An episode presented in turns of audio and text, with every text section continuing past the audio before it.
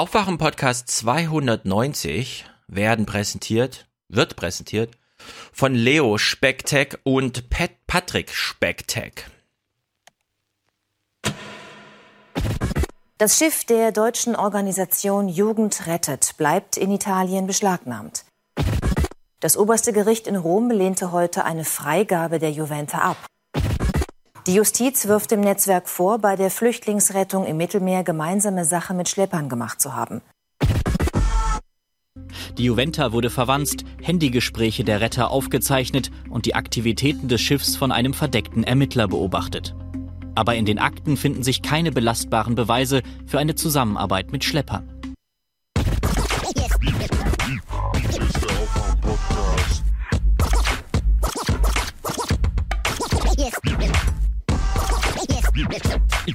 Ist der Aufwach-Podcast. Wake up.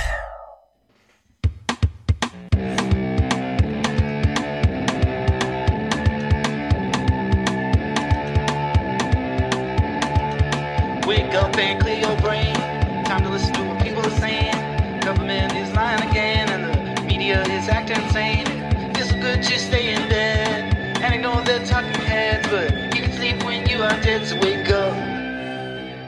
geht's eigentlich noch verlogener. Vielleicht schon, wenn man sich nämlich anschaut, was zurzeit im Mittelmeer stattfindet. Fast 200 Flüchtlinge sind im Januar dort bereits ertrunken und das auch deshalb, weil die Europäische Union bei der Seenotrettung vor allem auf libysche Milizen setzt. Darunter kriminelle Menschenhändler, für die Menschenleben offenbar nicht viel zählen. Gleichzeitig werden aber Boote von Seenotrettern beschlagnahmt und junge Menschen zu Kriminellen erklärt, die nichts anderes wollen, als Flüchtlinge vor dem Ertrinken zu retten. Ja, wir fragen uns so ein bisschen, wer arbeitet wirklich mit den libyschen Kriminellen zusammen? Die Seenotretter auf freiwilliger Basis oder die ganzen europäischen Staaten? Wie auch immer. Ye are many, they are few.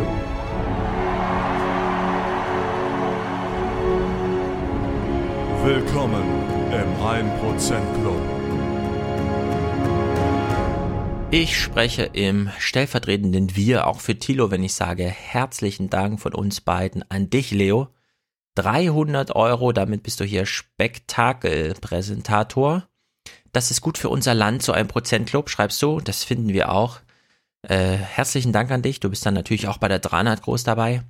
Außerdem Präsentator Patrick, oder wie wir ihn nennen, Pat, der hat gestern äh, uns im Phant Phantasialand ausgeholfen mit einer Bar äh, 1% Unterstützer-Präsentatorleistung. Herzlichen Dank. Wenn man das Geld nochmal in Bar sieht, wird man noch ehrfürchtiger vor solchen Präsentations- und Produzentenschaften. Außerdem hat uns Patrick gestern äh, aus der Patsche geholfen, dem Aufwachen-Podcast insgesamt, weil er seine Freundin Helen gestern dabei hatte, so dass wir, wenn auch keine anständige Frauenquote, so doch zumindest nicht nur eine reine Männerquote waren. Äh, Nicole musste ja leider kurzfristig absagen. Nicole, ich hoffe, es ist alles wieder auf dem Damm oder der Besserung entgegen. Im Herbst wird es einen neuen Taron-Tag geben, an dem wir wirklich nur Taron fahren die ganze Zeit. Und ein bisschen anstehen und ein bisschen essen und natürlich ins Hotel Taftatü gehen. Gestern war es ein bisschen voll. Patrick wünscht sich außerdem, und das spielen wir gern, Wohlan, Kutscher. Spanne er die Pferde ein und spute sich, denn springend klingt die Münze. Aufwachen Ultra Kai mit 5250 ist dabei. Verena und Kati, sehr treue Dauerauftragsunterstützer und Hörerinnen, Grüße an euch. Herzlichen Dank. Frank mit 30 Euro. David zum Schutz der Freiheit und für Deutschland. Ja, die Jingles wird Thilo dann nächste Woche, der spielt sich schon, hat äh, Tyler geschrieben, den Vögeln vor, da in Mecklenburg.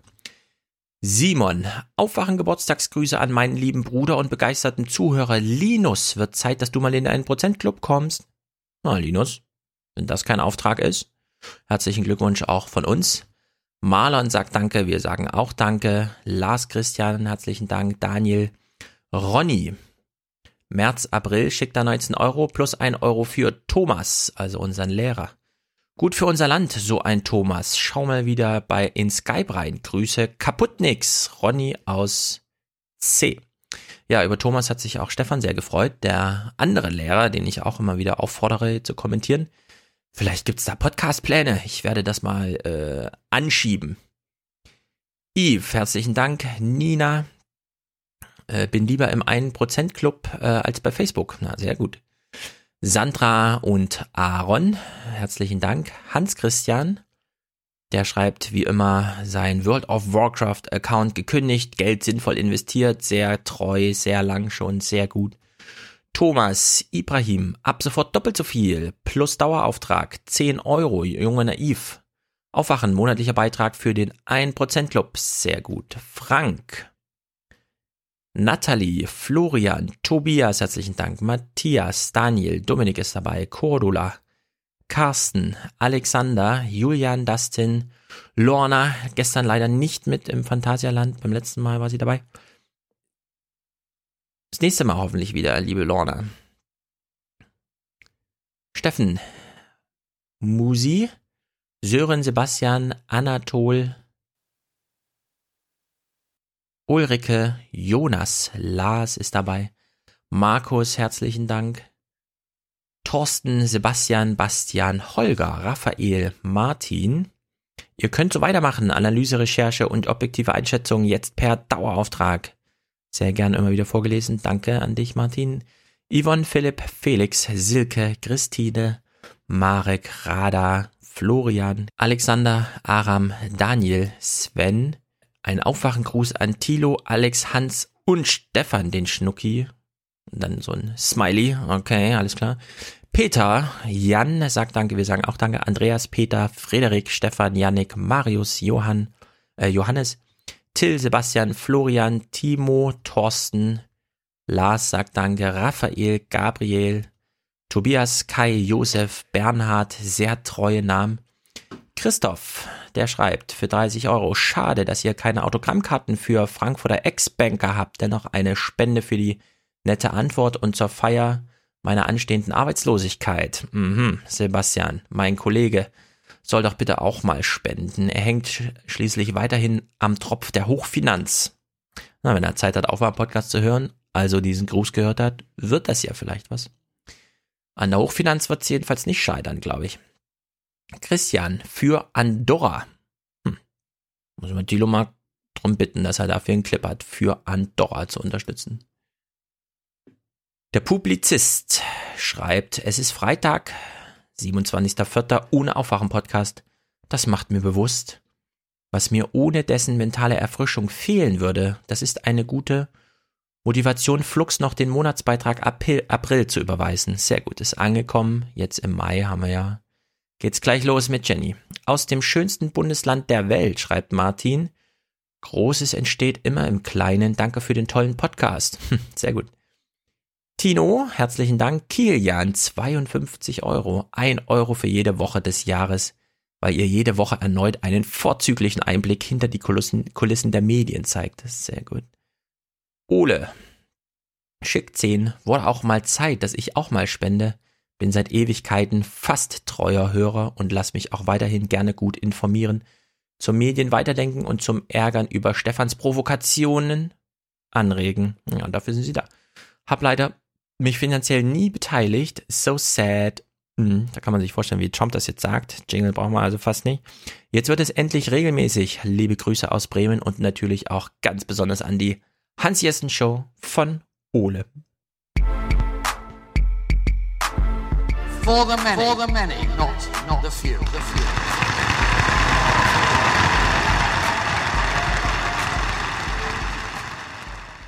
Äh, gestern war Tarantag, es war sehr schön. Das ist Aufwachen 290. Meine Stimme klingt immer noch so ein bisschen, naja, angeschlagen. Ich habe allerdings Mystery Castle ausgespart, weil da kommt man um das Schreien nicht herum. Auf Taran konnte man es auch nicht ganz vermeiden, weil wir wieder erste Reihe gefahren sind. Aber wie auf dem Bild schon zu sehen war, leider nur eine Frau unter einem Dutzend Männer. Aber heute, 290 Aufwachen Podcast, ist ausgeglichen, denn Jenny ist hier. Hi, Stefan. Sehr gut. Jenny ist ja nun auch gestandene Podcasterin. Du bist ja schon im zweistelligen Bereich, ne? Ja, im zweistelligen Bereich. Ähm, zusammengenommen sind es jetzt mittlerweile 15 Folgen. Eine Sonderfolge, die ich eher als 0,5 zähle. Aber ja, 14 sind es jetzt insgesamt. Okay, dann bist du schon eine alte Haseln eigentlich. Oh, ey, nee, eigentlich nicht. Ich probiere noch jede Menge rum, also mit meinen Kommentaren, mit den Audiokommentaren. Da gab es Beschwerden, dass der eine von Nicole so lang war. Also das Kriterium noch rumprobieren, das ist nun, äh, das unterscheidet nichts von alten Hasen und alten Säcken, weil wir nehmen ja seit drei Folgen den Podcast hier in ganz neuem Setting auf. Wir probieren also auch noch rum. Ein, aber ich finde, ab 10, ich glaube, Tim Prittler hat so eine Regel, ab, ab, Pod, ab Podcast Folge 10 ist man super etabliert. Oi. Ähm, ich habe ja, ich ja die Folge mit Philipp, hast du bestimmt gehört. Dem, CDU-Kreise. Dem Landrat oder deinem Kumpel, der von früher? Der Kumpel von der früher, von ne? früher, Ja, Der ja. Kumpel von früher. Äh, der hat mir dann äh, erzählt, der hat auch eine Weile Podcast gemacht und hatte so zehn Folgen. Da dachte ich, geil. ja. Da hatte ich nämlich noch acht. Und da dachte ich, ach, jetzt muss er mir unbedingt noch einen rein. Sehr gut. Aber hat er die so ernsthaft produziert und irgendwo publiziert? Kann man das noch nachhören? Also ich habe sie nicht gefunden. Und der konnte mir auch nicht sagen, wo sie waren. Weil er war ja also ein super interessanter Typ. Dadurch, dass er noch so jung war, aber so eine politische Karriere schon so ein bisschen hinter sich hatte und immer so Halbsätze, ja, das haben wir, also wir haben ja viel erlebt und so. Und ich denke, wann eigentlich? Der war doch auch erst 30 oder so, aber gut. So sind sie. So, ähm, äh, ich habe alle Podcast-Folgen von dir gehört, außer die von gestern, weil Taron und so weiter. Ja. Aber ich weiß, du hast dir das SPD-Thema auch vom Munde abgespart. Ich ja das letzte Mal auch, obwohl es ja ähm, am Wochenende schon Vorbereitung gab auf den Parteitag. Deswegen machen wir einen Einstieg zum Thema SPD. Beziehungsweise muss man das S eigentlich auch klein aussprechen? Ich weiß also? nicht, ist das noch sichtbar? Wir brauchen eine, eine Sprache, äh, Sprachregelung für die SPD. Irgendwas. Die SPD. Das S so ein Äh, bisschen verschlucken. Nicole, sagt immer Klein-SPD. Die kleine SPD, ja, das ist auch. Die kleine SPD. Also ich würde sagen, wir steigen mal direkt ein, weil es war, es war was los und man weiß nicht so genau, sind wir nicht schon ein bisschen spät dran? Das ist ja schon eine Woche her und um die SPD macht man sich so viel Sorgen, dass man manchmal denkt, gibt's die eigentlich noch? Wenn man sonntags Clips guckt und weiß, es ist noch bis Dienstag, dass man die bespricht. Aber anscheinend gibt's die Partei noch. Deswegen, ich würde, mein Vorschlag ist, wir gucken ganz kurz die Vorberichterstattung, bevor wir dann tief in den Parteitag selbst einsteigen. Ja. Weil ich fand, die Vorberichterstattung war nicht so schlecht. Pina Atalay, die ja auch so ein bisschen, ich weiß nicht, wenn Pina Atalay da ist, habe ich immer so ein bisschen, ich mir, wo ist mein Ingo Zamparoni oder so? Also die, ich würde sagen, die Moderation, die sie hier macht, ist irgendwie solide. Aber ich weiß nicht, wenn man drauf achtet, vielleicht hört man es, das, also mein Eindruck war, sie klingt auch ein bisschen gelangweilt. Es ist mal wieder ein Signal des Aufbruchs, das von Wiesbaden ausgehen soll. Morgen wird in der hessischen Landeshauptstadt die neue SPD-Vorsitzende gewählt. Und von ihr erwarten die Sozialdemokraten nicht weniger als ein Großreine machen. Ja, das Wort Großreine machen klingt für unter 60-jährige Leute auch irgendwie komisch. Naja, guck dir mal das Bild im Hintergrund an, das passt so schön dazu. Ja, ich glaube, das haben sie extra so ausgewählt. Genau, es passt nur dazu, dass ein Dunkelhäutiger im Hintergrund noch die Bühne fegt, bevor die weiße neue Vorsitzende gewählt wird. Aber so, so Worte wie Großreine machen, daran erkennt man immer wieder, dass, dass da echt alte Leute arbeiten irgendwie bei den Tagesthemen, finde ich. Na, vor allem äh, kein Wunder, dass sie gelangweilt ist. Das ist jetzt der wievielte Parteitag, wo schon wieder ein neuer Vorsitzender gewählt wird. Genau. Ach, das Das kommt inhaltlich dazu. Ja, es ist so ein bisschen, ja, und im Grunde ist auch so, ja, eigentlich erwartbar. Auf der anderen Seite denkt man so, ist doch eine Kampfkandidatur. Müsste man nicht irgendwie, ist doch auch für Journalisten interessant. So nach Jahren, was weiß ich, 95 würde ich sagen, ist das letzte Mal der große Auftritt hier Lafontaine und so weiter gewesen. Dass man sagt, okay, da auf dem Parteitag kommt so auf was an, aber gut, sie ist gelangweilt, ich finde auch ein bisschen zurecht. Wir gucken kurz. Naja, hm? Also spannend wäre ja eine Kampfkandidatur nur und nicht langweilig, wenn nicht vornherein feststehen würde, wer gewinnt. Es war ja, es war ja eigentlich ziemlich klar. Ja, durch das Delegiertensystem schon. Auf der anderen Seite bedeutet ja Kampfkandidatur und gerade wenn man so einen Tag vorher, also das ist ja die Berichte hier von Samstag vor dem Parteitag, bedeutet ja auch, da ist eine Vorstellung dabei im Saal. Man weiß so ein bisschen, was auch bei der SPD passieren kann, wenn dann doch noch jemand mal das Wort ergreift und so weiter. Aber gut, sie, ich fand es angemessen gelangweilt. Denn das Bild mit diesem Putzen passt ja auch irgendwie. So, in dem Bericht, das fand ich allerdings ganz gut, sie haben sich auf Neumitglieder konzentriert in dem Bericht. Es kamen nur Neumitglieder zu Wort. Und es ist so eine kleine Mini-Reportage über ein Neumitglied, das ich äh, gut ausgewählt fand. Benedikt Seidel ist politisch engagiert. Aktuell protestiert der Student gegen Kürzungen an der Uni Hamburg. In die SPD ist er eingetreten mit einem großen Ziel, die GroKo zu verhindern, vor allem deren Rüstungspolitik. Als Genosse kann er sich deshalb nur bedingt fühlen. Ich finde es schwierig, jetzt in der SPD zu sein, weil die SPD halt auch äh, für menschenverachtende Politik steht, das, was so wie jetzt gerade ist. Äh, und ich habe die Hoffnung, dass die SPD wieder eine Arbeiterpartei wird und sich für die Schwachen einsetzt. Also er ist in die SPD gegangen vor wenigen Monaten und ist jetzt schon enttäuscht und weiß nicht so genau, was mache ich jetzt? Muss, also muss ich mich noch engagieren oder soll ich wieder naja. gehen? Ah, naja, ähm, er weiß eigentlich den Zustand der SPD. Ja. Kannte er ja schon, bevor er Ja, Mitglied eben. geworden ist. Er beschwert sich ja darüber, dass die Partei, die sozialdemokratische Partei, die sich eigentlich um den kleinen Mann kümmern sollte, menschenverachtend Ja. menschenverachtende Politik macht. Aber das wusste er schon, bevor er eingetreten ist. Ja, genau. Und jetzt, also er ist halt mit diesem No GroKo rein. Und ich finde es schon interessant, dass er sich jetzt trotzdem an die Partei gebunden fühlt. Also er war sozusagen sachlich engagiert und ist jetzt aber sozial so an die Partei gebunden, weil jetzt ist es irgendwie so sein Verein und jetzt weiß er nicht ein noch aus. Und dass er dann aber gleich Menschenverachtung und ich meine, ihm ist jetzt Frieden und Arbeiter, Politik für die Arbeiter wichtig, ja. Da könnte eine SPD nicht falscher sein eigentlich. Sie haben ja, noch ähm, ja, erstmal das und dann. Ähm, nein, der FDP könnte auch noch falscher sein, aber der SPD Ja, okay, ja, okay. Aber äh, die Sache ist ja auch, wir Deutschen haben so, dass wenn wir in einen Verein gehen oder wenn wir in eine Partei gehen, dann ist das für uns wie, Andrea Nahles sagt es ja nachher, wie eine Beziehung. Mhm. Wir haben ja erstmal eine Beziehung eingegangen und wir sind immer so die Einstellung, naja, diese Beziehung wollen wir nicht einfach so auflösen, ohne dafür hart zu arbeiten. Ja. Ähm, und da muss der Leidensdruck dann schon ziemlich groß sein, wenn man sich erstmal dafür entschieden hat. Kenne ich ja, kenne ich ja selber. Ja, also wir hatten es ja mal ein bisschen nachgerechnet. Die SPD hat durch dieses Komm rein und wähl die GroKo ab irgendwie so 5% mehr. Davon war jetzt nochmal die Hälfte so jung.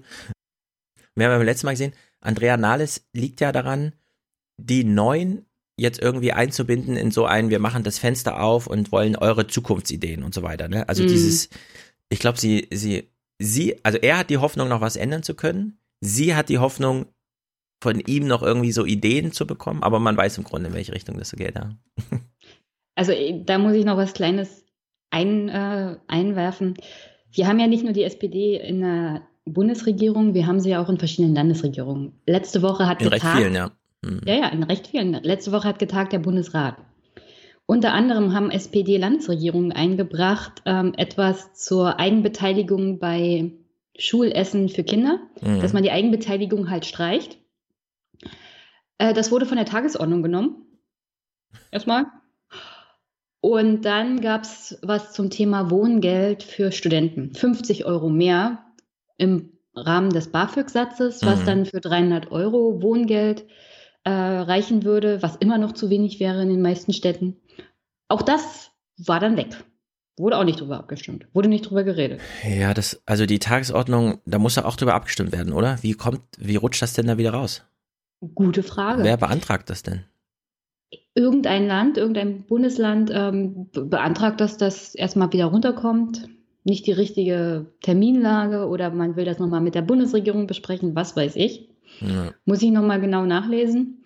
Ich fand es aber interessant, dass das halt wieder runtergefallen ist. Vor allem diese beiden Themen, wo eigentlich auch die CDU ja mal sich bewegen müsste. Ja, ja ich meine, äh, also wir haben dieses demografische, diese demografische Atombombe, die so langsam vor sich hin sich Mhm. erhitzt.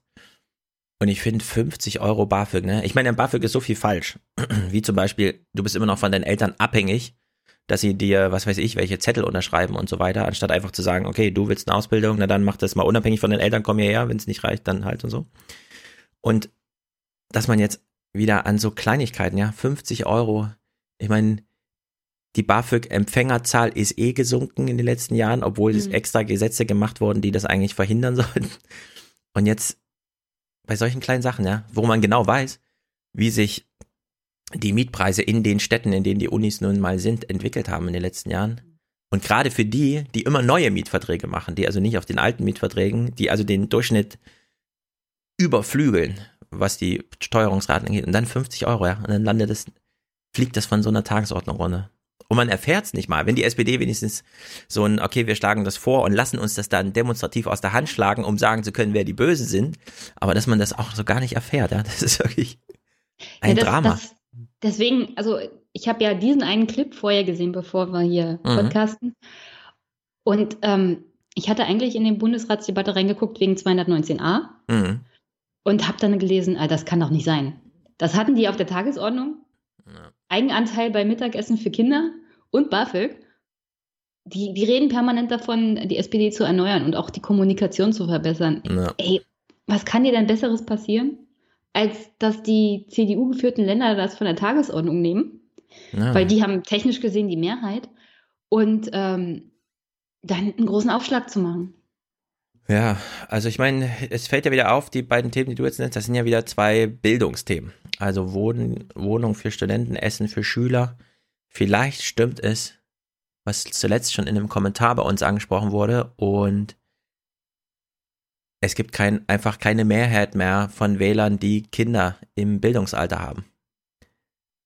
Ja. Ich meine, wenn der, wenn der Durchschnittswähler heute 51 Jahre alt ist, was er ja ist, hm. und die Wahlbeteiligung nach ins, also ins Alter hin steigt, bis hin zu, dass da einfach dreimal mehr 60-Jährige wählen gehen als unter 30-Jährige, dann ist einfach klar, für wen man sich da engagiert und bei wem es völlig egal ist, überhaupt nochmal einen Aufstand zu machen und sei es nur, dass man sich darüber beschwert, dass irgendwas von der Tagesordnung im Bundesrat gerutscht ist. Es könnte durchaus sein, dass die Statistik mittlerweile so übel ist, dass alle Meinungsumfragen immer in die Richtung gehen, zu sagen, nee, da lohnt sich gar nicht mehr, irgendwas zu sagen. Ah, traurig, traurig, traurig. Ja, das wäre, aber ich meine, auf der einen Karte, es gibt ja diesen einen Twitter-Account, der so immer so irgendwelche Visualisierungen auf Karten, die interessant scheinen und so. Deutschland und Italien. Die ältesten Länder Europas. Und dann kommt, wenn man weltweit guckt, nur noch Japan. Also es ist mhm. einfach abgemeldet, ja. Alle, alle Menschen unter 30 nicht nur, weil die unter 30-Jährigen nicht in der Lage sind, sich hörbar zu machen, sondern weil schon ihre Eltern in der Minderheit sind. Das muss man sich mal überlegen. Ja? So weit könnte es mhm. durchaus sein. Ja, ich meine, meine Eltern sind ja auch noch unter, unter 60. Mhm. Haben da auch eine ganz, an also mein Bruder zum Beispiel, der ist noch immer in der Schule. Die hätten auch ein Interesse daran, dass hier mal vernünftige Bildungspolitik gemacht wird. Ja. Aber äh, gegen, gegen die Mehrheit in unserer Familie, also Großeltern und Co., sind die auch abgemeldet. Ja. Weil meine Großeltern sagen, ach, Angela Merkel, die macht das doch. Das ist ja läuft schick. doch, ja. Ja, dann denke ich mir, ach du Scheiße. Ja. Also die, das Zahlenwerk dahinter wird in meinem Buch drin stehen, aber es ist noch zu früh im Jahr. Ich habe es noch nicht ausrecherchiert. Aber die, die demografische Lage ist wirklich hochdramatisch. Es könnte durchaus mhm. sein, ich will es jetzt im Mai schon mal in den Raum stellen, es könnte durchaus sein, dass schon die Eltern derjenigen, die heute im Ausbildungsalter sind, zu wenige sind, um, um sich in der Rentnerrepublik Gehör zu verschaffen. Ja. Naja, gut, da sind wir schon äh, im richtigen Modus äh, des Arbeitertags. Äh, wer macht mhm. die nächste Demo? Keine Ahnung, niemand. Die Tagsthemen haben sich jedenfalls hier nicht nur den einen jungen Spund geschnappt, der neuen der SPD, sondern sie haben noch einen anderen gefunden. Also der erste wollte Frieden und Arbeiterpolitik. Mal gucken, was der zweite will. Auch diese beiden sind erst seit wenigen Monaten dabei. Tim Leinker und sein Freund Peter Brückmann, der ihn gerade besucht. Beide wollten die GroKo verhindern, haben sich aber arrangiert. Auch damit, dass die Delegierten morgen vermutlich die Kandidatin der Parteiführung zur Vorsitzenden wählen. Die Diskussion ist jetzt eine andere. Es gibt eine zweite Kandidatin und auch Andrea Nahles muss sich darauf einstellen, äh, nicht einfach äh, durchgewunken zu werden. Der Anspruch der beiden Neumitglieder an ihre Partei, die SPD soll nach links rücken. Für Tim Leinker bedeutet das der Kampf für 12 Euro Mindestlohn, ein Ende der Zweiklassenmedizin, eine bessere digitale Infrastruktur. Ja, da ist das Drama auch schon absehbar. Er hat sich quasi schon arrangiert und glaubt jetzt an äh, Angela Nahles, wollte ich gerade sagen, langfristig in die Bredouille bringen zu können. Und seine Forderungen sind Mindestlohn von 12 Euro. Das sind mehr, also 50 Prozent mehr Mindestlohn, ja. Für, Also wenn nicht mal 50 Euro für, für eine Wohnung klappen für Studenten, ist das völlig ja, eine Einklassenmedizin will er. Mit, mit der CDU, ja, mit Jens Spahn als Gesundheitsminister. Und mehr Internet. Tja, ich meine, das Internet ist selbst Angela Merkels Herzensthema, muss man echt so sagen. Aber nicht mal da kriegt sie was gebacken, ja. Mhm. Außer, dass sie jetzt ihre Eva Christiansen, das ist ja auch, es ist, wenn man über das Internet spricht, ist es eigentlich mehr so gute Zeiten, schlechte Zeiten. Dorothee Bär bekommt diesen Ministerposten nicht, obwohl ihn alle wollen fürs Internet. Sie wird dann äh, Staatssekretärin oder Ministerin oder was auch immer da im Kanzleramt zum Thema Internet. Ein Monat später kommt Angela Merkel und sagt, ich mache meine ehemalige Büroleiterin und beste Freundin und überhaupt, Eva Christiansen, zur neuen Stabsstellenchefin Internet. Und Dorothee Bär ist jetzt quasi nur noch so ein, sie kann Interviews geben und zu Frank Plasberg gehen, aber ansonsten will man von ihr da im Grunde nichts wissen, ja. Also nicht mal beim Internet ist Bewegung drin. Also es ist wirklich, wenn man die Themen der beiden nochmal durchgeht, Frieden, Arbeiterpolitik, Mindestlohn um 50 Prozent hoch, Einklassenmedizin und Internet. Enttäuschung ist vorprogrammiert, ja. Also es ist äh, wenig Spielraum für irgendwas. Naja. Ja, aber Stefan, was soll denn da auch passieren, wenn Sie sagen, Sie haben sich schon damit arrangiert? Ja. Und Sie wollen jetzt ein bisschen in diesem Arrangement mit Andrea Nahles? Ja. Also dieser Beitrag hätte eigentlich sarkastisch und ironisch gesprochen werden müssen. Ja, genau. Also bei, äh, bei Ironie sind wir hier genau richtig, denn er, er, der eine, den wir jetzt zuletzt, der stellt jetzt nochmal seine Bedingungen, wir wissen jetzt, er hat sich eigentlich schon arrangiert, hat zwar ein paar Forderungen, die völlig banane sind für die SPD, er hat sich schon arrangiert. Ich finde, Andrea Nahles kann sich freuen über dieses neue Mitglied, weil so wie er sich jetzt hier äußert, das muss für sie perfekt sein. Erneuerung sei für die SPD überlebenswichtig. Das ist ein längerfristig angelegtes Projekt für mich. Also die SPD ist, ist, keine Partei, die sich jetzt an einer Wahl oder an einer Regierung messen lässt, sondern an ihren Grundsätzen und an ihren Ideen für die Zukunft. Ja, da denkt Andrea da ist natürlich, genau, Fenster auf, neue Ideen rein. Das muss auch nicht alles jetzt in der Legislaturperiode geschehen. Es ist ja noch Zeit. Ich, ich verstehe das nicht. Ich meine, du hast dich gerade, also du hast gerade gesagt, äh, Rentnerrepublik. Mhm. Da muss man doch als junger Mensch unter 50 ja. ein bisschen Radikalität entgegensetzen. Ja, das ist der Punkt. Rentnerrepublik ist nicht nur so ein demografischer, statistischer Zustand, mhm. sondern das ist vor allem ein Mindset. Ja. Und Rentenrepublik schlägt sich nieder bei denjenigen, die noch was für sich, also die ihre Biografie noch optimieren wollen. Und für die ist Radikalität genau der falsche Weg. Weil dafür brauchst du Masse und Macht, so wie Elias Canetti das geschrieben hat. Masse und Macht. Ohne Masse keine Macht. Und du weißt, du hast keine Masse. Also versuchst du dir. Ja, aber so wird das doch auch nichts. Nee. Ich, ich, der ist doch auch schon im Denkmuster der 60-Jährigen angekommen. Genau. Und deswegen ist er so perfekt. Bei, oh ihm bei, ihm, bei ihm schlägt sich der krasse Auswuchs der Rentnerrepublik nieder, nämlich der Mindset der Rentner in den Jüngeren. Argumentation folgt. naja, der andere ist jedenfalls noch ein bisschen, sie haben das hier gut ausgeglichen. Also der eine, der eh schon Arbeiterpolitik und Frieden wollte, ganz Hanebüchen, der stellt nochmal gute Bedingungen. Benedikt Seidel knüpft seine Zukunft in der SPD an eine Bedingung. Mehr Basisdemokratie, weniger Ansagen von oben, so wie es auch viele Anhänger der No-GroKo-Kampagne fordern. Wir haben jetzt noch ein Mitgliederbegehren laufen, ähm, das äh, den Vorsitz der SPD ähm, durch eine Urwahl bestimmen lassen würde. Wenn das äh, durchkommen würde, dann würde ich drinbleiben. Wenn nicht, dann würde ich nicht drinbleiben. Ja, da weiß man, lange wird er nicht drin bleiben, weil eine Urwahl für den Parteivorsitz wird es nicht geben. An ihm finde ich, also ihm, in ihm steckt noch so ein bisschen Radikalität. Er wird ja gezeigt, während er auf der Straße wahrscheinlich irgendwie so ein bisschen Parademo macht und so. Aber an ihm kann man gut zeigen, wie der Mindset so ist nach der Piratenpartei auch. Die Idee, eine eigene Partei zu gründen und irgendwas unter Druck zu setzen, ist völlig, also nicht mal er hat er noch Ambitionen oder mhm. so die letzte Idee, die er hat, ist noch in der SPD, aber da hat er quasi auch schon rote Linien, eine Exit-Strategie, die auf jeden Fall gezogen wird. Na, das Problem mit der Basisdemokratie in der SPD ist folgendermaßen, satzungstechnisch ist Urwahl ja möglich. Mhm. Die Voraussetzungen sind halt schwierig zu erreichen. Der Vorstand muss mitmachen. Ja. Und dann, ähm, ich habe einen Artikel gelesen, ja, da war Steinmeier in der Schweiz und hat gesagt, er ist gegen direkte Demokratie. Das, da, da werden wir heute auch noch drauf kommen. Es ist dieses absolute Misstrauen gegenüber den Bürgern ja. und auch gegenüber den eigenen Mitgliedern in der SPD. Weil da, also Basisdemokratie innerhalb einer Partei bedeutet auch direkte Demokratie von unten der Basis gegenüber dem Vorstand. Ja. Und da sind wir wieder bei diesem Thema, das sind alles Strukturkonservative. Die wollen das gar nicht. Die haben ein großes Misstrauen gegenüber der Intelligenz der Masse. Ich meine, ja, kann schiefgehen. Aber dieses Misstrauen, also das macht, das macht schon viel kaputt. Ja, also wir werden nachher auch nochmal über den, es ist ja gerade eine Doppelspitze. Es ist ja nicht nur Andrea Nahles, der man jetzt sagen könnte, na gut, die ist vielleicht noch offen für ein Gespräch und mit der kann man auch mal shakern oder so. Der eigentliche Chef der SPD ist ja Olaf Scholz. Ja. Und da mit irgendwelchen Ideen zu kommen, ja, also mehr Geld ausgeben, äh, Basisdemokratie, das ist völlig, völlig ausgeschlossen. Ne? Also das hat man schon im Gefühl, wenn man das nur sieht, wenn man ihn nur so sieht und so fünf Minuten auf einer Bühne sieht oder so, dann, dann weiß man schon, wie die SPD Ja, gerade drauf ist. Ich habe ich hab mir ein paar Sachen mitgebracht und habe mich echt nur auf die Kandidatinnen äh, konzentriert. Aber da waren ja auch noch andere Reden, Interviews mit äh, Kevin Kühnert und die Rede von Scholz. Da merkst du schon, da spürst du Ja. diese, ach, ich will mich nicht bewegen. Wir lassen mal alles so, wie es ist. Genau, das wir, reicht schon. wir gucken mal den Parteitag. Du hast die Clips vom Parteitag mit. Danach gucken wir wieder Nachrichten.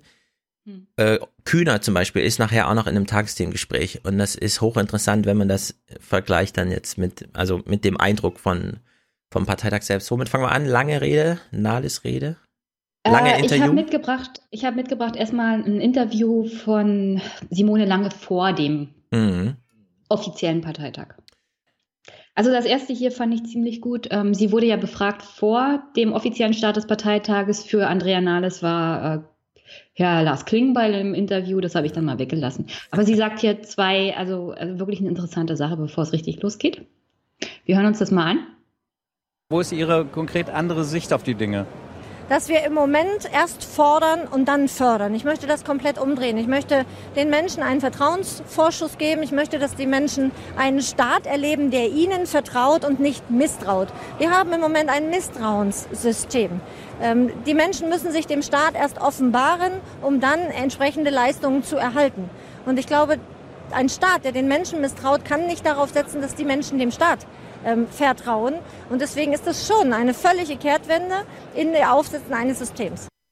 Ja, ich finde es auch, also hier fällt mir wieder auf, was mir vorher schon aufgefallen ist. Sie hat ja beispielsweise, das hatten wir im letzten Podcast, auch in so einem Interview gesagt, äh, da ging es um die Frage, was ist innere Sicherheit? Als sie gesagt, innere Sicherheit ist auch soziale Sicherheit. Geht Hand in Hand. Sich sicher fühlen, dafür braucht man auch eine gute Biografie und eine gute Perspektive. Und es fällt mir hier auch wieder auf, man könnte ja glauben, der Zeitgeist ist so, dass in der SPD jemand aufsteht und sagt, Hartz IV ist scheiße, mit mir schaffe ich das ab. Also mit mir können wir das jetzt abschaffen. Ich bin die Chance, um halt diesen Makel in unserer Geschichte und so weiter.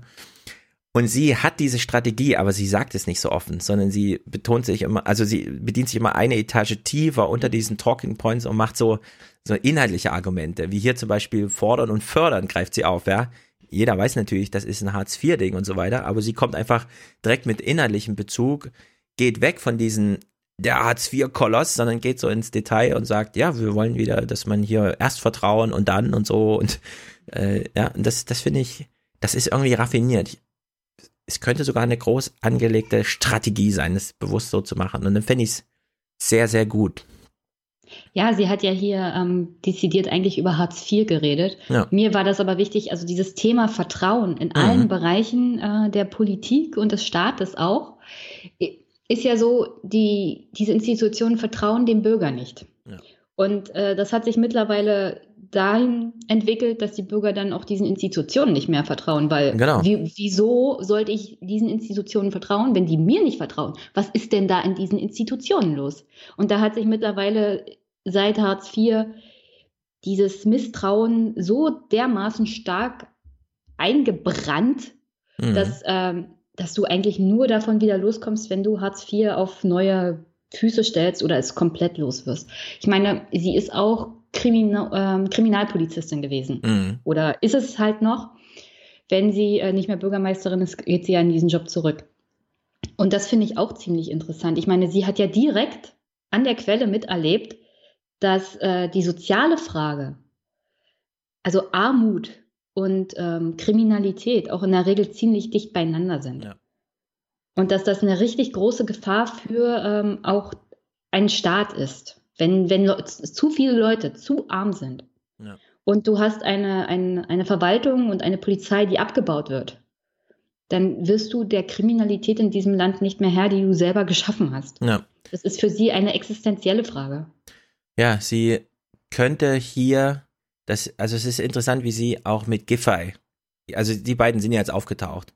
Giffey einerseits aus diesem äh, Berliner Armutsmilieu, 400.000 Menschen, die Hälfte davon irgendwie Hartz IV oder so, wie das da, ich weiß gar nicht, wie das ist in Neukölln, aber es ist ja grandios schlecht. Und sie kommt mit dieser, auf dieser gleichen Schiene, nur ist sie so ein bisschen softer. Die Giffey ist halt mehr so ein, mhm. weiß auch nicht, die fährt dann noch diese Buschkowski-Linie von damals. Mhm. Was, ich, was ich auch nicht ganz verkehrt finde, solange man die richtigen Konsequenzen, aber in der Problembeschreibung finde ich es erstmal richtig.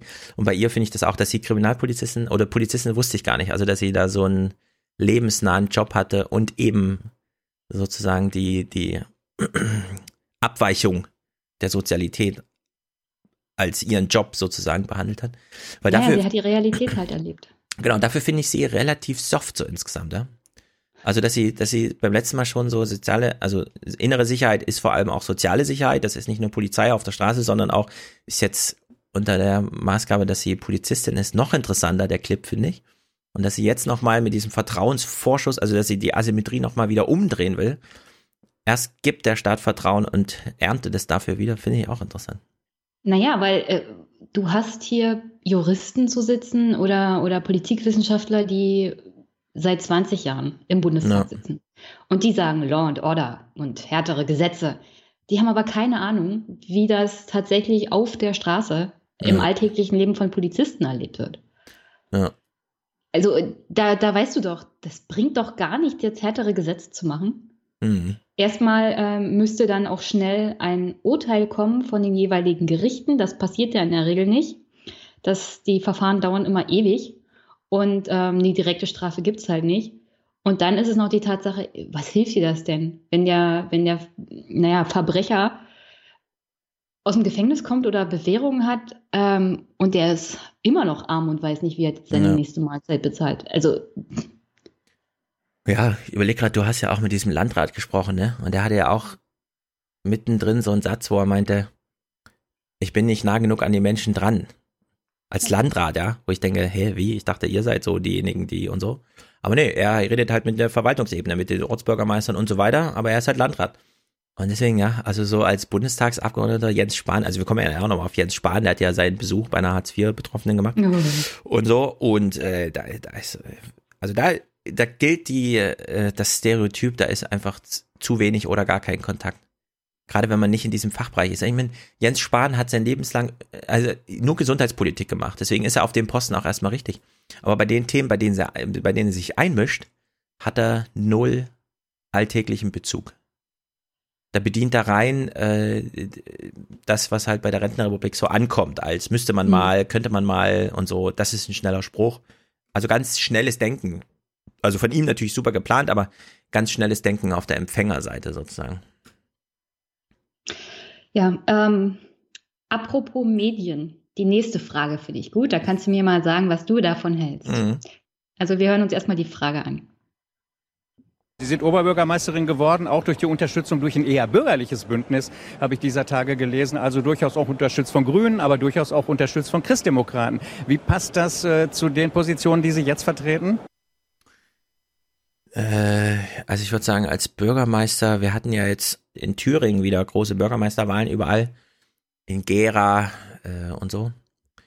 Und Parteipolitik auf Bürgermeisterebene wenn er Bundespolitik im Hinterkopf hat, finde ich eh schon mal so ein bisschen, weil ich meine, in Jena zum Beispiel hat jahrelang und jetzt auch wieder immer die FDP den Bürgermeister gestellt und Jena ist einfach, da, also da läuft's halt irgendwie, ja, so insgesamt alles in allem.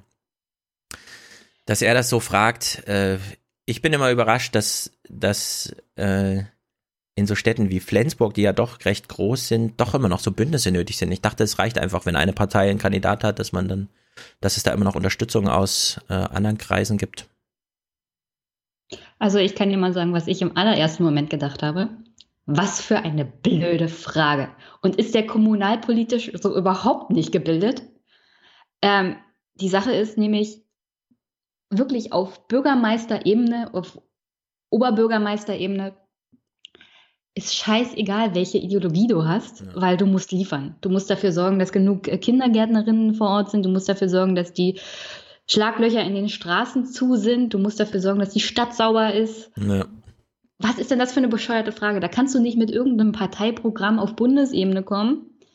Da einigst du dich mit den Leuten vor Ort, äh, mit den Parteien, die da sind. Die kennst du ja in der Regel so und so alle. Und da machst du das. Also ich meine, wir hören gleich noch Ihre Antwort. Mhm. Die ist nämlich richtig super. Du kümmerst dich um die alltäglichen Probleme der Menschen. Da hast du keine Zeit für irgendwelche ideologischen Debatten. Und äh, die Sache ist ja auch so, meistens äh, stellen die Parteien bei Wahlen nicht verschiedene Kandidaten auf. Man setzt sich halt zusammen und sagt, ja, unterstützen wir dich halt. Äh, ist mittlerweile auch ein bisschen schwierig, überhaupt einen Kandidaten zu finden. Deswegen sagen die Parteien ja dann auch, hm, mhm. unterstützen wir dich. Und wenn du jetzt zum Beispiel auf Bürgermeisterebene Kandidaten von der AfD hast, ist so und so klar, dass du versuchst, einen Kandidaten ja, zu finden, ja. der durchkommt. Dann ja, also in Gera zum Beispiel war das ja so. Da gab es ja ein großes Bündnis gegen den einen AfD-Kandidaten, deswegen hat es dann auch geklappt. Das ist aber eine Stadt mit 45.000 Einwohnern. Okay, Google, wie viel Einwohner hat Flensburg? Flensburg hat 85.942 Einwohner. Na gut, weil in Jena mit 100.000 da hat jede Partei seinen Kandidaten. Und dann hat jahrelang der SPD Schröder regiert und jetzt kommt wieder die FDP dran, die ja auch vorher schon super erfolgreich war. Also da gibt es so Geschichte, auf die man aufbauen kann.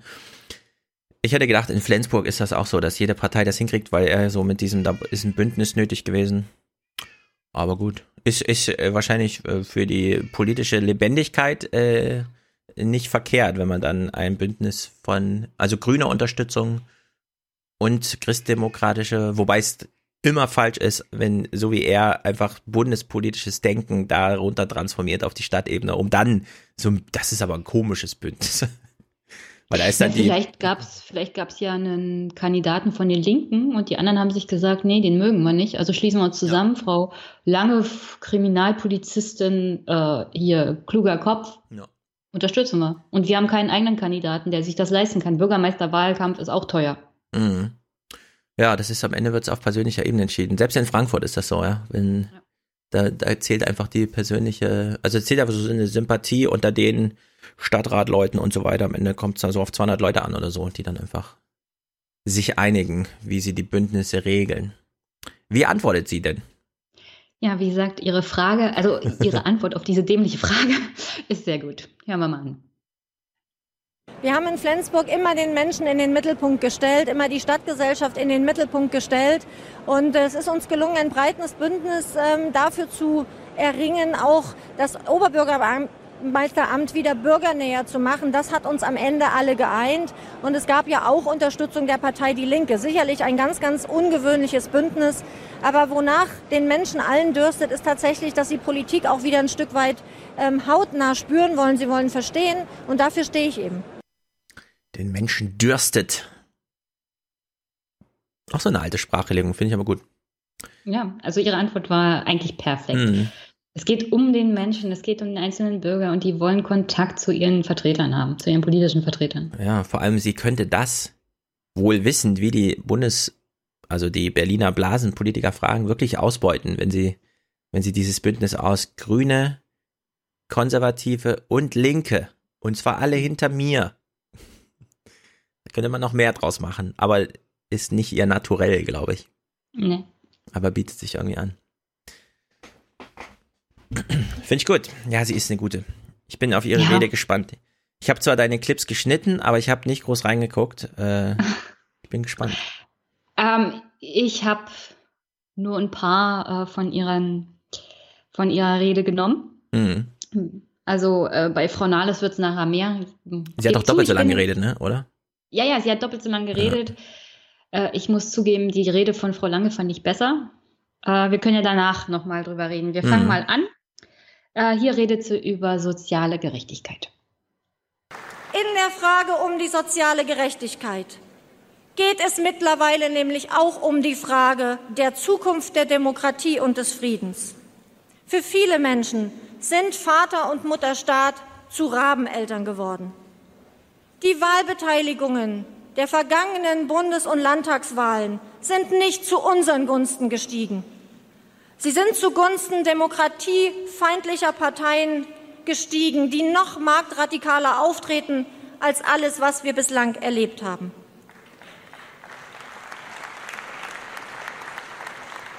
Wenn wir jetzt nicht mutig sind, weiß ich nicht, ob wir es in Zukunft noch sein können.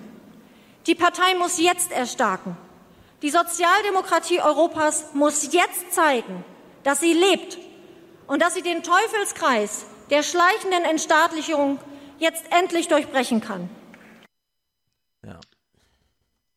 Ja, also die Sozialdemokratie in Europa ist ja ziemlich tot. Ähm, es gibt noch Lebenszeichen in England, aber das war. Und in Portugal. Ganz Ja, wichtig. okay. In Portugal hat man diese. Anti-Austeritätspolitik gemacht und zwar ganz bewusst, wir machen jetzt Anti-Austerität und man schwebt da auf soliden 50% Mehrheiten durch die Regierung. Ja. Aber eingeladen hatten sie zu dem Parteitag jemanden aus Spanien.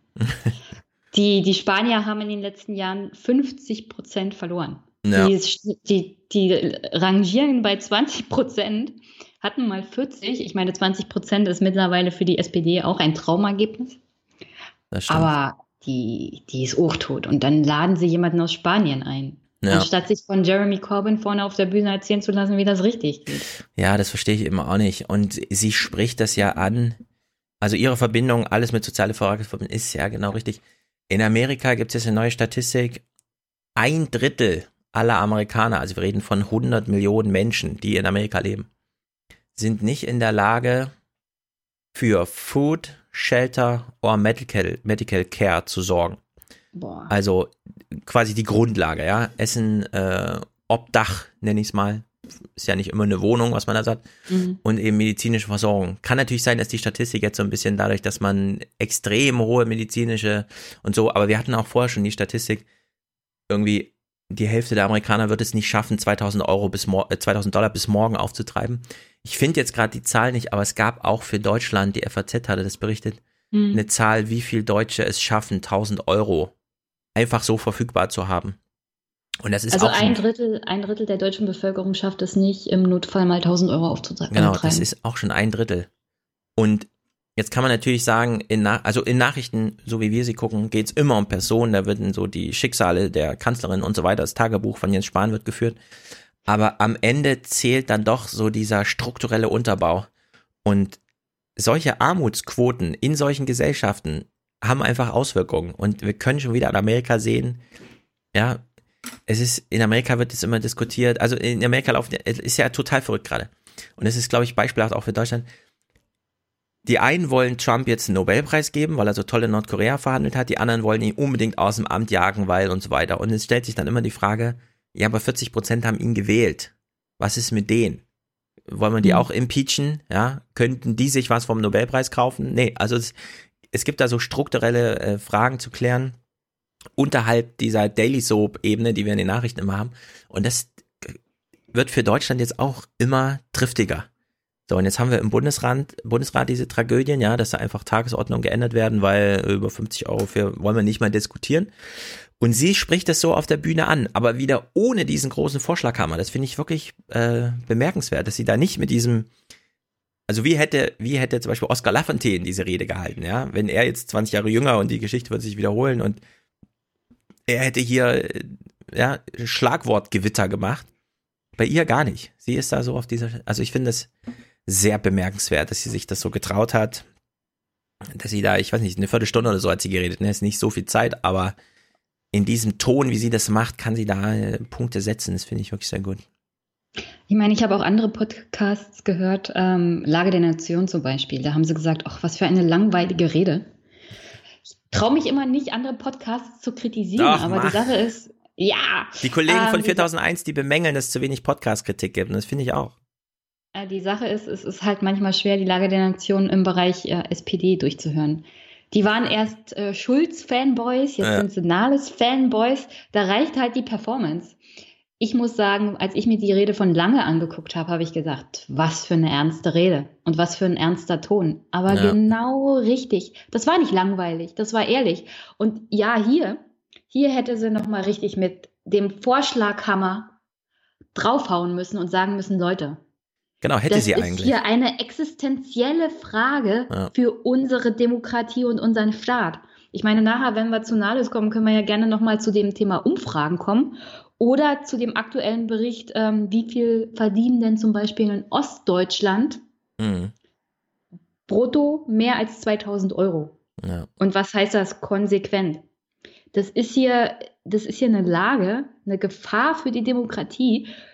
Und das hätte sie so richtig mal in den Raum sagen müssen. An diesem Punkt. Ja. Da hätte sie den Leuten mal richtig Angst machen müssen. Das sind nämlich die Leute, das sind die Delegierten, die müssen mal richtig Angst bekommen. Die haben Ja. irgendwie noch nicht genug Angst. Also es, das stimmt. Es ist bemerkenswert, dass der SPD auch der 20, die 20 Prozent völlig egal sind, ja. Dass sie da innerhalb von zwölf Jahren 18 Prozent, also sich halbieren und so. Auf der anderen Seite denke ich mir so ein bisschen, es ist, es ist, also die politische Rede, das haben wir ja auch schon mehrfach hier im Podcast gehabt, gerade mit Bezug auf Amerika, hat das noch was mit Realität zu tun? Geht's da nicht nur um und so, ja? Und wenn, wenn, also alle wissen, wie Nahles redet. Sie, sie kommt, dann fängt sie lustig an und irgendwann schreit sie und glaubt, das reißt irgendwie alle mit. Und sie hat, also die Lange hat hier so eine Anti-Nahles in, also im Stil gemacht. Und ich finde es auch nicht ganz verkehrt. Vielleicht, also ich meine, das, also das, was du jetzt angesprochen hast, was eigentlich so Vorschlaghammer und so, das, dafür ist ja eigentlich das Buch da, das politische Buch irgendwie, ja. Nur das Hm. politische Buch liest halt, halt irgendwie keiner mehr. Da Ja. kommt es auf die drei Seiten an, die da entscheidend sind und so. Für eine politische Rede finde ich, das ist, also nicht den Vorschlaghammer rauszuholen, nicht zu sagen, ich bin die Anti-Hartz-IV-Kandidatin, sondern so auf einer Ebene tiefer, wo, wo man die Leute, glaube ich, emotional erreicht, weil relativ viele in ihrem Alltag sehen, dass das das Problem ist. Vielleicht hat sie einfach so eine Saat ja, gelegt, die irgendwann und so. Vielleicht wäre es zu viel zu erwarten, zu sagen, sie muss eine Rede halten, bei der dann auch wirklich der halbe Saal für sie stimmt oder so. Das ist, weiß nicht. Ja, ich denke mal, das passt halt auch zu ihrem Naturell. Und sie ist Oberbürgermeisterin. Ich meine, das Ja. ist eine Rede auf einem Parteitag einer großen, selbsternannten Volkspartei. Und dafür hat sie es richtig gut gemacht. Und ich finde diesen ernsten Ton, also weg von diesem, Ja. diesem Performance-Scheiß. Ich nenne Ja. ihn halt mal Performance-Scheiß. Richtig. Jetzt in dieser Situation, diese Performance-Scheiße kann ich mir bei der AfD genauso angucken. Genau. Aber die will ich nicht mehr. Ich will hier mal was Ernsthaftes. Ja. Und dafür ist sie genau richtig. Deswegen noch zur politischen Rede. Die AfD hat ja gerade Anträge im Bundestag laufen. Weniger Ausschussarbeit, mehr Parlamentsreden, wo man sich fragt, ey Mhm. Leute, seid ihr bescheuert? Aber die wissen ja, also was da auszubeuten wäre. Und Nahles weiß das auch, ja. Also das ist, Ja, ja, aber puh, Gott sei Dank kaum jemand die Parlamentsreden. naja, die Parlamentsreden, die AfD, das Kalkül der AfD ist ja das einfach über YouTube. Dass man eben nicht mehr die ganze Parlamentsrede, sondern nur noch die einzelnen Mhm. AfD-Ausschnitte. Die wollen einfach mehr AfD-Ausschnitte haben, ja, sagen wir es mal so. Und dafür ist es natürlich gefährlich, weil klar, keiner guckt Phoenix, aber diese YouTube-Schnipsel, auf die es dann ankommt, die drei Minuten Stücke und so, wenn der Mhm. Herr Brandner da äh, und so, das, das ist halt eine Gefahr. Ja. Die sind halt clever. Aber gucken wir mal weiter. Die nächste, die nächste Sache finde ich mal gut. Sie hat der Partei eine Frage gestellt und wir können mal, ich weiß noch nicht, wir können auch warten, bis wir mit Frau Nahles durch sind und das Ergebnis wissen. Okay. Welche Antwort hat ihr die Partei denn auf diese Frage gegeben? Ich sage euch trotzdem, heute entscheidet die De- Sozialdemokratie um ihre zukünftige Ausrichtung. Wollen wir einen neuen Aufbruch wagen oder sagen wir, es geht auch weiter so? Das ist eine sehr gute, trockene Formulierung. Wollen wir den Aufbruch wagen, also mich wählen? Oder reicht, also so, reicht uns auch ein Weiter so? Das ist sehr gut. Nahles ist die Weiter so Kandidatin. Man kommt leider nicht drum rum. Es ist einfach Ja, ich, ich sag ja, also Sehr eigentlich gut. müsste sie schwer deprimiert sein. Wenn wir uns jetzt den Rest angucken und wir kennen ja das Ergebnis. Ja, Ja. Das, die Partei hat ja eine eindeutige Antwort gegeben. ja eindeutig im Mathematischen, aber es ist Ja, es, nächste Woche fragt keiner mehr, wie das ausgegangen ist. Ja, das das wird erst wieder wichtig, wenn es darum geht, wer wird Kanzlerkandidat für 2021. Das stimmt. Na. Gut, Nahles Rede. Na, ich bin gespannt. Ei, ei, ei, ei, ei. Fangen wir mal an. Hier redet sie zum Thema gläserne Decke und dann habe ich mir dazu mal was zu sagen. Wir wählen zum ersten Mal in unserer Geschichte eine neue Vorsitzende. Vorsitzende. Viele Frauen kennen ja diese komische gläserne Decke, an die man immer wieder stößt. Irgendwas ist ja da oben, weswegen man nicht weiterkommt. Irgendwie was führt dazu, dass am Ende doch immer nur wieder Männer ganz vorne stehen. Und heute hier auf diesem Bundesparteitag wird diese gläserne Decke in der SPD und für die SPD durchbrochen und sie bleibt offen, liebe Genossinnen und Genossen. Sie bleibt es. Ich frage mich immer, warum sie weiß doch, dass das peinlich ist, wenn sie immer so einzelne Sachen so betont. Als letztes Mal ihren Vogel und jetzt ihren mhm. Vorsitzenden. Das, das muss ich doch wissen, dass das irgendwie ein bisschen bekackt rüberkommt, oder? Also auf mich wirkt das extrem blöde. Also, ja, das ist, daran habe ich mich mittlerweile gewöhnt. Wenigstens hat sie nicht gesungen. Es gab ja. da einen Moment, es gab da einen Moment auf diesem Parteitag, da wurden ihr Fragen gestellt, auch zum Thema Gewerkschaft und Gewerkschaftslieder. Mhm. Da hat sie, glaube ich, zwei Sekunden überlegt, aber hat nicht gesungen. Und ja. Gott sei Dank hat sie nicht gesungen. Sie hat aber den, den Liedtext aufgesagt. Na, immerhin. Also, es ist ja noch nicht mal das Peinlichste, was sie jemals von sich gegeben hat, deswegen ist das nicht so schlimm. Aber mein Problem mit dieser gläsernen Decke, sie hat sich ja dann bei Frau Wiczorek Zoll bedankt, die einzigste Frau, die überhaupt mal für einen Parteivorsitz kandidiert hat. Hm. Und ich finde das eigentlich sehr, sehr verlogen, weil jetzt gucken wir uns mal die Kandidatin Andrea Nahles an. Sie war Juso-Bundesvorsitzende, ja. hat sich einen Namen gemacht als Gegnerin von Hartz IV und Co., war Generalsekretärin der SPD, Arbeitsministerin, ist, ist jetzt Fraktionsvorsitzende. Ja. Ohne ihre Seilschaften würde sie da nicht stehen. Und das hat überhaupt nichts damit zu tun, dass sie eine Frau ist oder ein Mann. Das hat nichts mit der gläsernen Decke zu tun. Es hat damit zu tun, wie weit sie halt in der Partei vernetzt ist. Dass es für Frauen mit ein bisschen schwerer ist, auch in der SPD sich zu vernetzen, sei ja da mal dahingestellt. Aber im Alltag ähm, hast du kein Problem mit der gläsernen Decke. Du hast ein Problem damit, zum Beispiel als alleinerziehende Mutter, dafür zu sorgen, dass dein Kind eine vernünftige Bildung bekommt, dass es regelmäßig was zu essen auf dem Tisch hat, ja. dass du die Wohnung bezahlen kannst. Das, das spielt die gläserne Decke und das spielt überhaupt keine Rolle. Ja. Überhaupt keine. Und sie macht daraus so eine riesen Thematik. Also, also, stört mich immer. Diese gläserne Decke als Bild äh, finde ich auch völlig daneben, weil wenn, also ich meine, Hillary Clinton kam mit dieser gläsernen Decke. Sie hat das ja sogar visualisiert in ihrem Parteitag. Das Glas ist zersprungen und dann stand sie da und hat sie ihre Videobotschaft gemacht und die kleinen Mädels hat sie dann noch adressiert und so weiter. Wenn sie jetzt zu Hause sitzt und so, du kannst auch Präsident werden. Ich finde, da ging das, weil es halt noch keinen amerikanischen Präsidentin gab. Jetzt haben wir aber zwölf Jahre Merkel. Und ich finde auch, diese gläserne Decke, äh, die sie hier meint, die, also die Kanzlerschaft ist so die ultimative Spitze der Politik. Da ist diese gläserne Decke durchbrochen. Wenn die SPD das noch nicht hingekriegt hat, ist das irgendwie das Problem der SPD. Finde ich gut, das ist eine SPD-Veranstaltung.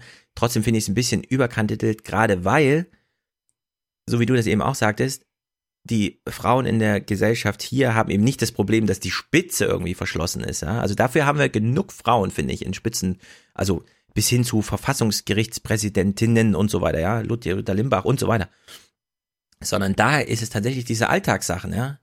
Also Alleinerziehende, wie du sagst, ist sozusagen das Abo für die Armut und es betrifft normal zu 80 Prozent Frauen, ja, in dieser Familienkonstellation. Und da hat sie ja, obwohl das ihre Themenbereiche waren, gar nichts geliefert, ja. Also ich meine, ja, sie ist auch, sie ist auch jetzt eine alleinerziehende Mutter. Sie hat sich ja von ihrem Lebens, ihrem Mann getrennt bzw. scheiden lassen. Ich weiß nicht, ob das schon durch ist, aber hm. sie ist alleinerziehende Mutter. Rede doch nicht über diese komische gläserne Decke. Ja. Du hast hier die Möglichkeit, als alleinerziehende Mutter, als Vorsitzende der SPD, tatsächlich mal ein Argument zu machen. Mal abgesehen davon, dass sie natürlich aufgrund ihrer finanziellen Lage jetzt überhaupt nicht in den Bereich kommt, aber sie hat halt ja. diese Position, alleinerziehende Mütter. Warum greift sie nicht das mal auf? Also meine Vermutung ist, weil es ist albern, ähm, dass sie das so macht, wir wissen noch von Hillary Clinton, als sie das Frauenticket gezogen hat, also richtig alles auf, ich bin eine Frau, mhm. da war es im Grunde schon verloren. Sie, wurde, sie hat so ein bisschen mitgekriegt, wie Trump funktioniert und so weiter und das, dass das sozusagen ihr einziger Talking Point ist, der blieb, weil bei allem anderen war Trump sozusagen viel näher an den Leuten dran. vielleicht muss sie jetzt diese Frauenkarte spielen, auch in Vorbereitung auf, um sich gegen Olaf Scholz durchzusetzen, weil das das einzige Argument ist. Bei allen anderen ist Olaf Scholz einfach, ja, also was ist diese Solidität und so. Er weiß genau, mein, mein Vorgänger Olaf äh, Wolfgang Schäuble, ja, der galt eigentlich als der bessere Kanzler und ich will jetzt eigentlich der bessere SPD-Chef sein, obwohl ich es gar nicht bin und so. Und ich glaube, sie bereitet sich schon darauf vor, ja diese ganze Ich-Botschafterei hier am Anfang, ich, äh, die Vorsitzende, ich bin eine Frau, ich bin nicht Olaf Scholz, ja, also wir können jetzt was Neues wagen, mit Olaf Scholz wäre es wieder der gleiche Kanzlerkandidat wie immer. Ich glaube, sie denkt ja schon so in die Zukunft, das ist einfach durchge, durchstrategisiert. Ja, aber sie hat da einfach die schlechteren Karten. Ich meine. Absolut. Wir haben es doch bei Hillary gesehen. Ja. Es bringt auch, dieses Argument bringt gar nichts, solange es für die Re Lebensrealität der Menschen, die dich wählen sollen, Ja. nichts bringt. Ich finde auch, wir haben es bei Hillary Clinton gesehen. Es ist genau, sie steckt in dieser Falle drin. Sie muss auf diese Frauenkarte spielen, aber am Ende, und das ist in Deutschland äh, wie in Amerika, will man einfach, na gut, in Amerika wollte man den Molotow-Cocktail wählen, weil es einem gereicht hat. In Deutschland will man einfach den Solidi Soliditätsweltmeister. Und da hat Mhm. man einfach mit Olaf Scholz ein, also wie er es positioniert ist, ja, das hören wir nachher auch, wenn er so auf die Frage, also die ARD hat ihn ja konkret gefragt, wie unterscheiden sie sich von Schäuble und so. Und da einfach, ja, das ist einfach, da, da hat er sich positioniert. Da gibt's nichts zu rütteln, glaube ich. Ja. Okay, jetzt redet sie mal über eine starke Beziehung. Die SPD ist unsere Partei der sozialen Gerechtigkeit.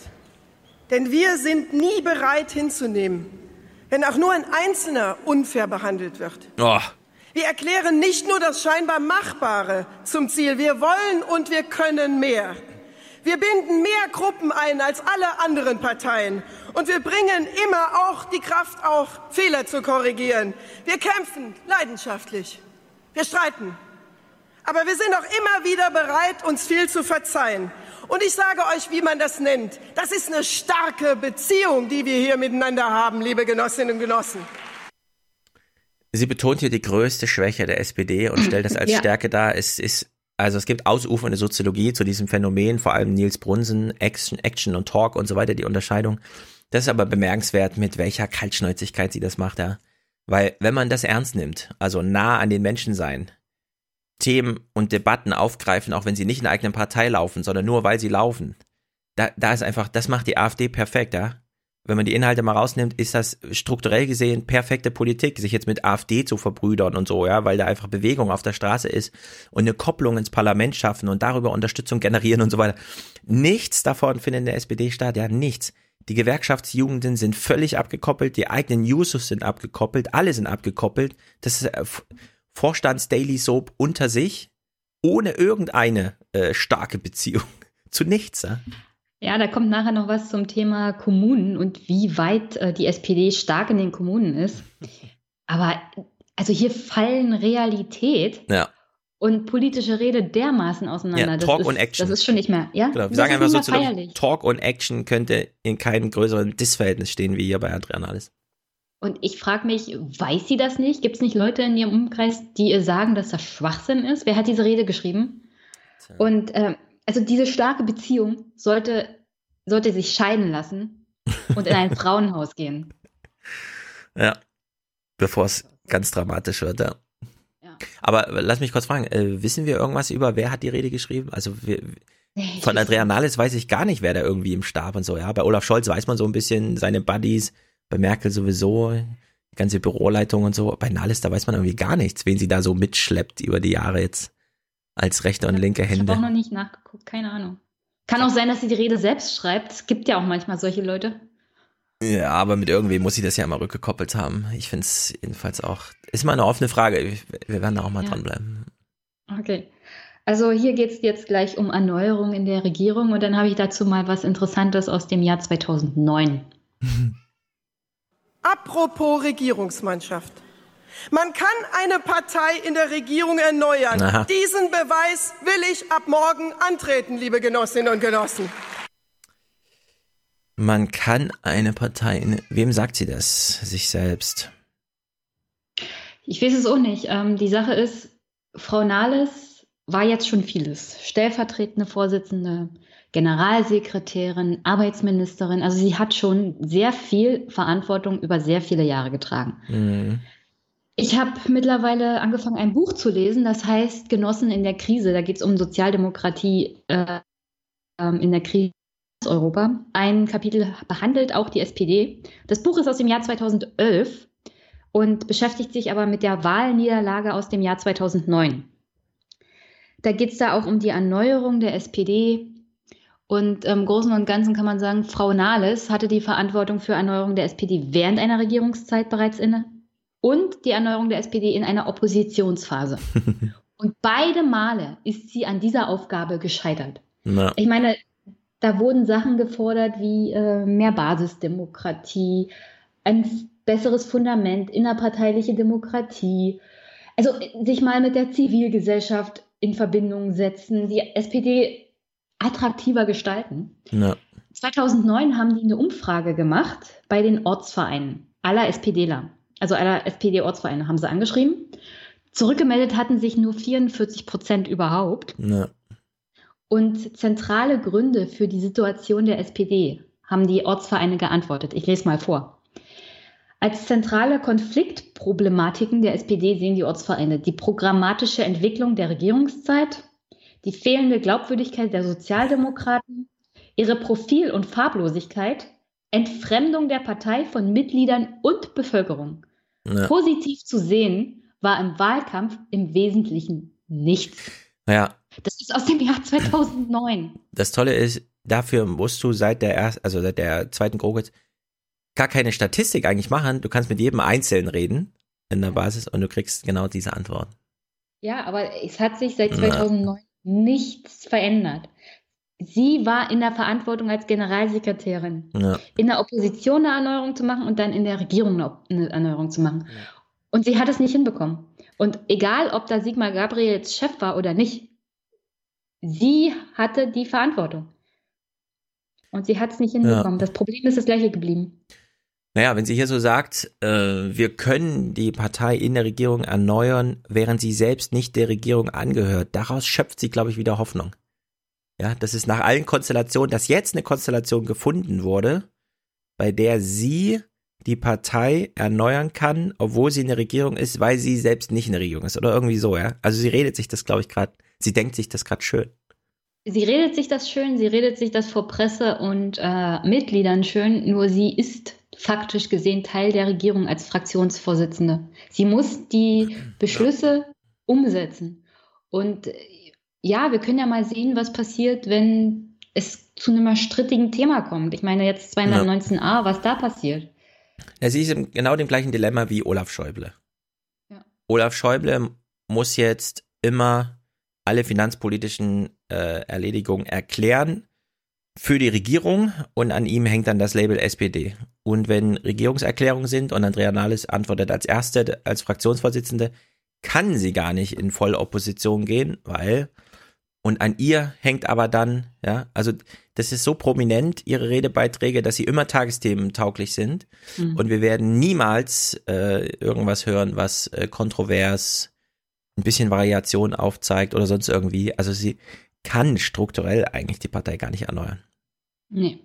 Weder mit Wortbeiträgen noch mit, und das wäre ja auch eine Idee, dass man so, ich meine, die CDU holt sich eine neue Generalsekretärin und sagt dann, die kriegt jetzt den Auftrag, das Papier zu schreiben, geht da also in die Partei raus, lernt das irgendwie kennen. Nicht mal so ein Programm haben sie aufgelegt. Das finde ich auch bemerkenswert. In der SPD haben sie ja dieses große Kroko-Theater gemacht mit Wir reisen mal rum. Der Kühnert reist und dann hat Janalis gesagt, wir reisen auch. Und dann war es ja so dieses, also wir sind hier richtig durch den Schlamm gekrochen, drei Termine am Tag. Drei Termine am Tag hieß aber auch, nach zwei Wochen war der Spuk vorbei. Da waren alle 18 Termine rum oder sowas, ja. Und dann nichts folgt daraus. Also das war einfach äh, so, so zwei Wochen Reise für sich. Nichts davon ist strukturell geblieben an Anbindung oder sonst irgendwie. Ich kann mir nicht vorstellen, dass Andrea Nahles irgendwen kennengelernt hat auf der Reise, mit dem sie jetzt immer noch mal ein Wort wechselt oder so, ja. Sondern es ist einfach, ich habe jetzt andere Aufgaben, ich muss jetzt die Fraktion führen und so weiter. Aber es ist völlig, es ist wirklich Banane. Ich muss jetzt die Partei erneuern und die Fraktion führen. Zu viel zu tun, als sich mit Mitgliedern und Zivilgesellschaft zu Ja, das ist echt Wahnsinn. Na, ich finde das auch interessant, wie du hast es ja gesagt, die CDU macht jetzt so eine Zuhörtour mit AKK. Genau, das ja. ist natürlich, das ist natürlich nicht nur für das Grundsatzprogramm, das ist auch, damit sie in den jeweiligen Ortsverbänden bekannt wird. Ja, ja, sie die muss ich jetzt zeigen. Ja. Sie muss sich jetzt halt ihre Seilschaften auch bundesweit ähm, machen und ich denke mal, das wird sie auch gut machen. Ich finde es halt interessant, wie das die Parteien machen. Also die machen jetzt alle eine Bestandsaufnahme, um sich neu zu finden, sozusagen, ihren Markenkern neu zu Mhm. justieren.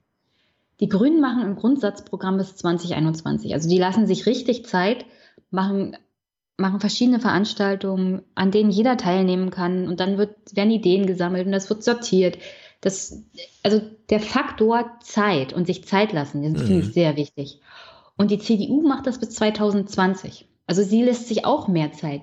Die SPD will bis 2019 hier äh, ein Grundsatzprogramm mit neuen Leitfäden finden. So nach dem Motto, wir sind die Schnellsten.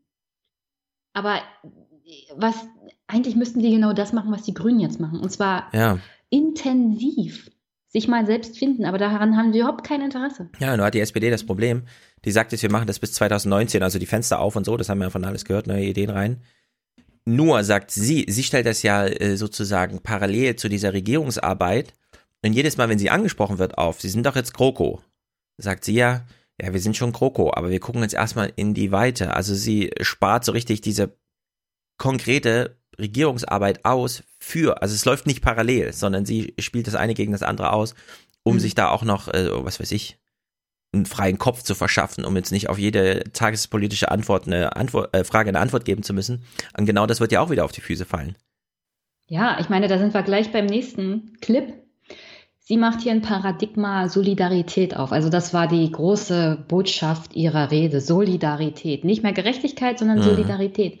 Und ich finde, eigentlich bräuchte die SPD ein Paradigma Glaubwürdigkeit und Vertrauen.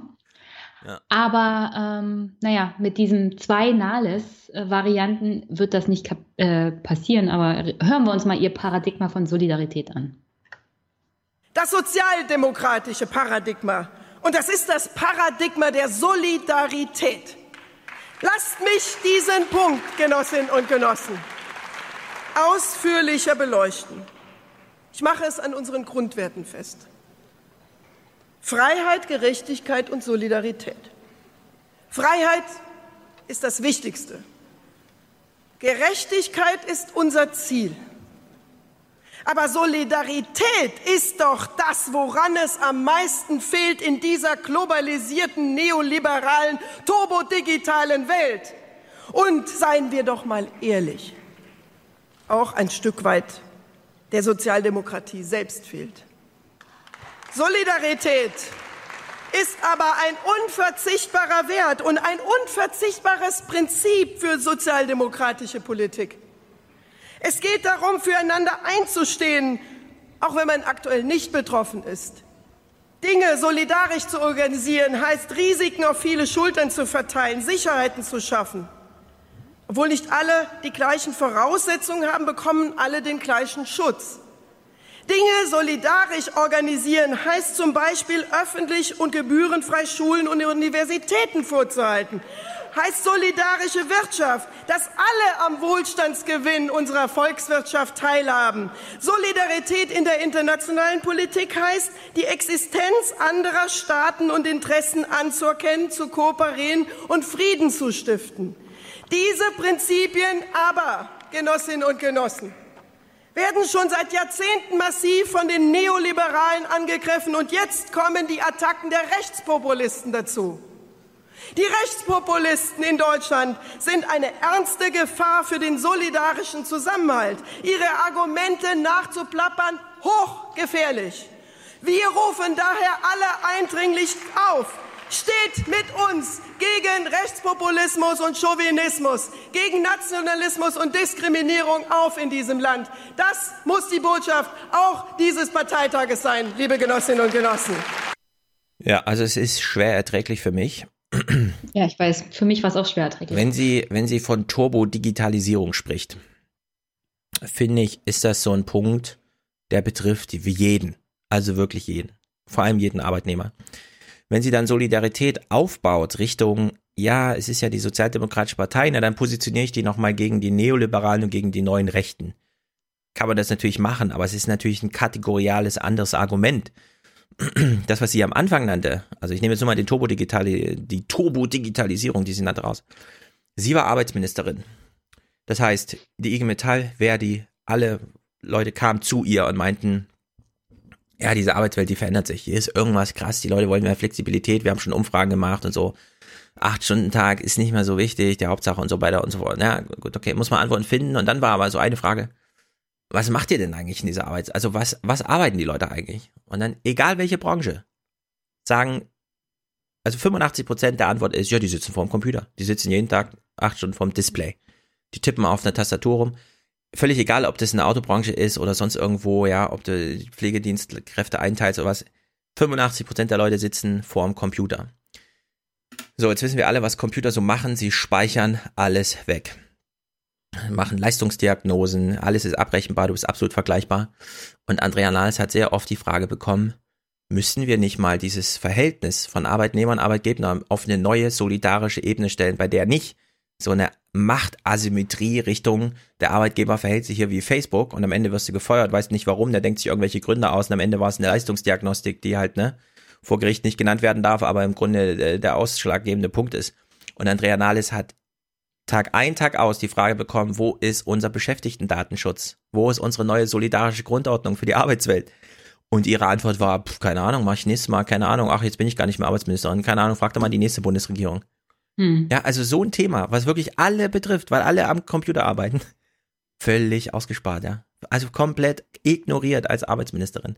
Und dann kommt noch dazu, ja, ihr ganzes, wo auch Solidarität, also Hartz IV und so weiter eine Rolle spielt, ja. Also wo sie auch, das ist wirklich, und dass sie hier dann so auf der Bühne steht und von Solidarität erzählt und dann so ein Oma Erna mediales R und die neuen Rechten und die Neoliberalen, ne, hm. genau, da müssen wir jetzt mal solidar, also das ist wirklich unerträglich, ja, das so zu sehen.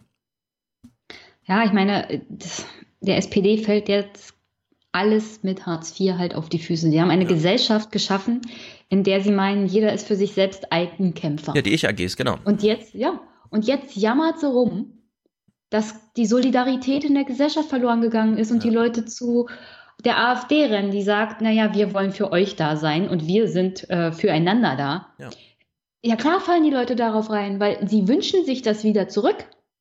Und sie gehen aber nicht zur SPD, weil die diese Gesellschaft geschaffen haben. Ja. Und da bin ich beim Thema Glaubwürdigkeit und Vertrauen. Wieso sollte man einer Partei vertrauen oder der glauben, wenn sie jetzt davon erzählt, die genau diese Situation hergestellt hat? Ja, ja sie vertauscht ja Ursachen und Wirkung. Die, die AfD bedroht unser Schicksal. Sie ist die Ursache all unserer Probleme. Wir müssen sie bekämpfen. Äh. Nee, ist genau das Gegenteil. Also genau das genau. Gegenteil ist der Fall.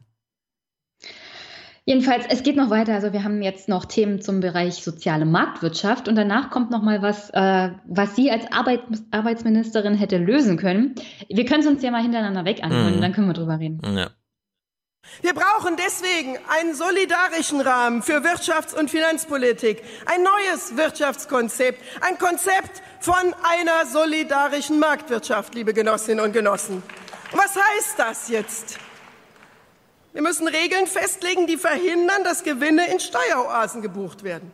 Wir müssen sagen, wie wir neue Jobs in strukturschwachen Regionen schaffen.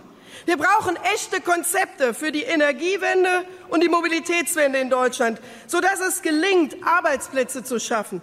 Die Klimaschutzziele müssen bis zum Jahr 2030 eingehalten werden. Auch das gehört zu einer solidarischen Marktwirtschaft dazu.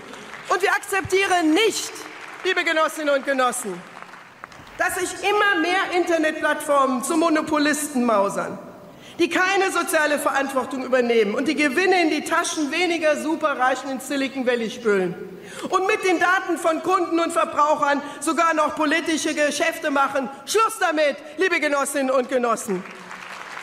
Uns geht es in der Wirtschaftspolitik um echte Werte, um die, die echte Werte schaffen.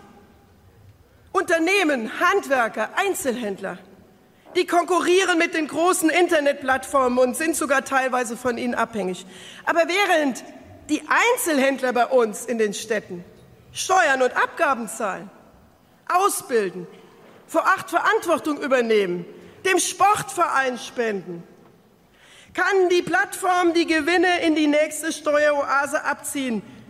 Ganz ehrlich, die Regeln, die diese Form von digitalem Kapitalismus zu einer solidarischen Marktwirtschaft machen, müssen erst noch erfunden werden.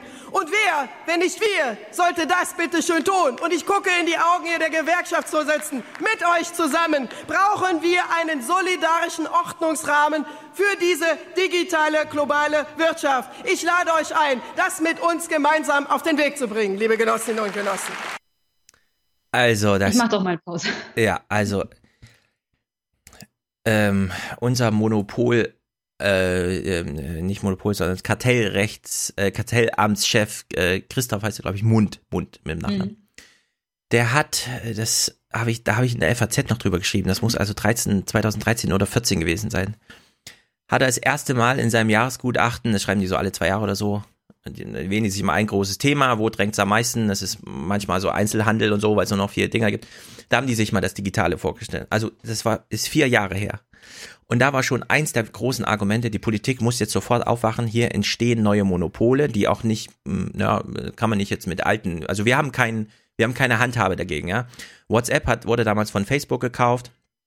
Es betraf 19 Millionen Deutsche, aber weil der Umsatz 0 Euro war, war das Kartellamt nicht zuständig, ja. Und jetzt haben wir so ein Megamonopol von einem 500 Milliarden Konzern Facebook, den sie hier irgendwie kritisiert. Und der Herr Mund hat damals gesagt, wir müssen hier irgendwas machen. Politik, bitte wach auf, hier entstehen wesentliche Infrastrukturen. Das war das einzige, der einzige juristische Term, den man noch nehmen konnte aus dem alten Kartellrecht. Hier entstehen wesentliche Infrastrukturen, nur wir können sie nicht mehr am Umsatz ermessen, sondern an anderem, wie zum Beispiel jeder fünfte Deutsche benutzt WhatsApp, auch wenn es 0 Euro Umsatz macht, erstmal ja. So, jetzt vier Jahre später hat sich Herr Mund geäußert, ja, Debatte ist im Grunde verloren, äh, die Monopole entstehen, die Politik kann da nicht mehr regeln. Ne? Also er hat sozusagen die, die Bankrotterklärung für sein Politikfeld, äh, Kartellrecht und Monopolregelung und so weiter. So, und wenn sie das jetzt hier, und dann guckt sie noch die Gewerkschafter an und so. Die, die Welt, also Springers Welt, hatte letztens, äh, der Tweet hatte 252 Retweets, ja, also das passiert mir auch selten. Die haben eine Grafik gebracht, Ältere in Deutschland sind besonders fleißig. Und dann haben sie eine Grafik gezeigt, 2002 äh, haben 4,2 Millionen Ältere gearbeitet, jetzt sind es 11,4, also eine mehr als Verdopplung bis hin fast Verdreifachung.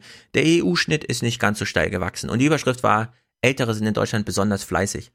Und dann hat Alex auf Twitter reagiert mit einer Grafik von der Bundeszentrale für politische Bildung. Und da kann man mal, und das ist wirklich äh, hochinteressant und pervers, für den gleichen Zeitraum, bei dem die Welt meinte, oh, die Alten sind immer fleißig geworden, da ist die zweite Grafik noch mit drin. Nicht nur die erwerbstätigen Quote der 65 bis 74-Jährigen, äh, sondern es ist auch noch das Rentenniveau eingezeichnet. Und man hat noch nie so ein schönes statistisches X gesehen, ne? wie das Rentenniveau von 52,5 Prozent auf fast 45 abgefallen ist und wie die erwerbstätigen Quote von 5% sich verdoppelt hat auf fast äh, 12%, also auf 12%, ja. es ist einfach, die sind nicht besonders fleißig, die deutschen Rentner, die sind besonders arm. Und wenn man, ja, so, ich meine, wir waren in Wien, das ist deutschsprachiges Ausland, direktes Nachbarland. Und da verdienen die, also da kriegen die Rentner im Schnitt materiell 800 Euro mehr pro Nase pro Monat. Und im Zweifel vielleicht sogar nicht nur zwölf Monate im Jahr, sondern mehr. Und das, äh, dass sie hier so auf der Bühne steht und äh, eine Forderung formuliert, weil es angeblich ein Problem gibt, während sie selbst diesen Zustand herbeigeführt und nicht abgewendet hat. Das ist wirklich unfassbar, ja. Es, es ist pervers und keine Angst, es wird noch perverser. Mhm. Es kommt gleich das Thema Arbeitsministerin, aber wir haben ja diese Initiative Neue Soziale Marktwirtschaft. Ja dieses INSM, das einfach äh, Neoliberale nochmal hoch 10 ist. Und da sitzen SPDler drin. Also die Situation, die du gerade beschrieben hast, das haben SPDler herbeigeführt. Ja. Die wollen diesen Zustand halten und wenn geht, noch verbessern. Also verbessern in Richtung, ja, jeder ist für sich selbst verantwortlich, jetzt mach mal, mach mal, mach mal. Die SPD gibt euch Bildung, dann müsst ihr auch selber euch um, euch um ja. euch kümmern. Ja. Und, äh, und dann noch zwei Sachen. Also erstmal die Besteuerung von Rente ist ab 2004 gekommen. Das heißt, du hast Genau. nicht nur das gesunkene Rentenniveau, die Rente wird auch noch besteuert, was deine Rente nochmal verringert. Da hat die SPD auch nichts gemacht und das ist eine echte Doppelbesteuerung. Wenn die FDP rumjammert, ja, Vermögenssteuer, Erbschaftssteuer, da werden ja die Erbschaftssteuer, Leute genau. doppelt versteuert. Genau. Ja, ja, das ist totaler Schwachsinn. Die echte Doppelbesteuerung passiert bei der Rente. Und da kümmert sich keiner drum. Da beschwert sich die FDP auch nicht drüber. Weil, keine Ahnung warum, könnte ja passieren, dass die Leute merken, dass sie doppelt versteuert werden Ja. tatsächlich. Nee, das kann ich ja mal kurz aufklären. Ähm, die Frage ist ja immer, wenn wir über Armut reden und die ist so groß, warum kümmert sich die SPD so wenig? Weil es ist nicht nur das Armut, sondern man muss Marcel Fratscher da ernst nehmen, es ist dieses Auseinanderdriften von Arm und Reich. All diesen Armen, die in Deutschland mit 74 Jahren noch Zeitung austragen gehen und so weiter, stehen einfach sehr viele Millionäre und fast Millionäre und es sind Eigentumsbesitz, also äh, hier Immo- Immobilienbesitzer und es ist alles durch diese nicht vorhandene Bodenwertsteuer sind da extreme Werte bis hin zu Reichtümern geschaffen worden und die stehen dem einfach gegenüber. Und deswegen ist es auch für die SPD zugegebenermaßen schwer, so eine Stimmung zu drehen. Man müsste halt, so wie äh, Jeremy Corbyn sagen, ja, scheiß drauf. Wir scheißen jetzt auf die Reichen und ihre Mediensysteme und was weiß ich und so weiter, ja. Also hier, dass die Welt und Schäuble und die schwarze Null als den besseren Kanzler ausruft, sondern wir machen jetzt pa äh, Politik for the many. Man müsste, also die SPD müsste sich sozusagen von dieser coolen Seite der Gesellschaft verabschieden und sagen, wir machen jetzt für die, deswegen die neue U-SPD für die U50 Prozent und das in, im Zweifel die U50-Jährigen Politik machen, ja. Und diesen Bogen kriegt sie nicht hin. Also deswegen, die FDP und so weiter, die haben ihr Klientel, ja. Also in Deutschland gibt es sehr viel von diesem äh, gut situierten, reichen Klientel, denen nun das Argument, ja, da wird die Rente doppelt besteuert, das ist doch egal. Also ich, äh, mein Alterseinkommen kommt doch aus der, aus dem Vermögen, aus den Immobilien und da ist keine Doppelbesteuerung, ja. Sondern es ist dann Abgeltungssteuer Ja. oder sonst irgendwas. ist echt, ist echt krank. Aber die Sache ist, ähm, diesen Bogen wird sie als SPD auch nicht hinbekommen wegen dem Seeheimer Kreis. Genau, Der- sie trauen der, sich nicht. Dieser, Kars, ja, ja. dieser Johannes Kars, der da Chef ist, Ja. der in, im Hintergrund praktisch die Fäden zieht, der nach Olaf Schäuble hier tatsächlich der SPD-Chef ist, der ja, ist und der auch aus Hamburg kommt und so weiter. Also das ist der die- ist Unternehmer, der hat überhaupt kein Interesse daran, dass sich da irgendwas ändert. Was ich auch viel an Kritik für Frau Langes Rede gehört habe, ist, dass da nichts Konkretes kam. Also wie will sie diese Probleme lösen? Aber Andrea Nahles macht hier eine Problembeschreibung, an der sie, ähm, an deren Entwicklung und Aufkommen sie teilweise selbst beteiligt war und gibt hier auch keine konkreten Lösungen vor. Und ich habe ja gesagt, es ist noch perverser geworden. Jetzt kommen wir mal zu dem Thema, was hätte sie denn als Arbeitsministerin so machen können? Und äh, was beschreibt sie denn hier an gesellschaftlicher Realität? Es treibt mich um, dass viele Arbeitnehmerinnen und Arbeitnehmer und auch viele Selbstständige übrigens gar nicht mehr von der solidarischen Institution Sozialstaat Deutschland profitieren, weil sie keinen Tarifvertrag haben. Das sind 40 Prozent der Arbeitnehmerinnen und Arbeitnehmer. Das ist die Mehrheit der Arbeitnehmer in Ostdeutschland. Das sind ganz viele Beschäftigte im Dienstleistungsbereich. Das sind ganz viele Frauen. Was kommt bei denen an? Da gibt es häufig über Jahre keine Lohnerhöhung. Die Lohnlücke zwischen Männern und Frauen ist um ein Vielfaches größer als bei tarifgebundenen Betrieben. Es gibt ein Drittel weniger Urlaub, keine Überstundenzuschläge und keine Betriebsrenten. Die dort beschäftigten Arbeitnehmerinnen und Arbeitnehmer spüren unsere Solidarität nicht mehr, liebe Genossinnen und Genossen. Diese Leute kriegen von der Politik die ganze Zeit nichts mehr mit. Das müssen wir doch ändern. Sie brauchen einen starken Arm in der Politik. Und wir sind dieser starke Arm für diese Arbeitnehmerinnen und Arbeitnehmer. Wer denn sonst, liebe Genossinnen und Genossen? Wer denn sonst, wenn nicht wir? Ja, wie der, wie der Hofmann da unten sitzt, der DGB-Chef, und sie anguckt Mhm. und denkt, oh Mann. ja, ich meine, man muss, also man, äh, man sieht schon an der Sprachregelung, solange Andrea Nahles oder wer auch immer an der SPD-Spitze über diese Leute spricht, statt die Parteitagsbühne zu nutzen, um zu diesen Leuten zu sprechen, funktioniert's nicht. Also die Antwort hat äh, der Osten schon gefunden, wer denn sonst? AfD. ja, das kommt dann dazu, genau. Ich meine, sie, sie redet hier über den Osten auch. Und ich habe es ja vorhin schon gesagt, es gibt in Ostdeutschland und ich lebe in der Lausitzregion. Hier ist jeder dritte Beschäftigte, der hat weniger als 2000 Euro brutto. Ja. In Gast, ganz Ostdeutschland haben 31,2 Prozent der Vollzeit beschäftigten sozialversicherungsabgesegneten äh, Arbeitsverhältnisse ja. weniger als 2000 Euro brutto im Monat. Ja. Und das, das auf netto runtergebrochen und dann wird die Rente noch versteuert. ja. Ey, da kannst du dich auch gleich auf die Straße stellen und überfahren lassen. Ich auch, so krass würde ich es jetzt nicht sagen. Aber ja, aber auch im Osten, im Osten sind ähm, die Mieten gestiegen. Wir haben hier auch Inflation. Ist nicht so, als ob wir hier rausgehen und äh, der Meter, Quadratmeter Wohnung kostet hier eine Mark oder so. Ja. Die Zeiten sind auch vorbei. Ja, ich will auch noch was äh, Kontroverses zu dem, was sie gerade sagt, äh, mit diesen ganzen Tarifverträgen und so. Mhm. Ich bin großer Fan von der ganzen Tarifpolitik, von dieser ganzen Sozialpartnerschaft und so weiter.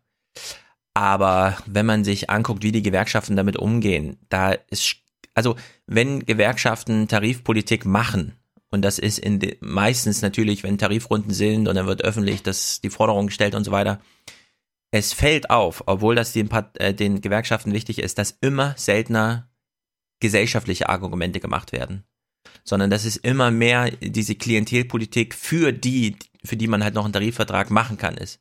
Und dass relativ viele Arbeitnehmer und das sind dann auch Kollegen im eigenen Betrieb und so weiter, ja, irgendwelche Vertreter für Schwangerschaften oder sonst irgendwas, dass die da schon nicht mehr reinfallen. Also es gibt da eine große Spaltung zwischen noch im Tarifvertrag und schon nicht mehr. Und wenn, wenn die Politik, in dem Fall die SPD, also das extra aufgreift hier als, das ist ein eigenständiger Bereich in meiner Rede. Ich mache, ich sage auch noch was für die tarifpolitisch gebunden. Das sind die, die im Zweifel eigentlich ausreichend verdienen, ordentlich abgedeckt sind, 13. Monatsgehalt haben und dann auch äh, mit einer Rentenkasse noch vom Unternehmen und so weiter. Ja, also da, das ist auch so eine Klientelpolitik, bei der ich denke, ja, das ist alles wichtig. Aber um die muss man sich im Grunde noch am wenigsten Sorgen machen, wohl wissen, dass das schon ein Problem ist, wenn diese Tarifpartnerschaftlichkeit da, also wenn, wenn diese Klientel schrumpft sozusagen, ja. Aber das, also das extra eine Rede einzubauen und dann aber nicht noch über Alleinerziehende genauso lang zu reden, finde ich zum Beispiel ist ein Problem. Ja? Also da, da muss auch eine Ausgewogenheit hin. Weil das ist wieder diese Falle, in die die SPD dann stolpert, dass sie nämlich glaubt, ah ja, die tarifpolitisch gebundenen, die sind schon organisiert. Da fällt uns das leichter, die zu mobilisieren und so weiter. Da würde ich sagen, ja, das, das, das ist eben die Gefahr, in die man dann geht, weil ihr braucht eigentlich die, die nicht organisiert sind. Die, die müsst ihr dann organisieren. Und da ist dann auch so eine Mindestlohnforderung von 12 Euro gar nicht verkehrt, weil das nämlich genau das Argument ist zu sagen, wenn die Tarifpolitik nicht funktioniert, muss halt der Staat da wieder rein und dann aber richtig. Und dann muss es Regelungen geben zur ähm, Befristung, zum Mindestlohn und dem ganzen Kram. Überstunden, Urlaub, das muss dann alles anders geregelt werden als in diesen da kann man sich dann nicht drauf verlassen, dass man sagt, okay, machen wir mal die Rede nur darüber, weil und so, in der Hoffnung, die sind schon mobilisiert, die sind leichter zu mobilisieren und so weiter und dann vergisst man die eigentliche Mehrheit. Ah, ich glaube, die SPD hat diese 20 bis 30 Prozent äh, an Leuten, die arm sind trotz Arbeit, einfach mal hinter sich gelassen. Die sehe ich, ich nicht als Wählerpotenzial. Ja. Ähm, was sie noch nicht ganz hinter sich gelassen haben, ist das Konzept von Arbeit aus dem 19. Jahrhundert.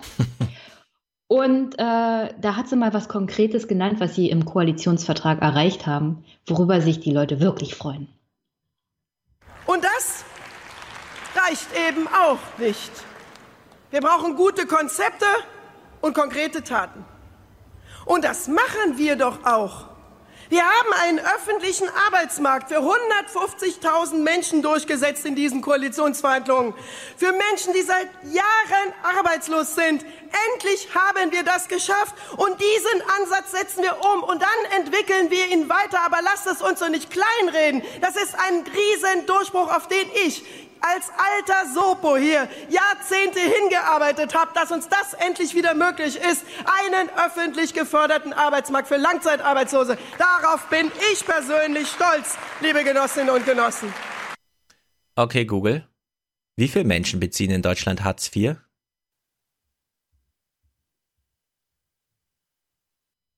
Keine gesprochene Antwort. Hallo Google. Okay, Google. Wie viele Menschen bekommen in Deutschland Grundsicherung? Okay, Google spuckt Text aus, liest uns nichts vor. Ich nehme mal an, grob überschlagen, 150.000 im Verhältnis zu allen Grundsicherungsempfängern sind statistisch. Ich kann für dich im Web suchen. Nee, lass mal. Nicht so ganz signifikant, schon auffällig, aber nicht signifikant. Nee. Meine Vermutung. Es gab letztens erst eine Statistik, ungefähr 3, noch was Millionen beziehen trotz Arbeit Hartz IV oder so. 150, das wären mal 5% dann, ist doch schon mal. Ja, du weißt ja, Arbeit, Arbeit, Arbeit.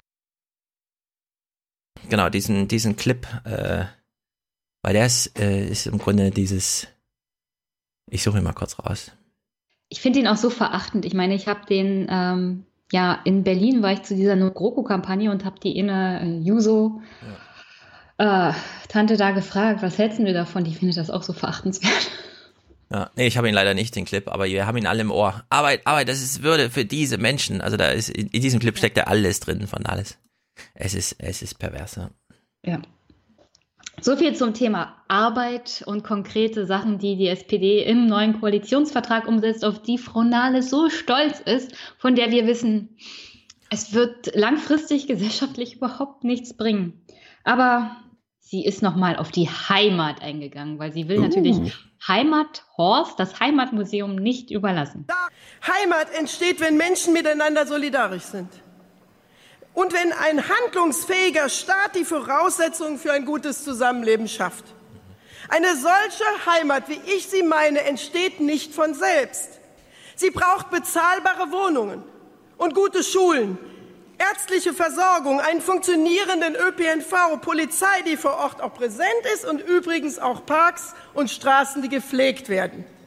Wir sind auch deswegen so stark in den Kommunen, weil wir das längst verstanden haben, liebe Genossinnen und Genossen. Deswegen ist Heimat ein sozialdemokratisches Thema.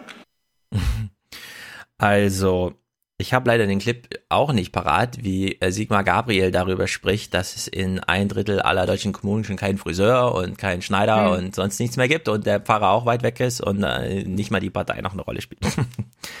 ja, Heimat kann ja natürlich wichtig sein, wie Nahles das sagt, aber naja.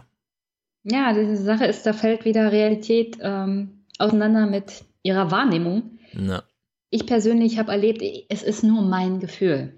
Aber die SPD wird hier in den Kommunen verdrängt. Und zwar nicht nur durch die AfD, sondern seit Jahren durch Parteilose, durch ähm, unabhängige, naja, Bündnisse. Da heißt es dann wir für Jüterbock oder ich bin Karlau oder irgendwie sowas. Ja. Das sind alles Leute, die sind in keiner Partei organisiert. Waren es noch nicht oder waren es vielleicht irgendwann mal, aber sagen jetzt, wir machen hier Kommunalpolitik, wie wir es für richtig halten. Ja. Die SPD existiert hier überhaupt nicht mehr in den Kommunen. Und dass sie das nicht weiß, ist ein Skandal. Und was sie da erzählt, das sind alles auch Sachen, die werden auf Länderebene umgesetzt. Ist ja ganz schön, aber zum Beispiel Polizei vor Ort. Ich habe hier eine Landesregierung, SPD, die ähm, hat erst mit der CDU koaliert und dann mit den Linken. Die haben hier die Polizei zusammengeschrumpft. Mhm. Und wenn die äh, zivilgesellschaftliche Gegenreaktion nicht so enorm gewesen wäre, hätten sie noch mehr Polizeistellen gestrichen. No. Also danke SPD für gar nichts. Ah, und zum Abschluss noch was Lustiges aus ihrer, ihrer Rede. Gerade wir Deutschen wollen Russland gute Nachbarn sein, liebe Genossinnen und Genossen. Ja, ich finde, so mittlerweile sind wir ja an dem Punkt, wo man sagt, das könnte wieder ein eigener Politikpunkt sein. Ich meine, Trump hat es ja probiert, Wahlkampf zu machen und zu sagen, wäre es nicht gut, wenn wir uns mit Russland gut verstehen. Und jetzt sehen wir die Entwicklung. Mhm. Aber Nö, das war gar nicht mein Punkt. Meine Frage ist, ähm, wann war in Deutschland das letzte Mal guter Nachbar mit Russland in Bezug auf gemeinsame Grenzen? Also, ich würde mal sagen, wenn sie auf Gerd Schröder und so anspielt, ist das schon. Ich fand's lustig, weil wenn du, wenn du dir überlegst, dass sie Bundeskanzlerin werden will. Was würde wohl passieren in Polen, wenn Angela Merkel sagt, wir wollen guter Nachbar mit Russland sein? Ach so, Nachbar im Sinne von. Ja, ja gut, okay. naja, das würde ich jetzt nicht so eng sehen. Nachbarn Ich sind auch die zwei witzig. Häuser weiter. Sind auch Ich Nachbarn. finde es aber witzig. Ja, das stimmt.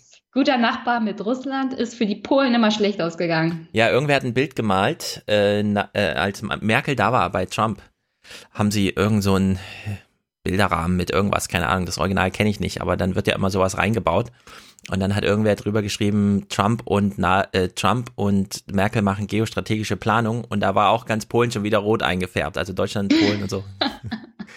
wer weiß, wer weiß. Uh. Also das Ergebnis war ja dann 66,3 Prozent für Frau Nahles. Genau. Ja, wir können ja Das ist direkt um- die Nachrichten gucken, da werden ja alle Ja. Zahlen genannt, äh, weil. Ingo Zamparoni ist zurück. Das heißt für uns Oh. natürlich Literaturproduktion. Ich Bald, lehne mich mal zurück, das hast du ja mitgebracht. ja, vielleicht gibt's bald keinen Literaturnobelpreis mehr, aber Ingo Zamparoni kämpft noch darum, dass er ihn bekommt. Er hat sich hier bemüht und er macht ein, ein Zahlenspiel, würde ich mal sagen. Guten Abend. Hundertprozentig konnte Andrea Nahles wohl davon ausgehen, dass sie nicht, wie noch vor einem Jahr Martin Schulz, mit der Bürde eines perfekten Wahlergebnisses ihr neues Amt übernehmen würde. Aber ein bisschen besser hätte es nach ihrem Geschmack wohl ausfallen können für einen gelungenen Start als neue SPD-Parteivorsitzende. Ja, mit 100 Prozent, also hundertprozentig konnte sie davon ausgehen, dass sie nicht 100 Prozent gewinnt. Das ist natürlich äh, super. Hat sich auch bewahrheitet, da war Ingo ganz klug. Jetzt hat sie ihr Ergebnis bekommen, sieht so aus. 66,3 Prozent stimmten beim Parteitag in Wiesbaden für die ehemalige Arbeitsministerin. In etwa so viele wie zähneknirschend beim Mitgliederentscheid für eine Neuauflage der Großen Koalition. Ja, das finde ich interessant, dass er diesen Bogen schlägt. 66 Prozent für die GroKo, 66 Prozent für Nahles. Fragt man sich so, Mehrheitsverhältnisse sind 50 äh, bis 66 sind 16 Prozent. Was sind das? Also was könnte man über diese 16 Prozent sagen? Ich würde sagen, das ist Rentnerrepublik. Da sind die Golden Agers, das ist der goldene Schnitt der Partei. Wenn die Demografie anders wäre, wäre auch dieses Ergebnis anders. Aber hier setzt sich halt die Generation 50 plus durch in der Partei und für die Partei dann äh, auch für Deutschland. Naja, aber goldene Decke und so weiter. Und doch hat Andrea Nahles etwas erreicht, was ihr niemand wegnehmen kann. Sie ist nach 155 Jahren nun die erste Frau an der Spitze von Deutschlands ältester Partei. Toll. Also der Vollzug ist gemeldet, auch er kommt nicht drum rum. So, jetzt sind sie beim Bericht im Parteitag und ich finde es mittlerweile, in, also die Parteien haben es schwer genug, aber die Journalisten machen es den Parteien noch schwerer. Es gibt hier so eine kleine Szenerie, die ich wirklich kritisch finde und ich finde, also es ist, hat mit Extra 3 und was die so auf Partei, also Parteitage sind jetzt immer so Kulisse für Klamauk aller möglichen Heute-Show äh, und so weiter. Es spielt sich so ein bisschen tot, würde ich sagen. Das Pferd ist totgeritten, aber es wurde hier, hat hier nochmal einen letzten Zügelschlag bekommen. Und ich fand es ein bisschen kritisch. Also ich möchte das auch spielen, um es einfach zu kritisieren. Heute früh vor dem Parteitag ein überraschender Vorschlag für Simone Lange. Frau Lange, ich soll Sie vom Vorstand fragen, ob es nicht noch eine Chance gibt, dass Sie jetzt zurückziehen. Letzte Chance. Ob es jetzt noch eine Chance gibt? Ja, dass Sie die Kandidatur zurücknehmen. Ich, ich möchte das nicht. Wir hätten auch einen schönen Platz in Brüssel oder so für Sie. Natürlich war das ein satirisches Interview des Magazins Extra 3, aber in dieser Szene steckt ein großer Kern Wahrheit. Ja, in der Szene steckt vor allem großer Kern Wahrheit nicht über die SPD, sondern über den Journalismus. Denn alles, was für die SPD gilt, nämlich dass man auf der Bühne seine Schwächen als Stärken verkauft, gilt für den Journalismus auch. Und wenn er einfach hinkommt und sagt, äh, ja, die glauben uns, äh, sie unterstellen uns eh Lügenpresse, also gehen wir mal hin und sagen, wir sind hier im Namen des Vorstands unterwegs und bitten sie nicht zu kandidieren, kann man sich nicht ganz frei machen, dass, äh, dass es da so einen Kern unaufgearbeiteten Unwohlseins der Journalisten gibt, den sie hier einfach mal offen austragen. Aber das ist wirklich, das geht gar nicht, finde ich. Nicht mal unter Satire kann man das verbuchen. Das ist so dumm und dämlich. Man muss es, also wenn man nicht klug genug ist für gute Satire, darf man keine Satire machen. Ich würde da ein Verbot für Satire aussprechen. Naja, es, es ist halt das Offenlegen der Realität. Das traut sich halt keiner in der Tagesschau zu nennen. Deswegen braucht man ja die Satire, damit man das wenigstens mal irgendwo anspricht. Ja, es aber ist natürlich, es, es schadet mittlerweile der Demokratie, muss man schon so sagen. Aber es, diese Satire tr- nimmt ja nur auf, was halt die Realität ist. Und dann müssen wir uns mal Aber- fragen, mein redaktioneller Vorschlag, ja genau, aber mein redaktioneller Vorschlag hier wäre zu sagen, es gibt ja zwei Sachen, an die man satirisch anschließen kann. Das eine ist natürlich, ohne Kampfkandidatur. Na dann versuchen wir mal der unter, absehbar Unterlegenerin das vorher noch auszureden. Der andere Punkt wäre aber ohne Kampfkandidatur. Das haben wir aber lange nicht gesehen. Was bedeutet das eigentlich, ja? Und da gibt's auch äh, zehn Wege, die man beschreiten kann, um das irgendwie so im Sinne von, ach, da werden jetzt wirklich zwei Vorstellungsreden gehalten. Das ist ja wie bei den Piraten damals, als Lauer auf die Bühne kam und meinte, hallo München, obwohl er in Münster war und so, ja. Also da gibt's äh, viel Spielraum, um äh, sozusagen dieses, der SPD geht so schlecht, Urwahl trauen sie sich noch nicht, aber es gibt zumindest eine Kampfkandidatur und da steht eine Bürgermeisterin auf einer Bühne und so weiter. Das hätte man auch, also dass man da so anschließt unter diesem, äh, also ich fand es einfach nicht gelungen. Ich finde, ich, ich sehe das auch nicht gerne, muss ich, also es ist ein ganz persönliches Argument. Mich nervt es einfach, wenn Journalisten das, was ihnen als Schwäche unterstellt wird, dann einfach so, dann tragen wir halt mit Stolz unsere Schwäche, ja, und damit, wenn eh alle glauben, wir sind Lügenpresse und sind instrumentalisiert vom Chef, dann sind wir es halt, so. Ja, aber mal ganz ehrlich, mein, das ist ja nicht nur das Tragen der Schwäche nach außen hin, es ist auch die Tatsache, dass sie überhaupt keinen Elan haben, diese Schwäche zu ändern. Ich meine, ja. Frau Lange hat sich dahingestellt und hat gesagt, also ich will hier wenigstens mal ein bisschen aufbrechen, dieser ja. alten Konstrukte. Ja. Die Presse hat ja anscheinend überhaupt kein Interesse. Nee, null, kein, kein null, Elan. Ja. Also, wer ist denn hier schuld? Also, an dieser Berichterstattung ist die, ist die Presse jetzt mal selber schuld. Da müssen sie sich auch mal ein bisschen selber bewegen. Immer, genau. Jetzt wird Nahles hier abgefragt zum schlechten Ergebnis, also äh, Otto und sozusagen kurz nach mhm. Verkündung, weil das ist ja, was die Presse eigentlich interessiert. Wie, wie geht es ihr damit? Wie fühlt sie sich denn? Sieht die erste Parteichefin in der Geschichte der SPD das schlechte Ergebnis als Dämpfer? Da kommt es für mich heute nicht drauf an. Ich sehe es erstmal als einen Auftrag einfach an, auch jetzt zu gucken, dass die Skeptiker überzeugt werden können in den nächsten Monaten, in den nächsten zwei Jahren. Ja, wieso, wieso sagt sie nicht einfach, äh, wissen Sie was? Das letzte Mal, als es eine Kampfkandidatur gab, da war das Oscar La von denen, der hat noch weniger bekommen als ich und der war richtig geil drauf und das fanden sie auch alle richtig geil. Also bitte finden Sie mich geil. Irgendwie so, ja. Also man kann es auch in verschiedene Richtungen drehen. Sie verkauft das wieder als, ja, ist ein Arbeitsauftrag und so weiter. Naja. Ja, aber das ist die Antwort, die sie immer geben. Das ja, das ist, ja, eben, aber da, ich finde, da ist so ein strukturell, da hat sich ein, ich sag's mal, wie die Super Nanny das früher mal gemacht hat, sie hat sich das angeguckt, hat sie gesagt, er hat sich ein Muster eingespielt. Das ändern wir jetzt mal. Und das wäre hier, finde ich, auch so ein. Frau Nahles, diese Antwort, super. Aber hier hat sich ein Muster eingespielt. Was sagen Sie denn jetzt nochmal, wenn Sie nochmal fragen zu den Ergebnissen? Ja, also irgendwas anderes als, das ist ein Arbeitsauftrag ich, und, äh, und so weiter. Ich, ich frage mich auch immer, warum stellen Sie diese Frage? Also ja, außer, außer sie fängt an zu weinen, ja, Oder sie sagt mal was, was überhaupt nicht auf dem Zettel steht. Dann wüssten die Journalisten auch nicht, was sie machen sollen. Sie fragen diese Frage immer wieder. Es kommt immer wieder die gleiche Antwort. Lass ja. doch diese scheiß Frage einfach sein. ist halt Daily Soap. Das ist wie Fußballberichterstattung. Furchtbar. Warum hat es vorm Tor nicht geklappt? Warum haben sie erst in der zweiten Hälfte? War es knapp? Haben sie es auch gespürt dann und so? Wie haben Sie sich gefühlt? Wollen, wollen Sie mal selber versuchen, hier auf dem Platz zu stehen? Dann können wir nochmal genau. drüber reden. Ja, das finde ich eh immer gut. Einfach Gegenfragen stellen, ja. Als Nahles einfach mal. Finden Sie 66 Prozent schlecht? Lassen Sie sich doch mal zum Intendanten wählen. Mal gucken, was Sie für ein Ergebnis haben. Ja, so irgendwie. Ja, so müsste sie reagieren. Genau. Und da hätte sie mal was, huh, da hätten alle mal geguckt, was hat sie jetzt gesagt? Genau, ein bisschen Das wäre mal. Aufmerksamkeit gewesen. Oder sie hätte wie äh, Corbyn es machen können. Der ist ja der so ein Modus. Ich warte, ich antworte erst ernst auf Ihre Frage, wenn Sie mir eine ernste Frage stellen. Also fragen Sie mich bitte zu. Atombomben, Austerität oder sonst irgendwas. Ansonsten sind Sie für mich äh, und so weiter. Also es gäbe unendlich viele Strategien, irgendwas zu machen, aber nein, äh, es wird nichts gegriffen. Die Tagesthemen haben jetzt als Gesprächspartner gleich Kevin Kühnert, also schlagen Sie noch kurz einen Bogen. Sie müssen ja irgendwie die Interessanz der Person herstellen, von der wir sagen, na, ist ein bisschen, okay, Kühnert halt. Also bauen Sie es nochmal kurz in den Bericht ein. Andrea Nahles will die Kritiker einbinden, wie zum Beispiel Juso-Chef Kevin Kühnert. Er hat wohl seinen Frieden mit Andrea Nahles gemacht und heute für sie als Parteichefin gestimmt. Also an, äh, heute spielt, wir hören ja noch mal Macron und Trump und so, heute spielt Körpersprache eine ganz viel Rolle. Und hier möchte ich es kurz beschreiben. Sie stehen sich gegenüber, sie wissen, sie werden gefilmt, Mimik spielen und so weiter, alles sitzt, alles Profi, aber dann wollen sie sich die Hand geben. Wie geht das? Es darf nicht schief gehen und so weiter.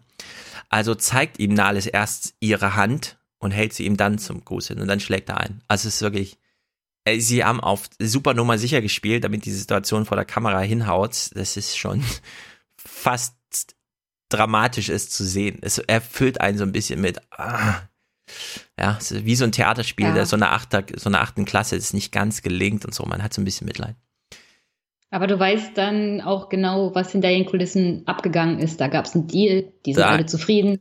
Und jetzt muss es ja. nach außen getragen werden, dass alles klappt. Da kann man das sehen, ja. Das war auch die, die letzte Szene, die mir hier so bekannt, äh, also in Erinnerung, es war als Angela Merkel auf dem CDU-Parteitag die ganze Bank ablief bis zu Spahn, Mhm. um ihm noch so einen kleinen Gruß und hier Papa und so und wieder zurück, und weil sie dann genau wussten, das ist dann Tagesthema und so. Naja, jetzt ist Ja, Kühnert sie hier. macht das besser. Ja. Merkel macht das besser.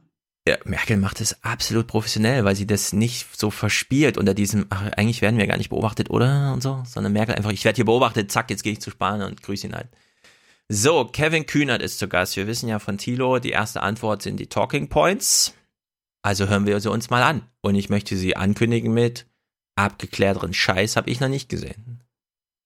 Und in Wiesbaden spreche ich mit dem Vorsitzenden der Jusos, Kevin Kühnert. Sie haben für Andrea Nahles gestimmt, ausgerechnet für die Frau, die für das steht, was Sie zuletzt bekämpft haben, vor allem die erneute GroKo. Wie sehr mussten Sie sich dafür verbiegen? Das ist keine Entscheidung, die mir ganz leicht gefallen ist. Es hat viel Nachdenken auch gekostet und ich kann zum heutigen Tag auch nicht mit Gewissheit sagen, die richtige Entscheidung getroffen zu haben. Ich glaube das aber. Also da möchte ich erstmal sagen, ohne Mikro, perfekt. Geiles Bundestagsplakat. Ja, äh, das stimmt. Also er sieht perfekt aus. Ja. Da musst du bloß noch äh, ein Foto machen aufs, aufs Plakat und dann steht er Genau. beim nächsten Bundestagswahlkampf auf der Liste. Perfekt. Ja, aber wie krass ist denn das hier so ein, ja, ich bin mir natürlich nicht sicher, die, aber ich glaube das zumindest, ja. Also so ein Naja, also, Authentizitätsspektakel abzufeuern, ja. Glaubt mir doch, ich bin doch ne, eigentlich nicht, ihr, ihr könnt mir doch vertrauen als Person und so. Also Ich- der hat es natürlich perfekt gemacht. Er hat es Ja. perfekt gemacht. Er hat sich in Position gebracht, hat die GroKo, eine GroKo-Kampagne gemacht, hat sich als Kritiker etabliert. Hat, er hat es genauso gemacht wie Nahles früher. Ja, Und jetzt macht er den Teamplayer, damit er den ganzen Bereich Seeheimer Kreis äh, für sich gewinnen kann und ist damit etabliert im Parteivorstand. Perfekt. ja. Er ist ein Machtpolitiker. Sehr gut. Ich frage mich aber so ein bisschen, für wen perfekt? Weil für mich nicht. Für so Nee, eine. für sich selbst. Ja, aber ich meine jetzt für so eine Simulation von Oma Erna, die ich in meinem Kopf habe, finde ich das auch perfekt. Weil ich dann der an der Stelle, die durchschaut das nicht und so weiter. Aber es ist so durchgebügelt, dass ich mir, also du hörst ja auch, wie wir jetzt über Kevin Kühnert reden, ja. Also bei uns zündet das ja null, dass er hier mit so einem herbeigegaukelten war Zweifel und so so. unterdurch nach, nach der Berliner Sache. Also Ja, also es ist, ich find's, hm, Kühnert ist hier auf einem ganz absteigenden Ast. Wir hören es mal weiter. Ähm, er, er versucht jetzt irgendwas von Erneuerungsprozessen zu erklären und wie das so funktioniert. Das, was jetzt vor uns liegt, dieser vielbeschworene Erneuerungsprozess, besteht vor allem aus einem. Diskutieren, diskutieren und nochmal diskutieren. Diskutieren, diskutieren und nochmal diskutieren. Ich frage mich, mit wem? Mit Olaf Schäuble? Mit Johannes Kahrs? Mit Karl Lauterbach? Mit wem will er so diskutieren? Ich meine, Kühnert hat nicht mal ein Bundestagsmandat, ja? Wer, wer soll ihn denn ernst nehmen in irgendeinem Gespräch? Politik wird im Parlament gemacht und die Partei, na gut, die erneuert sich halt, keine Ahnung, was das bedeutet. Wer soll das jetzt ernst nehmen, ja? Wenn er kommt mit diskutieren, diskutieren, diskutieren. ja, ich meine, seine Glaubwürdigkeit ist einfach weg. Ja. Vorbei. Ich meine, ich kann nachvollziehen, dass er sich nicht für Simone Lange ausgesprochen hat. Ich nicht, ehrlich gesagt, ich nicht. Aber, mh, na, von der Machtposition her. Aber ja, das schon, Karriere du- und so, du- aber Ja, ja, wenn du deine Glaubwürdigkeit wenigstens behalten willst, dann hätte er sich nicht dezidiert für Andrea Nahles aussprechen dürfen. ja. Und das hat er getan. Und es gab einen Hinterzimmerdeal und es ging nicht nur um die Kommunikation, äh, Kommu, äh, Kommission da zum Thema direkte Demokratie und Mhm. soziale Beteiligung und sowas alles. Das kann er mir nicht erzählen. Es geht da um Posten und zwar bei der nächsten Bundestagswahl und bei der nächsten Landtagswahl und bei der nächsten Europawahl. Und ich meine, die Annie Klose soll Ja. jetzt für die Europawahl in Berlin kandidieren. Mal Ja, abgesehen genau. davon, dass sie das wahrscheinlich nicht bekommt. Was bringt denn die in Brüssel? Mal ganz ehrlich, die SPD stirbt hier gerade auf nationaler Ebene. Die brauchen die Leute in den Landesparlamenten und im Bundestag. Und wenn die Jusos es abfeiern, dass sie das vielleicht schaffen könnte, ins Europaparlament ist das gar nichts. Ja. Also für die Rettung der Partei ist das gar nichts. Ja, ich finde auch, also Europaparlamentsmandat ist so ein bisschen, das hat schon mit Abschiebung zu tun, immer noch. Und Kühnert braucht jetzt ein Bundestagsmandat. Der ist jetzt zu spät dran. Die nächsten Wahlen sind zu lange hin. Die, dieser Erneuerungsprozess, den er so von außen, ich meine, es gibt ja in der Bundestagsfraktion der SPD so junge Hüpfer, die so ein U35-Ding irgendwie und so, die auch mal ein Selfie machen und sich jetzt wahrscheinlich organisieren.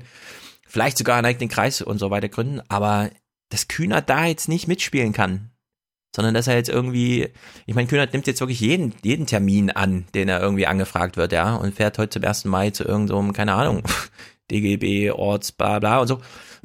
Und das finde ich, Kühnert hat jetzt nicht die Augenhöhe. Und jetzt stellt Ingo Zamparoni eine sehr witzige Frage. Ich formuliere sie mal vor, so wie ich sie verstehe. Lohnt es sich überhaupt mit Andrea Nahles zu diskutieren? Die hat doch eh nur 66 Prozent und eigentlich wissen wir, wer nächster Kanzler wird. Ja? 66,3 Prozent. Nur Begeisterung für eine neue Chefin herrscht da nicht gerade. Diese vielbeschworene Erneuerung, die Sie da angesprochen haben, hilft das mit so einem Ergebnis, das wirklich so anzupacken? Wir üben ja mittlerweile den dritten Parteitag hintereinander, also seit Dezember, ähm, möglichst offene, transparente und ehrliche Parteitage abzuhalten. Und damit haben wir heute weitergemacht. Bei uns gibt es keine Show auf dem Parteitag. Hier wird nicht mit 100 Prozent abgestimmt, wenn die Stimmung nicht nach 100 Prozent ist. Und ähm, dementsprechend ist das ein Ergebnis, naja, Sie, Sie kennen diese Floskel, aber in dem Fall ist es kein. Es ist ein ehrliches Ergebnis. So war die Stimmung im Saal. Und es kann doch auch nicht ernsthaft jemanden überraschen. Wir haben eine Kehrtwende der Parteispitze bei der GroKo-Frage ähm, gehabt. Wir sind über Jahre hinweg in der Juniorpartnerschaft. Es grummelt an vielen Stellen in der Partei. Und deswegen finde ich es wichtig, dass die neue Vorsitzende auch ein realistisches Stimmungsbild davon mitgegeben bekommen hat, wie es in der Partei aussieht, nämlich mitunter sehr, sehr kritisch. 150 Jahre alte Partei und wir üben noch. Seit 20 Jahren versuchen sie die Erneuerung und wir üben noch. Ja. Perfekt. Übung muss sein. Also ich finde es auch, wie er anfängt, wie er anfängt zu sagen, ja, also hier, hier regiert die Ehrlichkeit, während er so ein unehrliches Statement macht. Das finde ich einfach, das ist. Ja, also. An Ehrlichkeit ist da nichts mehr. Nee. Kühnert. Also, wenn es überhaupt Kopf, ich, mein Szenario für, für Hoffnung wäre, Kühnert ist im Bundestag, gründet so eine Gruppe, 15 Leute, keine Ahnung, äh, junge Leute, irgendwas. Wir wollten eigentlich keine GroKo, wir, wir machen, von mir aus spielt man da ein bisschen Opposition. Ne? Also für jeden Antrag, der kommt aus dem Kanzleramt oder wo, sonst, aus welchem Minister auch immer, legt man einfach so einen Gegenentwurf vor, ja, so, so Marco Bülow-Style irgendwie. Und dann aber nicht als Gegner Andrea Nahles, so im Sinne von, ja, ja, der werde ich mal hier zuarbeiten und so, sondern wirklich Schäuble. Also konkret nicht in der, also Parteipolitik, sondern Deutschlandpolitik. Schäuble will eine Null, also ich würde sagen, eine anti, ähm, eine anti-schwarze Null-Opposition in der SPD, weil die Jungen auch eine Stimme haben. Sowas irgendwie, ja.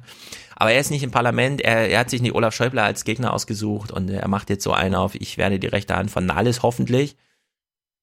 Ey, mal ganz ehrlich, Stefan, der will die schwarze Null nicht abschaffen. Der will mehr Steuern einnehmen, um die zu investieren, aber die schwarze Null soll sich trotzdem halten. Das ist die Idee von Kevin Kühnert. Ja, und das, und das ist ein Problem. Ist in, ja. Im Grunde dann auch keine Hoffnung. Ich meine, warum sollte man den in den Bundestag setzen? Er ist keine wirkliche Veränderung, keine wirkliche Erneuerung. Er will mit dem Loser Bülow auch nicht wirklich in Verbindung gebracht werden, wo ja. ich sagen würde, also nicht, also nicht, dass die Hörer das falsch, falsch verstehen, aber in seinen Augen ist Bülow ein Loser, weil er ist Hinterbänkler ja. und erzählt seit äh, gefühlten 20 Jahren immer das Gleiche. Aber damit will er nicht wirklich was zu tun haben, er will in die vorderste Reihe. Ja. Und mit dem kann er halt nicht in der vordersten Reihe landen. Ja, also Und- was, ja. Was Bülow nicht hinbekommt, ist zu organisieren. Bülow ist ein Ja. Einzelkämpfer und als Einzelkämpfer geht das einfach nicht. Vor allem, Nee. wenn beispielsweise, es gab ja da so einen Vorfall, äh, Ehe für alle und so weiter, war ja groß Thema dann. Und dann hat Bülow einen eigenen Antrag vorgelegt, obwohl die SPD ja einen in der Schublade hatte, den sie dann, und der wurde in einer Woche durch und so. Und da hat, da hat Bülow bei dem Thema noch ein Einzelkämpfer-Ding gemacht, ja. Und das hat niemand da verstanden. Und deswegen will jetzt auch keiner mit Bülow zusammenarbeiten und so weiter es muss halt irgendwie organisiert werden und ich sehe bei Kühnert keine Organ, also nicht null Organisation. Ich weiß nicht, was er den ganzen Tag macht. Es Der will, sich, der will sich einfach an die Parteispitze um den Seeheimer Kreis mit ranhängen. Ja. Ein bisschen was, ein bisschen was, Erneuerung, also wir erzählen das mal so, aber wirklich was Handfestes wird nicht bei rumkommen. Nee. Ja, die letzten drei Clips sind ein Tagesthemenkommentar, der natürlich anfällt, weil sowas muss ja ordentlich kommentiert werden. Ich finde, die SPD ist von mir, also die ist hoffnungslos, orientierungslos, keine Ahnung, jeder versucht so ein bisschen sein Süppchen zu kochen. Die Ratschläge, die jetzt von Seiten der Tagesthemen kommen, sind allerdings, da fragt man sich so ein bisschen, bitte, äh, könnte man nicht nochmal das Redigieren, Durchlesen, nochmal überlegen und so. Es beginnt so. Es spricht Moritz Rödle. Die SPD kann nur wieder Erfolg haben, wenn sie sich nicht mehr ständig mit sich selbst beschäftigt. Doch ein Ende der innerparteilichen Debatten ist bislang nicht in Sicht.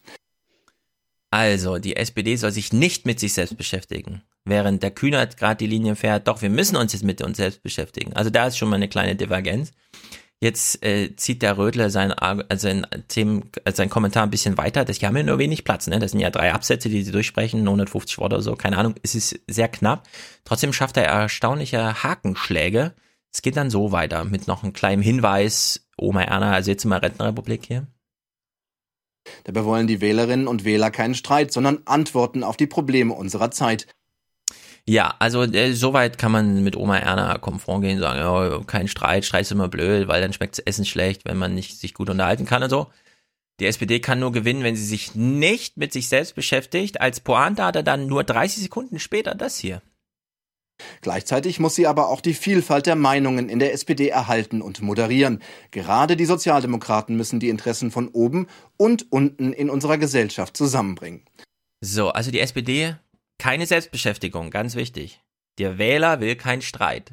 Nahles Aufgabe ist es jetzt aber, gleichzeitig die Vielfalt der Meinung in der SPD zu erhalten. Fragt man sich so ein bisschen, okay, fordert sie jetzt Briefe ein, ja, so wie wir das von dir schon gehört haben, dass mhm. sie einfach so Meinungsstimmung, sondern legt sie das hin und sagt, okay, die Vielfalt ist da, alles klar. Ja, so hier verlangt jemand die Quadratur des Kreises. Ja, aber fällt denen das nicht selber auf? Das muss doch irgendwie, ich verstehe das einfach nicht. Lesen die das nur vor? Wissen sie nicht, was sie vorher sagen oder was? Naja, die sitzen ja, also um 10 gibt es ja diese Konferenz, wer macht und so, oder war das 12 Uhr, also diese Mittagskonferenz halt. Und dann haben die ja relativ viel Zeit. Also ich glaube, 20 Uhr wird das Ding eingesprochen, damit es irgendwie ein bisschen früher online geht. Man könnte es wahrscheinlich auch live sprechen. Also man hätte einen ganzen Arbeitstag Zeit, sich Gedanken zu machen, was man eine Minute, eine Minute 30 lang sagt. Und das ist das Ergebnis dann, ja. Das ist halt, naja, gut.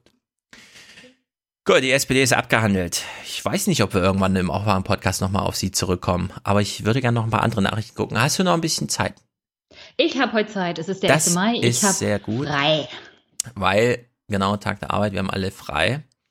Es fanden, jetzt kommen die Nachrichten, die mich so richtig interessieren, weil die SPD hat Theater gespielt, ist soziologisch interessant für uns Wähler. Es ist so uninteressant, weil es keine Rolle mehr spielen wird. Also wir können, wir können aber noch zum Abschluss sagen, wir haben am 1. Mai, dem Tag der Arbeit, die SPD, die Partei der Arbeiter, begraben. Ja. Viele laufen jetzt draußen rum und begraben sie. Wir machen es hier am Schreibtisch. Ja. Die ist jetzt begraben, ja. Also ich weiß auch ja. nicht. Wir kommen gleich nochmal auf Olaf Schäuble zu sprechen, aber eher so als Rausschmeißer. Deswegen, es gab ja große Weltpolitik.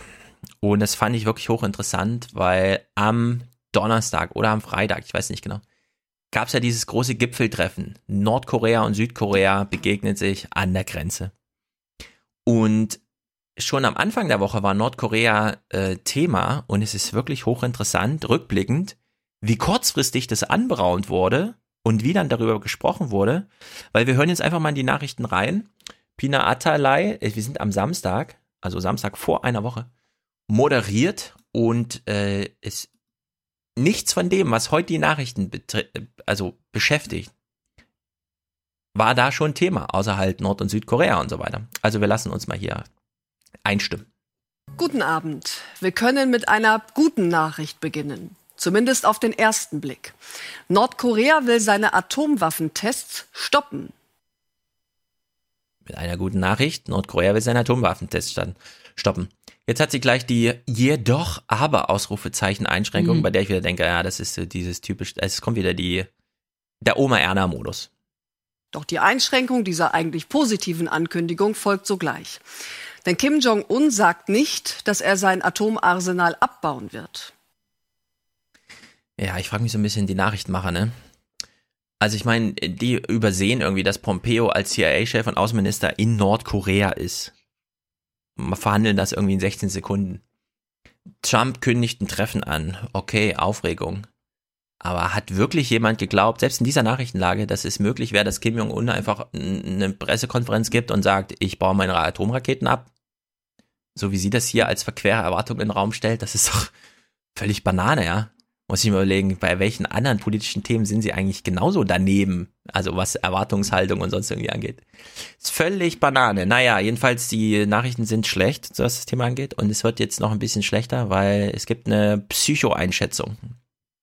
Kim Jong-un zeigt sich zunehmend nicht mehr nur als unberechenbarer Dauerprovokateur, sondern als verhandlungsfähiger Machthaber, vor allem gegenüber den USA.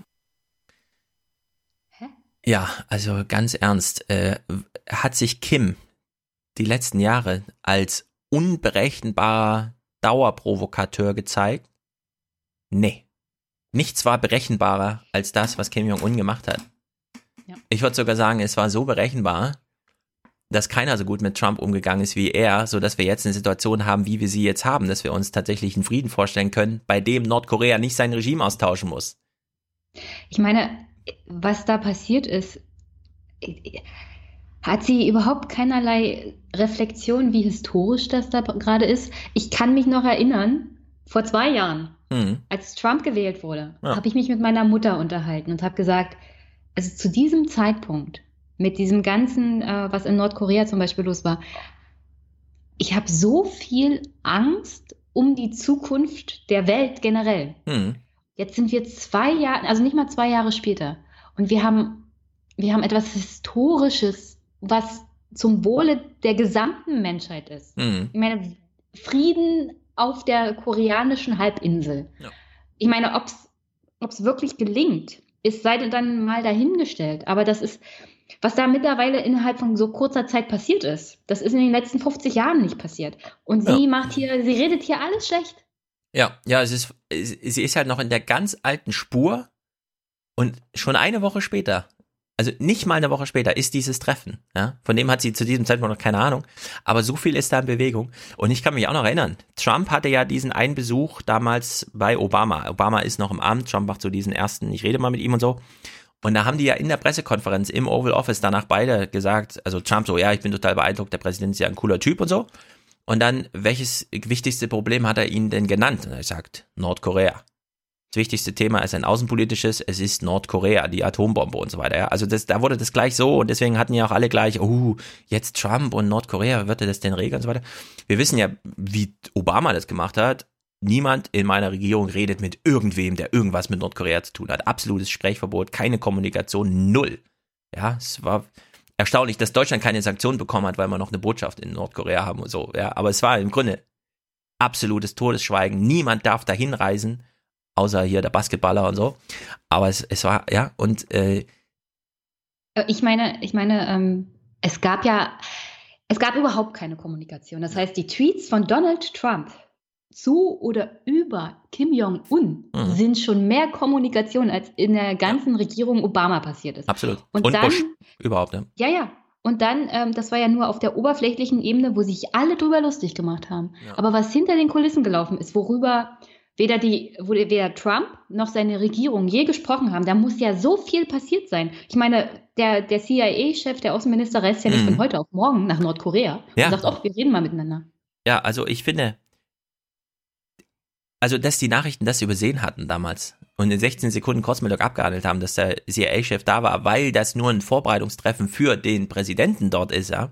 Meine, überleg dir das Völlig mal. Banane. Also völlig Banane, völlig unter, also ich sag mal so, wenn man, wenn man Journalismus macht, hat man morgens um 10 manchmal mit Themen zu tun, bei denen man sich denkt, scheiße, ist das gerade eine weltbewegende Nachricht oder ist das nur so, hm, ja, also man hat ganz oft eine Situation, bei der man in Pressekonferenzen sitzt und denkt, war das jetzt wichtig? Habe ich, hab ich das überhört oder so? Und dann guckt man sich so an und dann, ja, wir warten mal, was die DPA macht, okay? Weil da weiß man so, zehn Minuten später machen die irgendwas dazu. Und dann, ja, diesen Spielraum hat man so ein bisschen. Aber, also man kann schon mal so Themen übersehen, ja, so, so Halbsätze, gerade bei solchen Sachen. Aber der amerikanische Außenminister in Nordkorea das, das, kann man, das kann man wirklich nicht übersehen eigentlich. Ja. Krieg. Das, das kann man sich mal überlegen, die sind offiziell noch im Krieg. Hm, also USA und Nordkorea jetzt nicht, ja. aber, aber. Nee, doch. Offiziell sind Echt USA so weit geht die Solidarität noch dann noch?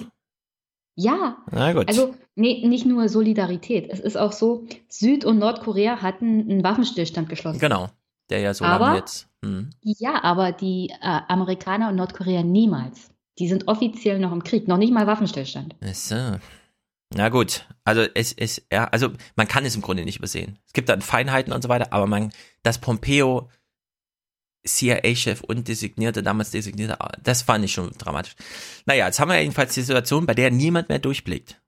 Und manchmal passiert ja, dass dann doch aus Versehen guter Journalismus passiert. Gar nicht so, weil da so viel Intelligenz dahinter steckt, sondern nur, weil mal der ganz deskriptiv einfach nur beschrieben wird, wie diese Politik gerade funktioniert. Und das ist eben genau richtig gesagt. Ein Tweet ist schon mehr Kommunikation als in 16 Jahren Präsidentschaften davor. Also hören wir uns mal kurz im Bericht an, wie das hier zusammengefasst wurde, wer da mit wem welcher Fernseh- und Twitter-Diplomatie macht. Mit einem Tag Verzögerung sendeten die Staatsmedien heute Kims Auftritt vor der Plenarversammlung der regierenden Arbeiterpartei. Die soll die Beschlüsse abgesegnet haben. Die Fernsehdiplomatie setzte sich nördlich der Grenze fort, beim engsten Verbündeten China. Dort hieß es im Staatstv, Peking begrüße Pyongyangs Absichten. Diese würden die Lage auf der koreanischen Halbinsel verbessern. Zuvor hatte US-Präsident Trump den Schritt gelobt. Er twitterte, das ist eine sehr gute Nachricht für Nordkorea und die Welt. Japans Premier Abe, gerade zurück aus den USA, gab sich vorsichtig. Entscheidend ist, dass diese Ankündigung zu einer vollständigen, überprüfbaren und unumkehrbaren Demontage des nordkoreanischen Atom- und Raketenprogramms führt. Ich werde mir das genau anschauen. Na, zum Glück hat überhaupt noch ein Politiker dieser hohen weltgeschichtlichen Angelegenheit ein Fernsehinterview gegeben. Der Nordkoreaner über Bande Nachrichtensprecher und der Chinese dann auch, ja, und dann kommt Trump und twittert. Na, zum Glück hat der Japaner nochmal gesagt, ich bin besorgt in eine Fernsehkamera, auch wenn die Mikrofone so ein bisschen sehr 1950 aussahen, aber pff. Wir sind noch nicht ganz unwichtig. Ja, man fragt sich so langsam, das ist Journalismus, ja. Also braucht man es noch oder so, oder können wir nicht total selber lesen? Aber gut, so ist die, so ist die Lage. Irgendwer muss uns das hier einordnen. Und wenn auch nur in 16 Sekunden Pompeius da, ja. Naja, äh, die Experten haben allerdings, also man hat noch Experten gesprochen, nicht nur die Protagonisten, die geben noch einen kleinen Hinweis, vielleicht nicht ganz uninteressant. Experten glauben, dass das Testgelände im Nordosten des Landes nach sechs Atomversuchen ohnehin instabil ist und vom Einsturz bedroht.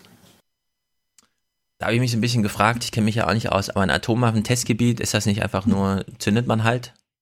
Sind da irgendwie Tunnel, die nach einem Atombombenschlag einsturzgefährdet sind oder was? Oder wie soll ich das verstehen? Naja, das ist ja, also das ist ja eine Explosion mhm. unter der Erde. Das, ja, aber da also stürzt doch eh alles ein. Zerstört. Ja, genau. Aber wieso kann das einsturzgefährdet sein? Da wurden Atombomben gezündet, das ist doch alles eingestürzt. Also denke ich so, naive Sicht da. Also ich, wenn ich jetzt höre, ein Salzstock ist einsturzgefährdet, würde ich sagen, okay, weil da hat man einen Tunnel und der kann kaputt gehen. Aber wenn ich eine Atombombe zünde, erwarte ich doch, dass unter der Erde alles kaputt geht und ich für die neue Atombombe, die ich da testen will, ein ganz neues Loch bohren muss und so weiter, ja. Fand ich, also ich will es nur sagen, ich fand es ein bisschen komisch, weil ich denke mir so ein bisschen Atom, also die Amerikaner haben vielleicht, in der Wüste das einfach oberirdisch gemacht. Sagen, ja.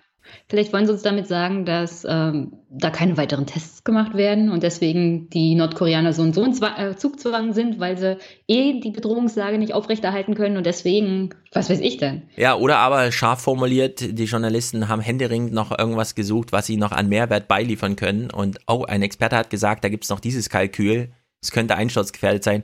Okay, dann ist halt die Atomwaffentesterlage einsturzgefährdet, ja? Okay. Sagt uns gar nicht.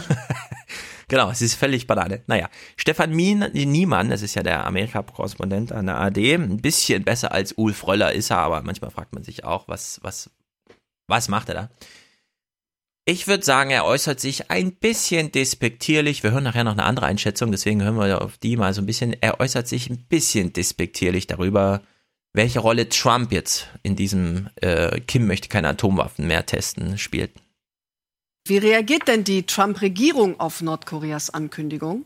Also man spürt schon ungläubiges Staunen hier in Washington, aber im Weißen Haus fühlt man sich auch bestätigt und ist stolz darauf, weil man der Auffassung ist, Donald Trumps harte Haltung war es, die äh, Kim Jong-un sozusagen zum Einlenken bewegt hat. Das ist die Auffassung hier. Donald Trump selbst hatte ja in dem Tweet, den wir eben im Beitrag gesehen haben, äh, Optimismus angedeutet, allerdings in für ihn doch eher zurückhaltenden Worten. Er hat ja von Fortschritt gesprochen und von einer sehr guten Nachricht und dass er sich auf das Gipfeltreffen freue. Seine glühendsten Anhänger sind schon viel weiter weiter. Im Netz wird er bereits für den Friedensnobelpreis vorgeschlagen, hier von seinen Fans in Amerika. Ja, da denkt man sich so. szenario Ja, das ist für die wirklich richtig scheiße, ja. Weil zum einen, ja, der Trump macht hier wieder einen auf den Macker und seine Base, wie reagiert die? Ja, die schlägt ihn für den Nobelpreis vor. Oh, Ja, also man sieht schon das Augenrollen irgendwie aller Beteiligten.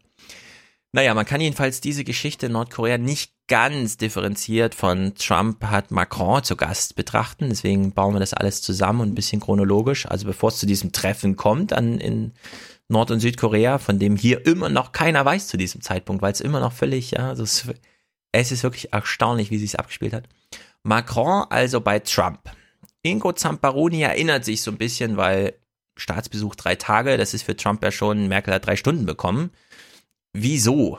Und es spielt so ein bisschen eine Rolle, dass Amerika und äh, Frankreich ein bisschen mehr Wert auf Symbolik und so weiter legen. Ja, da zieht noch äh, die alte Militäruniform äh, vor dem Parlament auf, wenn das Parlament tagt und so weiter. Da fährt man nicht mit dem Dienstwagen vor und geht rein und sagt Guten Morgen zum Pförtner, sondern das ist noch irgendwie Stil. Und es wird hier ganz gut beschrieben. Guten Abend. Als US-Präsident Trump im vergangenen Sommer zum Staatsbesuch in Frankreich war, da wusste sein französischer Amtskollege Macron, wie er seinen Gast beeindrucken und umschmeicheln kann. Abendessen im Eiffelturm, Militärparade auf der prächtigen Avenue des Champs-Élysées und einem strahlenden Pariser Himmel. Was der kann, kann ich schon lange, dachte Trump sich wohl, als nun der Gegenbesuch anstand. Und er empfing Macron, derzeit die wohl beachtetste Stimme Europas in der Welt, mit seiner Version von Postkartendiplomatie. Ja, Postkartendiplomatie. Nach Fernsehdiplomatie und Twitter-Gewitter damals auch Postkartendiplomatie, weil wer auf dem Eiffelturm Mittag isst, der lädt dann seinen Part natürlich auch ordentlich in Washington ein. Also hier opulente Militärparade, Staatsbankett und alles, Opulente Militärparade inklusive historischer Kostüme, feierliches Staatsbankett im Weißen Haus und auch ein Ausflug nach Mount Vernon, dem Landsitz von Trumps allererstem Vorgänger George Washington, stand auf dem Programm. Ja, ich würde sagen, das hat Stil alles. Da hat sich äh, Trump für die Begrüßung von Macron mehr Zeit genommen als für den ganzen Besuch von Merkel. Das, ich würde sagen, das heißt auch was in der politischen Diplomatie, Mathematik oder wie man es auch immer nennt. Also ich finde das aber auch sehr wichtig. Ich meine, es gibt einen Grund, wa warum wir das hm. in Deutschland nicht haben. Der heißt Erster und Zweiter Weltkrieg. Wir haben das an Stil einfach alles kaputt gebombt, muss man mal so sagen. Und aus gutem Grund nicht behalten. Aber die Amerikaner und die Franzosen haben eine wirklich lange, tiefe historische Verbindung. Äh, die Franzosen haben den Amerikanern geholfen im Unabhängigkeitskrieg. Und diese historischen äh, ja, Armeeuniformen gehören dazu dieser, dieser Verbindung dazu. Und das sollte man auch pflegen. Fernab von Trump und Macron ist das diese Geschichte, die man sich als Nation gegenseitig auch immer wieder mal erzählen sollte, mhm. weil egal wie schlecht die Beziehung ist und nach dem 11. September und wir erinnern uns alle an diese Freedom Fries und so, ja. waren die Beziehungen wirklich schlecht. Das hat eine Weile gebraucht, um das wieder aufzubauen. Und so, wenn man eine Geschichte hat, die auf diese Art von Erzählung aufbaut, dann kann man Diplomatie auch immer wieder ganz anders beleben. Und ich denke ja. mal, das ist sehr, sehr wichtig. Genau, also ich würde es ein bisschen, ein paar Abstriche machen bei dem Militärischen, wobei das bei Frankreich und Amerika eine Rolle spielt. Die haben die, also die können über die Geschichte anders reden, weil da einfach auch Siege eine Rolle spielen und so weiter und auch Siege gegen Nazis und so, vor allem gemeinsam. Ja. Ähm, dass diese, diese Freedom Fries Sache, die habe ich fast schon wieder vergessen, ja. Das war ja Rumsfeld damals mit Old Europe und so, als er lieber mit Polen in den Irakkrieg gegangen ist. Das stimmt. Da konnten die. Das war, das war eine tiefe, tiefe Krise und das war auch sehr eingreifend, also für die Beziehung zwischen ähm, Amerika und Frankreich. Das ja. hat eine Weile gedauert. Genau, das konnten die gut wiederbeleben. Soziologisch finde ich aber, muss Merkel, also Merkel hätte da mehr tun müssen zuletzt, auch, ähm, also um so symbolische Bilder auch jetzt als Macron da war und überhaupt diese ganzen Besuche hin und her, man hat sich so den Schreibtisch gezeigt und Merkel hat mal hier, was ist das für ein mhm. Bild, okay. Und dass Merkel äh, Macron auf so eine Baustelle eingeladen hat, letzte Woche. Ja, also ist äh, hier Humboldt-Forum und so, Berliner Schloss. Das fand ich so ein bisschen, nee, da muss irgendwie mehr möglich sein in Berlin. Also ich, ich verstehe, dass man das nicht so mit militärischen Super-Ehren macht, also dann klar, die spielen ja die Musik, aber dass man nicht nochmal hier die alten Uniformen rausholt, weil Pickelhaube oder so, ja, was, was böte sich an? Ungünstig. Preußischer Chorgeist oder so. Aber irgendwas muss in Deutschland möglich sein, um Schritt halten zu können mit so einem Dinner auf dem Eiffelturm oder sowas. Oder so ein, so ein Besuch des Amtssitz von Washington. Ich weiß nicht, Bonn ist mittlerweile also, auch, da gibt's nicht mehr viel, aber es ist ja, wir haben ja darüber gesprochen, Merkel kann das innenpolitisch sehr gut, sich selbst darstellen. Ja. Aber sie kann es einfach nicht auf internationaler Bühne. Also da muss man ja die Selbstdarstellung teilen. Ja. Und es ist erstaunlich, wie gut Trump und Macron hier als Beispiel diese Selbstdarstellung teilen können. Ja. Angela Merkel kann das überhaupt nicht. Da Nee. geht es immer nur um Merkel. Genau, und deswegen kommt jetzt auch in diesen internationalen Sachen, die Washington Post hat letztens als Überschrift, Angela Merkel is becoming Europe's weakest link. Und das ist schon ein zutreffendes Urteil, würde ich sagen. Also die Kette fällt da irgendwie auseinander und Deutschland kümmert sich zu wenig. Weder um gute Symbolpolitik noch um gutes europäisches Verhältnis und so. Also da ist sehr viel im Argen. Die Trump und Macron verstehen sich so gut, die schaffen sogar solche Szenen hier lächelnd äh, zu meistern. Das ist wirklich grandios. Showtime im Oval Office. Wir haben eine sehr besondere Beziehung, schwärmt Trump. Ich mach mal diese kleine Schuppe weg. Wir müssen ihn perfekt machen. Er ist perfekt. Situationskomik oder Machtspiel? Macron lächelt. Der französische Präsident und mit ihm die Grande Nation zurück auf der weltpolitischen Bühne. Ja, also hier fallen wieder Oma Erna und ich komplett auseinander, weil für Oma Erna ist natürlich, oh nein, der hat eben eine Schuppe weggemacht, Schuppen sind doch peinlich, nutzt er keine Head and Shoulders und so. Ich würde allerdings sagen, in einer Beziehung, in der erstens das so möglich ist, wohl wissend, dass wir genau wissen, wie Trump, ja, also der fände das richtig scheiße, wenn man ihm die Schuppen vom Hemd macht, aber dass Trump sich das traut und dass Macron das weglächelt, da finde ich, das, das gucke ich gerne, das gucke ich, ja, da bin ich zufrieden danach. Das finde ich einfach lustig. Weil Trump macht zwar diese Geste, die so ein bisschen, ja, unwürdig ist, aber verbinde das ja mit diesem, wir müssen ihn perfekt machen. Ach, eigentlich ist er schon perfekter.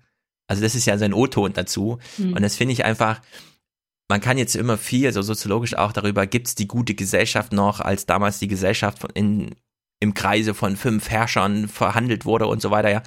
Hier haben wir wieder so eine Situation. Es kommt darauf an, dass die beiden sich gut verstehen und dass sie sich nicht nur nicht nur Herzlichkeiten austauschen, sondern auch noch sowas, solche kumpelhaften Necklichkeiten, finde ich ehrlich gesagt ist ein gutes Zeichen. Und ich wünsche mir, dass wir einen deutschen Bundeskanzler haben oder eine Bundeskanzlerin, die da auch mitmachen kann. Ja, also ich sehe ja, ich sehe diese Szene das allererste Mal. Mhm. Und ich habe nur in der deutschen Presse und über Twitter gelesen, ach wie peinlich, wie peinlich, wie peinlich. Nee, Wenn ist ich nicht das peinlich, so sehe, genau. Das ist Wenn gar ich nicht das peinlich. hier ja. so sehe, ey, super. Ja. Da stimmt die Beziehung zwischen Amerika und Frankreich. Die beiden Chefs verstehen sich. Es gibt keine wirklichen Peinlichkeiten, weil er geht drüber hinweg und Trump sagt, macht auch noch einen kleinen Spruch und super, Genau. alle lachen. Es Ja. ist super Stimmung. Genau, also sie haben riesen Kontroversen, aber auf politischer Ebene. Und auf persönlicher Ebene ist das aber, die können, al- also da ist genug Rollendistanz da, finde ich. Die können das gut meistern. Ich finde das sehr gut. Jetzt wird's wird's natürlich knifflig, weil wir hören jetzt einen O-Ton Macron. Er muss jetzt in einer kurzen politischen Ansprache, ich will es jetzt nicht Rede nennen, sondern so Pressekonferenz-Style und so. Macron produziert wieder Literatur, das habe ich ja letzte Woche schon kritisiert in seiner Rede da in Straßburg. Es ist irgendwie, man weiß nicht genau, was will er uns sagen. Er, wir, hören mal rein. La France. Frankreich und mit ihm Europa und die USA haben eine Verabredung mit ihrem Schicksal. Und wir haben nur eine Pflicht, Herr Präsident, lieber Freund, bei der Verabredung zu sein. Cher ami, être à ce rendez-vous. So, also wir haben ein Ren- Rendezvous mit dem Schicksal, steht im Kalender. Jetzt müssen wir nur noch den Termin einhalten. Mhm. Herr Macron, bitte. Sag doch, was du willst. Du hast jetzt so eine Ebene, auf der du das sagen kannst. Du bist schon Präsident. Kannst jetzt sagen, was du willst. Ja, was, was, was für ein Treffen will er haben? Wozu? Keine Ahnung. Das ist, ich verstehe das nicht. Ich verstehe das wirklich nicht. Das ist so. Es ist, manchmal habe ich so, manchmal denke ich so, der Obama, wenn er so sieht, wie der Trump das macht, dann denkt er sich, scheiße, warum habe ich das nicht so gemacht? Acht verschenkte Jahre, warum habe ich nicht einfach mal gesagt, was Sache ist? Warum habe ich immer dieses, ah nee, und dann doch nochmal zurückgezogen, Kommunikation doch nicht getraut und so, zu viel geplant. Ja, was der Trump, also der haut ja in einer Woche, macht er, was er will, so, ja. Und ich denke mir immer so, die, die Parteichefs, die Staatschefs, die sind, was können wir davon eigentlich lernen? Warum trauen wir uns das nicht? Die Benefits sind ja irgendwie da für Trump. Hm. So, und äh, auf die Journalisten scheißt er halt, ja, aber das macht Olaf Schäuble doch auch. Warum traut er sich nicht einfach mal? Ja, also ich, ich glaube, äh, und ich glaube, der äh, Macron wird sich auch noch ärgern später, dass er Zeit verschenkt hat mit irgendeinem so einem Literaturzeug hier, anstatt einfach mal zu sagen, was Sache ist. Naja, Trump macht jedenfalls, ja, Trump ist genau das Gegenteil. Der sagt einfach, was Sache ist. Und ich finde, das an Ehrlichkeit mal wieder nicht zu über, Mhm. ja, man könnte das jetzt in endlose diplomatische irgendwas Kreise drehen, damit die Journalisten hoffentlich verstehen, was sie Oma Erna sagen müssen. Trump haut einfach die Sätze raus, aber vorher hören wir noch mal kurz, wie sie sich tätscheln. Das ist sozusagen, wie die, die also dafür interessieren sich die deutschen Journalisten. Und danach hören wir Trumps Mhm. Statement. Demonstrative Innigkeit. Umarmungen, Tätscheln, immer und immer wieder. Doch trotz aller zur Schau gestellten Freundschaft, bei vielen Themen sind sich die beiden nicht einig. Ja, also da kann man nur Luhmanns Abschiedsvorlesung äh, zitieren. Was ist der Fall und was steckt dahinter? Na, der Fall ist, die beiden treffen sich und haben sich irgendwie gerne und knutschen und tätscheln sich. Was steckt dahinter? Na, nichts. Hört auf, rumzuspekulieren. Ja, das ist halt, die wollten es halt so machen, haben es halt so gemacht. Keine Spekulation kommt dann dazu, warum der Trump das hier so macht. Und ich, äh, wie der Trump das macht, finde ich einfach, ich kann es nur immer wieder sagen, ich bin davon schwer beeindruckt, dass man auch so Politik machen kann. Handel mit Frankreich ist kompliziert wegen der Europäischen Union. Ich würde lieber nur mit Frankreich verhandeln. Die EU ist sehr hart für uns. Sie haben unakzeptable Handelsschranken. Doch Macron lässt sich nicht aus der Europäischen Union herauslösen und kontert auf Englisch. Angesichts schwieriger Sicherheitsthemen ist ein Handelskrieg unmöglich. Wir wollen die internationale Struktur bewahren. This multilateral framework Ja, also angesichts von irgendwas ist ein Handelskrieg leider unmöglich. Wenn er doch kommt, ist er halt da. Aber eigentlich habe ich gesagt, er ist unmöglich. Keine Ahnung. Mal gucken, was sie und so. Ja. Macron hätte auch sagen können, lieber Herr Trump, ich weiß, dass Sie lieber bilateral, das haben Sie auch in der Rede gesagt, aber wir sind halt so ein Staatenverbund. Wir versuchen das noch. Die Merkel nervt mich auch, aber ich stehe noch dazu, zu dieser EU. Ja, lassen Sie uns im Jahr noch mal gucken. Ja, sowas Naja. irgendwie. Ehrlich halt. Also, also er hat ja diesen Handelskrieg jetzt erstmal einen Monat aufgeschoben. Ich denke mal, das war die Tatsache, der Tatsache geschuldet, dass Macron da war und die miteinander Mhm. geredet haben. Was anderes als eine bilaterale Verhandlung macht da Trump jetzt da auch nicht. Weil er hat mit Macron geredet. Und das reicht ihm schon. Ja, vor allem ähm, verlogen kommt ja dazu. Nicht nur Merkel war da, sondern Steinmeier, äh, ähm, äh, Altmaier war ja auch da. Mhm. Diese EU, die hier immer alle so als auch und so, die gibt's ja da wirklich gar nicht, ja. Nicht nur bei Macron dann eben, er sagt dann, ja gut, okay und so, ich verbaue das nochmal in so eine Literatur, aber Trump sagt, was er will. Und die EU antwortet da nicht drauf. Das ist einfach, Ja, die Tagesthemen sind die einzigsten, die immer wieder sagen, ja, eigentlich müsste ja, Macron, äh, müsste ja Trump mit der außenpolitischen Sprecherin der EU reden. Warum redet er immer mit den äh, anderen? Genau. Naja, weil die diejenigen sind, die die Macht haben. Was die EU sagt, ist eigentlich scheißegal. ja. Ja, man müsste so ein bisschen fragen, auch die Tagesthemen-Leute, wie sie sich das vorstellen. Wenn die jetzt darauf bestehen, dass die Malmström als Handelskommissarin da Verhandlungen so führt, müsste man dann von Trump, also das wäre ja sozusagen au- auf Augenhöhe das Gespräch, müsste man, also könne man von Trump verlangen, dass er einen dreitägigen Staatsbesuch mit Besuch von Washington und so weiter mit der Malmström macht, die, wo wirklich jeder amerikanische Journalist Probleme hat, irgendwem zu erklären, wer das ist und warum die Mhm. jetzt da ist und was das soll, ja. Das Das ist unvermittelbar irgendwie. Und deswegen, dass man da nicht einfach ehrlich an die Sache rangeht und dass Macron ja auch nicht einfach sagt, wir versuchen das mal noch mit dieser EU, wir wissen, dass es gerade nicht gut läuft und so, aber wir versuchen es halt, ja. Also irgendwas Ehrliches. Trump ist hier super ehrlich, ist natürlich auch auf der fordernden Seite und so. Aber naja, es ist halt wie es ist. Ja, aber äh, mal ganz ehrlich, hätte da Obama gesessen und wäre auf der fordernden Seite gewesen, er hätte niemals so geredet. Nee, nee das Die wäre alles. Zeit ist einfach, genau. die Zeit ist einfach ran, so zu kommunizieren. Und zwar auf eine Art und Weise, dass die, dass die Oma Erna, die da am Fernseher sitzt, das auch versteht. Ich meine, dieses ganze Geschwurbel und diese ganzen Kastensätze, äh, versteht kein Mensch, kann keiner nachvollziehen. Genau. Und wir wissen nicht, was du willst. Ja. Deswegen wurde Trump gewählt. Er hat halt geredet, so dass man es versteht. Ja. Ja, also ich habe null Verständnisprobleme mit Trump. Ich verstehe absolut, äh, was er da macht und wie das funktioniert und so. Ja, soziologisch finde ich es halt interessant, wenn es dann sich so mal so kondensiert an so einem Staatsbesuch, wo man das mal sieht und so. Aber ich finde immer auch, ja, also Trump so mit diesem, ich räume hier mal ein bisschen auf, das hat soweit funktioniert, dass man sagt, okay, da wird natürlich noch im Hinterzimmer gearbeitet, aber die Linie, die ist klar und da wird nicht irgendwie so, also wir wissen ja, wie Peter Lange, das ist der SPD-Typ, der im Europaparlament den Handelsausschuss führt. Also wenn man ihn auf Twitter folgt, kriegt man eine Meise, ja. Weil das ist einfach nur ein äh, Symboltweet nach dem anderen und irgendwie, und jetzt feiern wir nochmal und ach hier, 70 Jahre Israel, da habe ich auch noch eine Meinung zu. Welche Meinung? Na, die, die alle haben und so, ja. Also Ja. es ist einfach, das, das will man nicht sehen. Trump will man einfach gerne sehen, weil er einfach sagt, was Sache ist und weil er sich da auch treu ist, ja. Also dieses Statement, was er hier gemacht hat, das hat er nun, jeden Monat macht er das, ja. Ich will nicht mit der scheiß EU, die nervt mich und so. Also ich finde es einfach gut. Der Iran-Deal spielt ja auch nochmal eine Rolle. Ich würde sagen, Macron hat hier mal, wenigstens hier ist er mal deutlich geworden, aber da geht es auch um Krieg und Frieden. Also wenn er hier nicht ordentlich geredet hätte. Mhm. Das ist der Unterschied, das Neue, das wir heute erreicht haben. Es geht nicht darum, ein Abkommen zu zerreißen und dann nichts zu haben. Es geht darum, etwas zu gestalten, das all unsere Bedenken mit abdeckt. Doch Trump macht keine Zugeständnisse. Wir werden sehen, was am 12. Mai geschieht. Wenn der Iran uns in irgendeiner Weise bedroht, dann werden sie einen Preis bezahlen, den wenige Länder je bezahlt haben. Ja, Macron erzählt irgendwas von, wir brauchen einen Plan und so. Und dann sagt Trump, ich bin aber impulsiv und ich bleibe das auch. Und dann guckt die Macron an und bewundert ihn so ein bisschen.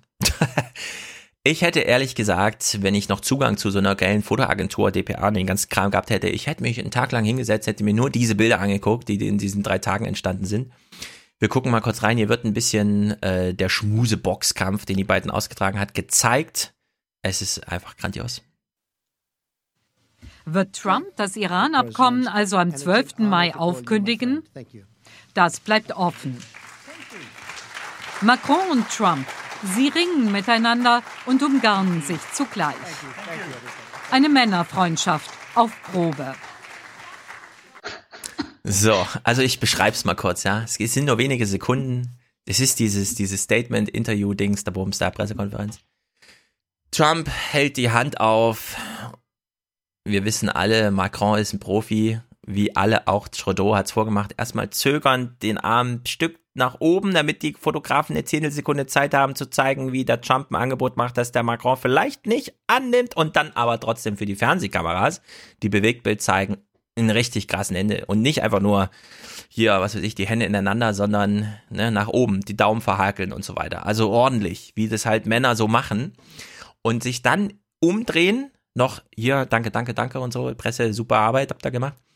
Und dann geht Trump wahrscheinlich so 30 Zentimeter vorne weg und Macron legt ihm noch die Hand auf die Schulter und rüttelt ihn so ein bisschen durch, so richtig so, ja, das war gut.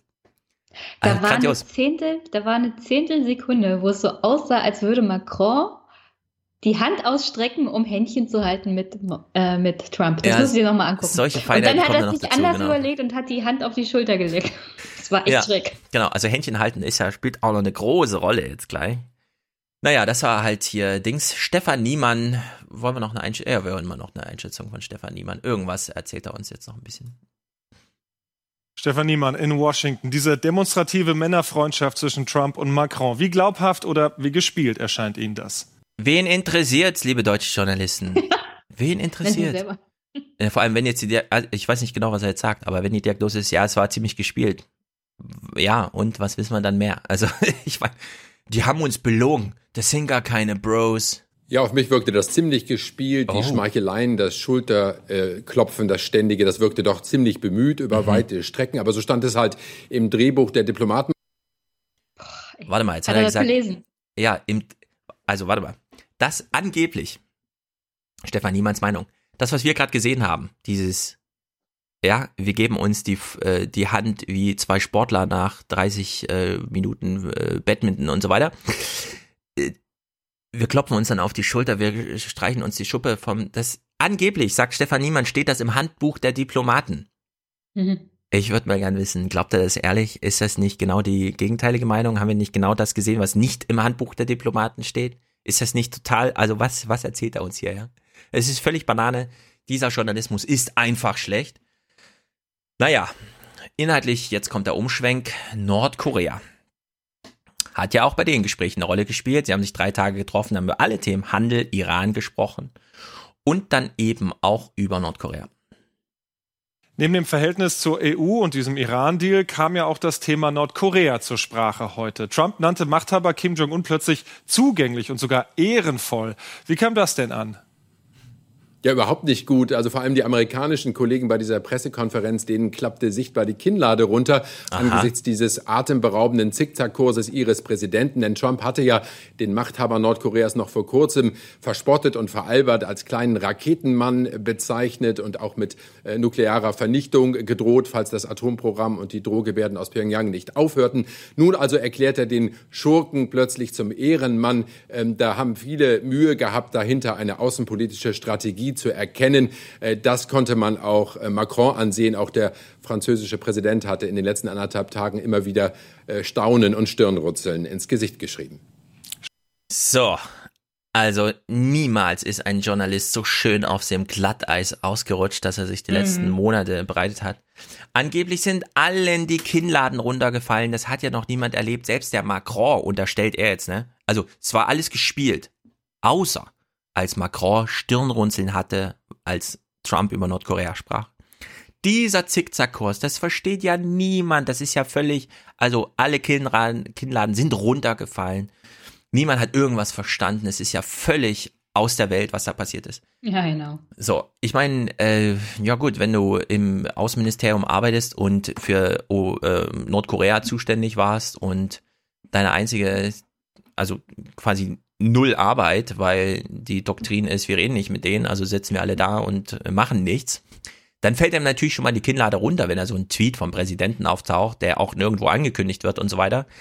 Aber diese Stimmungsmache, die niemand hier gemacht hat mit, ja, ja, und das, die konnten das alle gar nicht glauben und das ist ja total verrückt. Ist es denn eigentlich verrückt oder nicht? Ja, also die Frage haben wir eben schon aufgeworfen. Nee, es ist natürlich nicht verrückt, weil es steht jetzt Frieden im Raum. Und das ist wirklich witzig, wie sich das hier entfaltet wir lassen jetzt mal ähm, Macrons Literaturrede vom Kongress weg. Ähm, dann dazu möchte ich sagen, wie, also wie der Weg zustande gekommen ist, ist völlig egal. Weil ja. Trump immer gesagt hat, sein Ziel ist, äh, die Atomwaffen Proliferation einzugrenzen. Und ja. da hat er auch immer Nordkorea genannt. Ja. Und wie er diesen Weg erreicht hat, ist völlig egal, weil sein Ziel war immer ziemlich klar und damit hat er sich eigentlich selbst entlarvt hier und dem, indem er gesagt hat, ja, keine Ahnung, wo kommt denn das Ziel her? Das Ziel hat Trump immer benannt. Ja. Und mit immer, das möchte ich nochmal ergänzen, äh, Trump und Atomwaffen. Wir haben ja sehr viel Angst bekommen, nachdem die äh, Wahlkampfmaschinerie von Clinton uns irgendwas vom roten Knopf und der Trump ist ja so irre und so. Trump, also es gibt zwei Botschaften von Trump über die ganze politische Karriere, seit er seit mit als 30-Jähriger das Vermögen seines Vaters übernahm. Das eine ist das Handelsding. Er hat schon immer, damals Japan, heute China und so weiter. Und das andere sind Atomwaffen. Und man kann sich das angucken. Wir haben das ja auch im Aufwachen-Podcast damals gespielt im Wahlkampf. Trump über Atomwaffen, was weiß ich, 1988 bei, äh, bei Letterman oder sowas, ja. Er hat eine persönliche Angst vor Atomwaffen. Weil das ist so dieses, da geht mein Business kaputt oder keine Ahnung, mein Haus hält dem nicht stand. Also wie auch immer, das ist eben völlig egal, welches das Kalkül ist, ja. Aber Atomwaffen findet Trump nicht cool. Und alles, was er jetzt äh, hinsichtlich, ich erneuere die mal für ein paar Milliarden und so weiter, ja, das ist halt so dieses typische, naja, wenn schon Atomwaffen, dann ich. Das ist aber auch die Linie der Bundesregierung, da ist die ja völlig d'accord. Hm. Keine Gespräche, solange, ja, und so. Und da muss man sagen, okay, der Weg ist halt wie er ist, aber das Ziel ist klar. Bitte niemals Atomwaffen einsetzen und äh, wir werden alles dafür tun und sei es Atomwaffen vorhalten, damit andere die nicht einsetzen und so weiter und so fort. Alles gehört dazu. Und das ist äh, jetzt wirklich interessant. Ingo Zamparoni steht im Studio. Es ist abends. Der Tag in Asien ist schon gelaufen. Er muss jetzt irgendwas berichten. Es äh, keine Ahnung, es gab da ein Treffen. Er, er weiß auch nicht genau, was da passiert ist. Nord- und Südkorea begegnen sich halt, ja. Und es ist wirklich, also es ist der totale Wahnsinn. Wir hören mal, wie Ingo Zamparoni diese Nachricht hier anmoderiert. Jetzt kommt im politischen Tauwetter der nächste Paukenschlag. In etwa vier Stunden. Ja, also ich habe mal den Teil weggelassen, den er so verlegenheitsmäßig, ah, Nord- und Südkorea, ah ja, das war doch kurz Olympia, die sind doch mit einer gemeinsamen Mannschaft und so weiter. Ja, und jetzt kommt eben dieser nächste Paukenschlag. In Ortszeit treffen sich Südkoreas Präsident Moon und Nordkoreas Machthaber Kim zu einem Gipfeltreffen. Ja, warte mal, die treffen sich gleich in, zu einem Gipfeltreffen? Äh, wem soll ich das wie erklären? Keine Ahnung, haben wir einen Bericht vorliegen? Nee, können wir eine Live-Schalte machen? Nee, es ist, ist irgendwas verfügbar, ja? fragt er sich. Äh, haben wir irgendwelche Ressourcen zu diesem Treffen, was da stattfindet? Das ist ja völlig, gestern sind noch allen den Kinnladen runtergefallen, jetzt gibt's dieses Treffen, ja. Haben wir noch irgendeinen, der uns erklärt, nee, das findet gar nicht statt, das ist nur in der Traumwelt Trump oder so?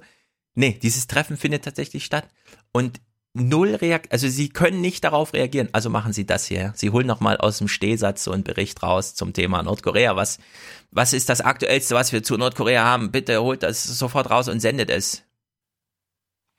Seit fast 70 Jahren sind die beiden Länder nicht nur durch eine schwer bewachte Grenze getrennt, sondern sich auch spinnefeind. Dabei bedroht der Norden den Süden und irgendwie auch den Rest der Welt dann nicht nur mit seinen Raketen- und Atomwaffenprogrammen, sondern auch online mit seinen Cyberkriegern, berichtet Uwe Schwering. Ja, also es kommt jetzt ein Bericht über Cyberkrieger aus Nordkorea, die damals Sony gehackt haben.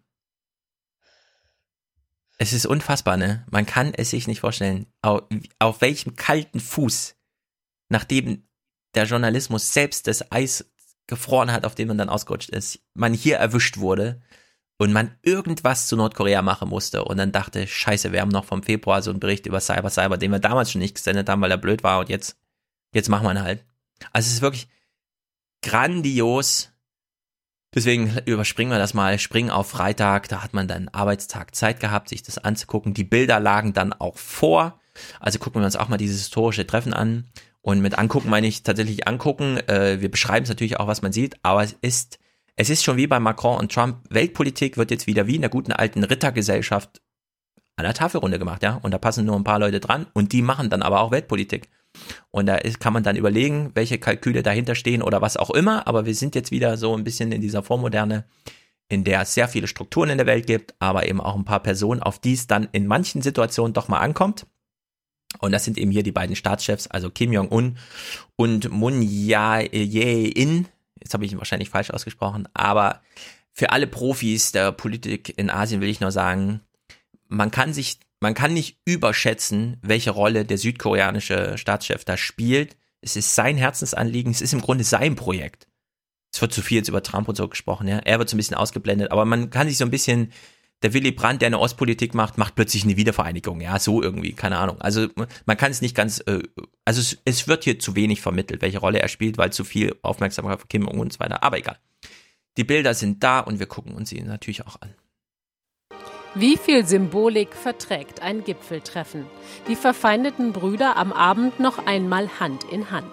Die große Abschlusslichtershow mit dem Titel Ein Traum, ein Land Inszeniert wie eine verfrühte Vereinigungsfeier, durchchoreografiert bis ins letzte Detail. Schmetterlinge statt Stacheldraht, politischer Frühling in Korea. Am Morgen an der Demarkationslinie zwischen Nord- und Südkorea. Hier endete der Koreakrieg mit einem Waffenstillstand. Nun überschreitet mit Kim Jong-un erstmals ein Staatsführer aus dem Norden diese Linie. Und dann wird ein Protokollbruch zum gefeierten Bild des Tages. Kim führt Präsident Moon für einen kurzen Moment in den Norden.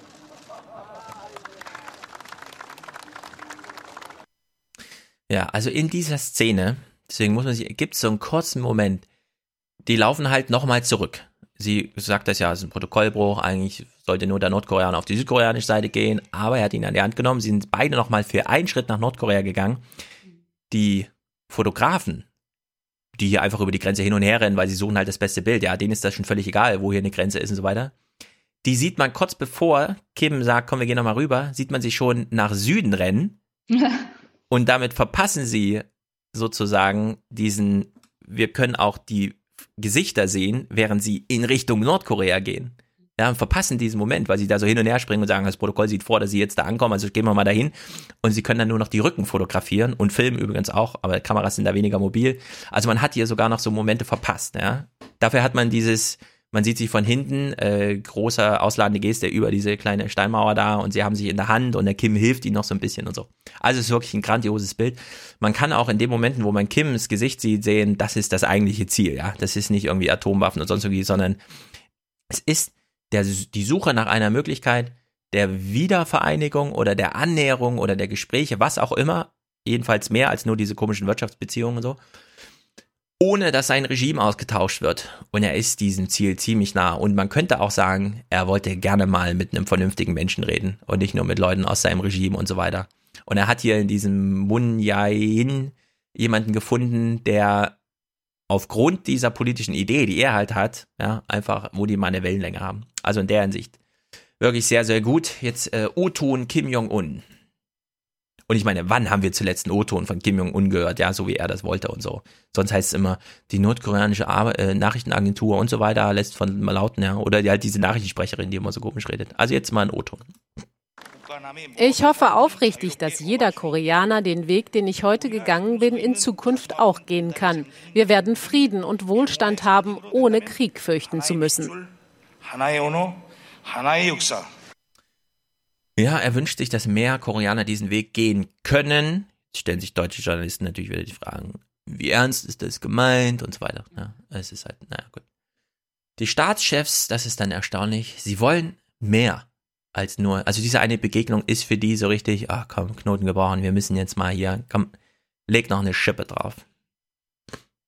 Nord- und Südkorea kommen sich heute sehr nahe. Sie wollen die Versöhnung und zwar schnell. Ihre gemeinsame Erklärung geht über die Erwartungen hinaus. Bis zum Ende des Jahres soll es ein Friedensabkommen geben. Außerdem wollen beide die atomare Abrüstung der koreanischen Halbinsel. Mhm. Ich meine, es gab in den 90ern eine riesige Hungerwelle in Nordkorea. Die Mhm. sind wirtschaftlich am Boden. Es macht keinen Spaß, selbst ein Diktator in diesem Land zu sein, ist furchtbar. Ich meine, welchen, welchen, welches Glück im Leben erfährt denn Kim Jong-un? Der hat in der Schweiz gelebt. Ja. Der versteckt seine Frau immer, weil äh, offiziell offensichtlich darf der nordkoreanische Diktator keine Kinder haben oder so. Nee, der ist Jedenfalls ja mit seinem ganzen er- Volk verbunden oder sowas, ja. ja, also ja, ist genau. so, ne? Offiziell muss er seine Frau immer irgendwo verstecken. Also, das macht doch keinen Spaß, dieses Land zu regieren. Und äh, ich glaube nicht, dass man so egoistisch ist, wenn man außerhalb von Nordkorea auch zur Schule gegangen ist. Und das ist er ja nun mal. Zu denken, äh, ist mir scheißegal, ob jetzt hier nochmal 100.000 Nordkoreaner sterben oder so. Und er hat ja noch nicht mal gesagt, ich hoffe, dass auch Nordkoreaner diesen Weg gehen. Er hat gesagt, Koreaner. Ja. Da kannst du schon sehen, in, welcher, in welchem Umfang er da denkt und, und auch kommuniziert.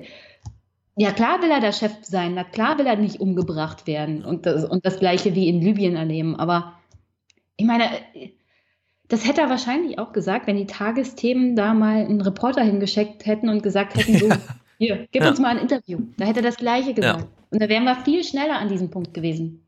Mit Assad hat man Interviews geführt damals, auch die FAZ hat da immer ihre Korrespondentin geschickt. Mit Nordkorea war das immer verboten. Und es gibt, also ich würde, ich, also es ist jetzt immer so diese Geschichte. Äh, er hat gesehen, wie das mit Gaddafi passiert ist.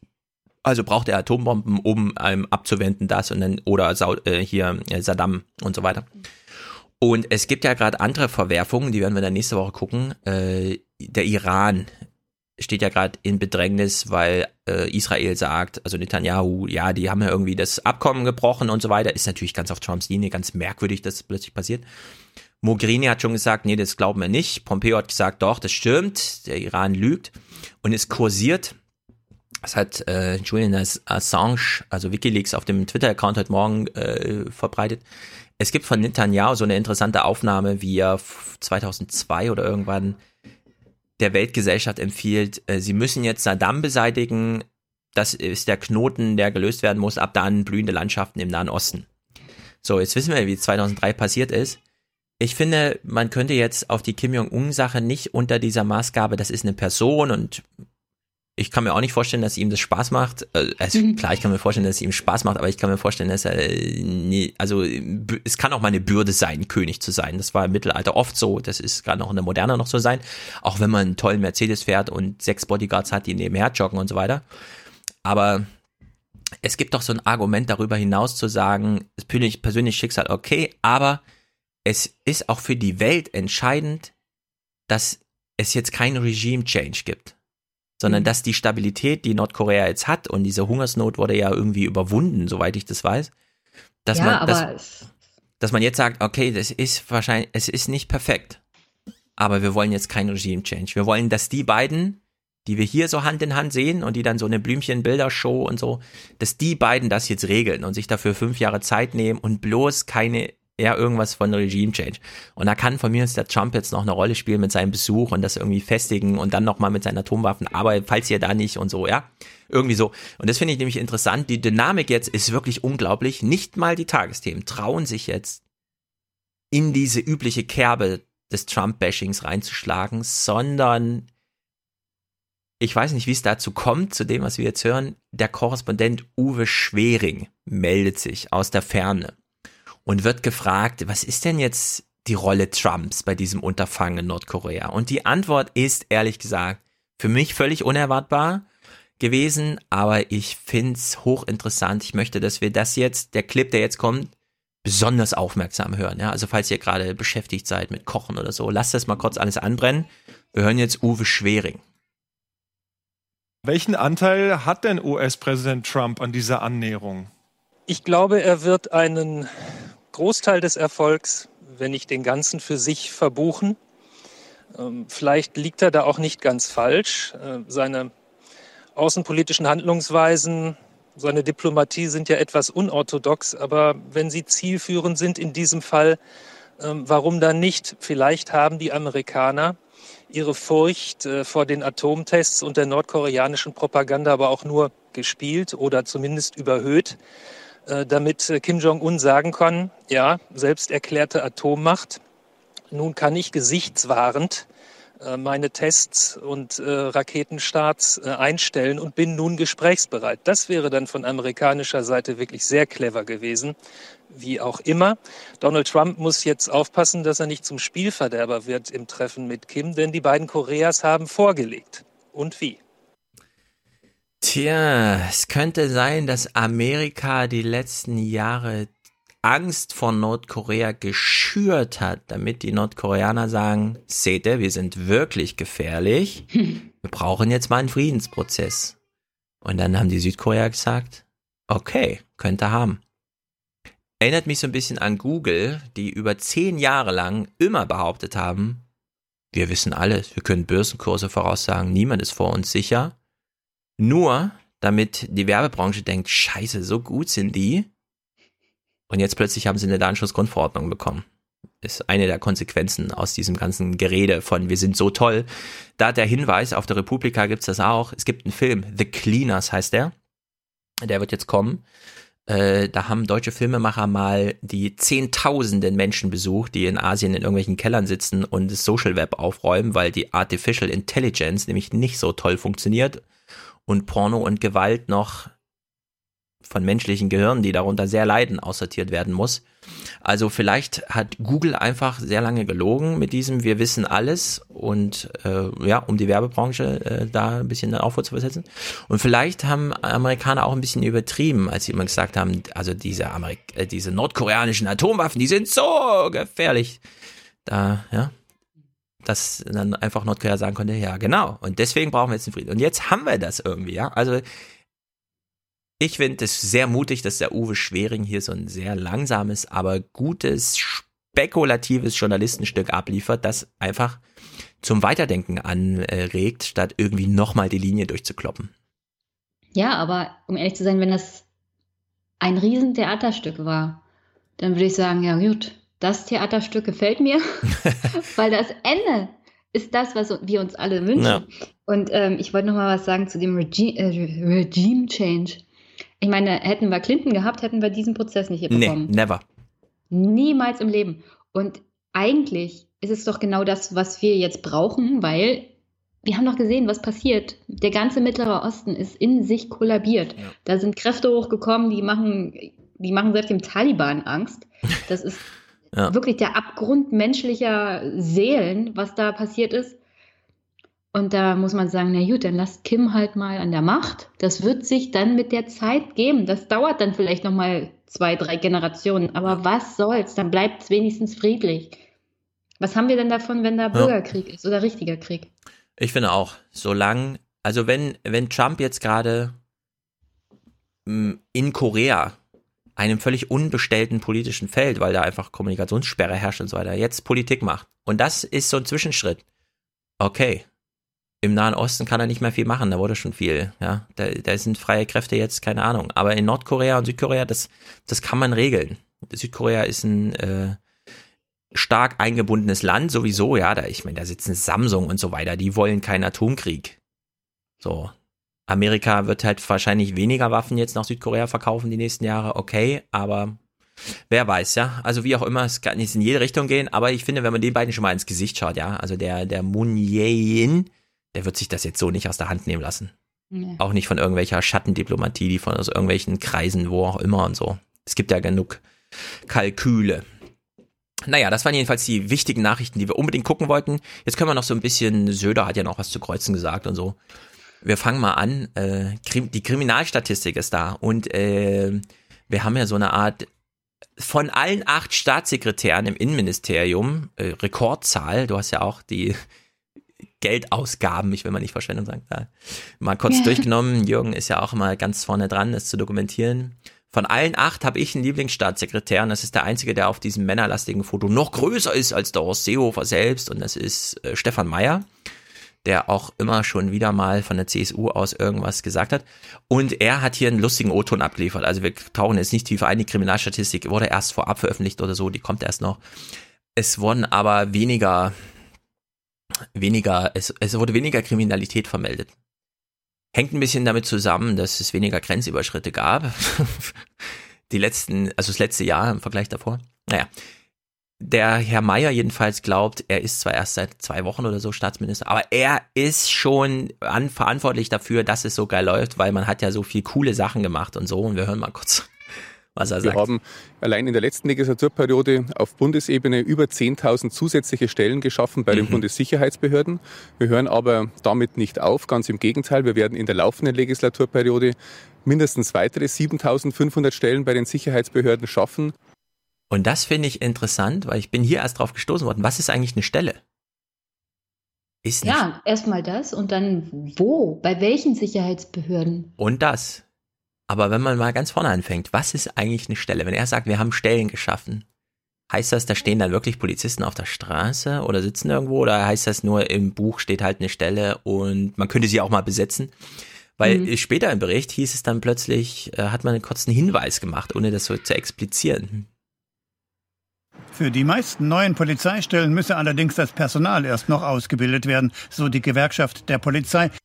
Das finde ich grandios. Das ist ein O-Ton von einem Politiker einfach, ja, wir haben ganz viele Stellen geschaffen. Und dann kommt in so einem Halbsatz im Bericht, ja, und jetzt könnte man ja auch mal ausbilden für diese Stellen. Mhm. Na gut. Und Boah, ganz eigenes Thema, auf das man stundenlang reden könnte, was der da schwabuliert ja, hat. also ich war die Tage mal auf Horst Seehofers äh, Webseite, vom, also bmi.de und so, bmibund.de. Und der hat ja da einen Leitspruch stehen. Kennst du den? Nein, nein. Ich lese mal seinen Leitspruch. Da hat er so ein schönes Oh, Bild ja. von sich und so. Und der Leitspruch lautet, nur wenn wir Politik mit dem Herzen machen, wird sie gut gelingen. Wie peinlich Oh. ist das denn, oder? Das ist Schön, grandios. da geht einem doch das Herz auf. Also wirklich grandios. Ich will aber Stefan Meyer nochmal spiegeln mit Oliver Malchow. Das ist der Bundesvorsitzende der Gewerkschaft der Polizei. Das ist die einzige Gewerkschaftspolizei. Also die andere ist ja die vom, es gibt natürlich noch die Kriminalpolizisten-Gewerkschaft. Die finden wir auch ganz Mhm. gut. Name, äh, André Schulz ist das, den finden wir auch ganz gut. Er hier ist wahrscheinlich auch ganz gut. Es ist nicht die Rainer Wendt-Chose, die wir sehen, sondern es ist jetzt auch ein Bundesvorsitzender sondern der Gewerkschaft der Polizei, der größeren. Und der macht noch mal ein paar Hinweise, von denen ich denke, ja, zum Glück hören wir nicht Rainer Wendt, der irgendwas noch mal zu und die äh, Ausländer müssen wir doch alle jetzt einkerchern und so, sondern man kann es auch anders sehen, warum die Kriminalstatistik sich so gut entwickelt hat. Von den 600.000 Taten, die wir we- weniger haben, sind ja 300.000 Taten Taten, die mit dem Aufenthaltsbestimmung zu tun, also Regelungen, Verstöße gegen Aufenthaltsbestimmungen. Äh, Das hat natürlich damit zu tun, dass wir auch weniger äh, Flüchtlingsströme haben, damit auch weniger diese Delikte begangen werden. Ja, es wurde ja jeder einmal verbucht mit hat die Grenze überschritten. So, Kein das- Wunder, dass wir alle so unsicher gelebt haben in den Ja. letzten Jahren. Genau, und wenn wir 890.000 solcher, oder sagen wir mal, die Hälfte davon waren dann solche Fälle, ja, und wenn es dann nicht stattfand, ist halt die Kriminalstatistik besser. Auch wenn der Herr Meier sagt, wir haben ganz viele Stellen geschaffen. Also es ist wirklich grandios und ich will es nochmal spiegeln, weil Stelle geschaffen. Jetzt wissen wir, was es heißt, eine Stelle zu schaffen. Und es gab ja hier diese schöne Nachrichten. Der Markt ist leergefegt. Laut Agentur für Arbeit sind derzeit im Pflegebereich 36.000 Stellen unbesetzt. Die neue Regierung hat ein Sofortprogramm mit 8.000 neuen Stellen angekündigt. Für die Opposition ein Tropfen auf den heißen Stein. Ja, und das ist hier genau das gleiche wie bei den Kriminalstatistikfällen. Ja, man hat jetzt 8000 Stellen, also Geld für 8000 Stellen geschaffen. Naja, die müssen jetzt ausgeschrieben werden. Es sind eh schon 36.000 unbesetzt. In der Altenpflege alleine 23.000 und so weiter, ja. Also man, man immer man hört, äh, es wurden Stellen geschaffen oder man hat es Stellen finanziert, das ist gar nichts, gar nichts, ja.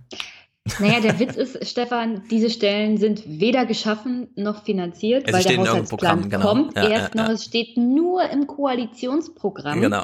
Sie sind noch nicht mal geschaffen, sie sind noch nicht mal gegenfinanziert und das ist hier, das kann man mal als wirklich Fake News bezeichnen, weil es ist noch gar nichts Konkretes. Oh, ich finde das einfach grandios, ja. Es sind Stellen angekündigt im Koalitionsvertrag und ja, 36.000 sind aber eh unbesetzt. Also ist eh egal, wie viel. Also sind es halt dann ein paar mehr tausend, die unbesetzt sind, ja. Also es ist grandios. Und selbst, selbst die unbesetzten Stellen, die wir momentan haben, selbst mit den 8000 mehr, wäre es noch zu wenig. Ja.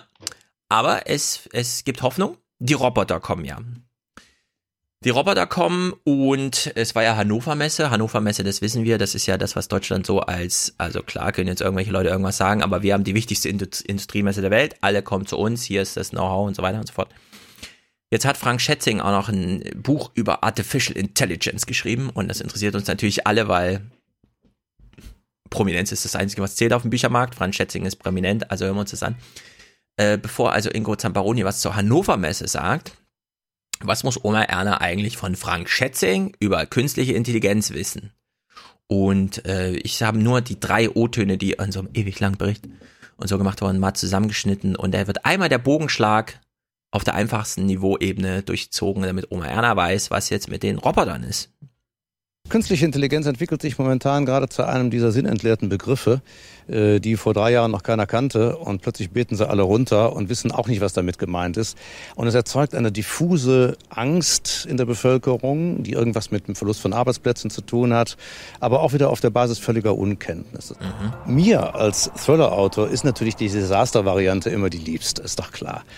Äh, man kann genüsslich daran schwelgen. Weltuntergangsfantasien sind eben sehr ergiebig, gerade literarisch.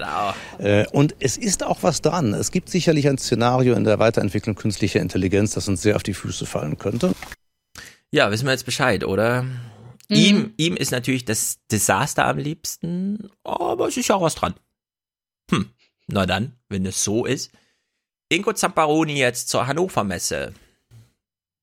Ja, der beste Platz, um zu erleben, wohin die Reise gehen könnte mit der künstlichen Intelligenz, das ist derzeit die Hannover Messe. Selbst die Kanzlerin begrüßt auf ihrem Rundgang heute einen Roboter persönlich.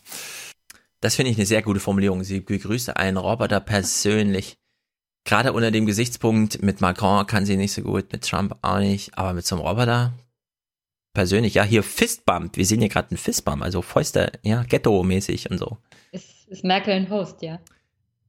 Ja, Deswegen das ist jetzt mit die Frage, ne? Ist Merkel ein Host?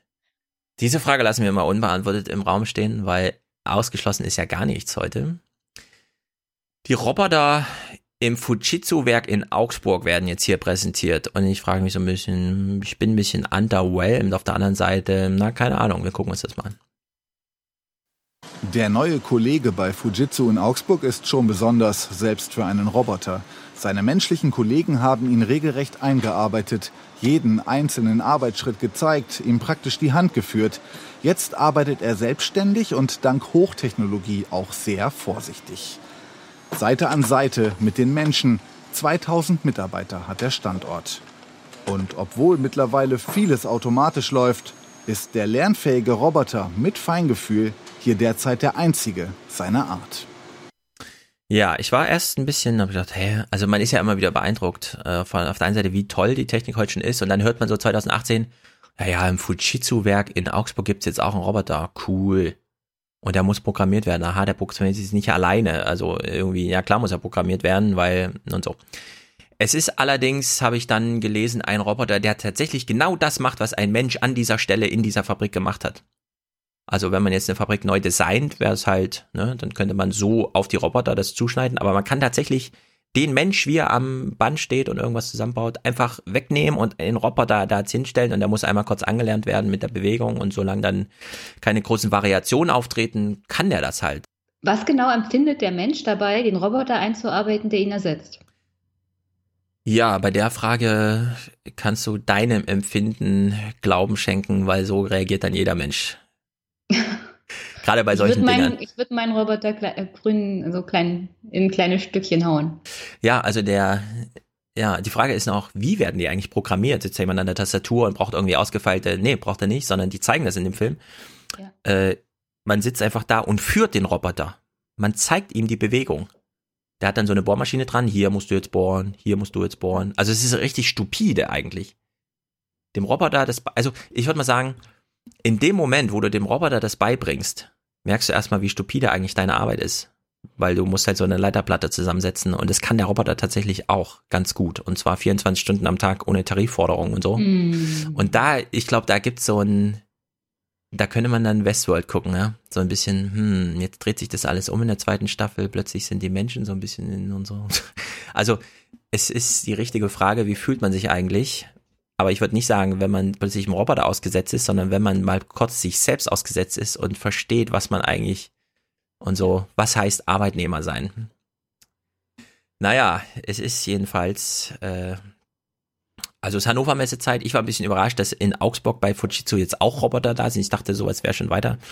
O-Ton vom Werksleiter, der nochmal äh, sagt, was, wer, wer hier wem, wer die Befehlsgewalt noch hat. Dass hier irgendwann nur noch Roboter arbeiten, ist nicht das Ziel, versichert das Unternehmen. Denn ohne Menschen sei die Maschine im Zweifel aufgeschmissen.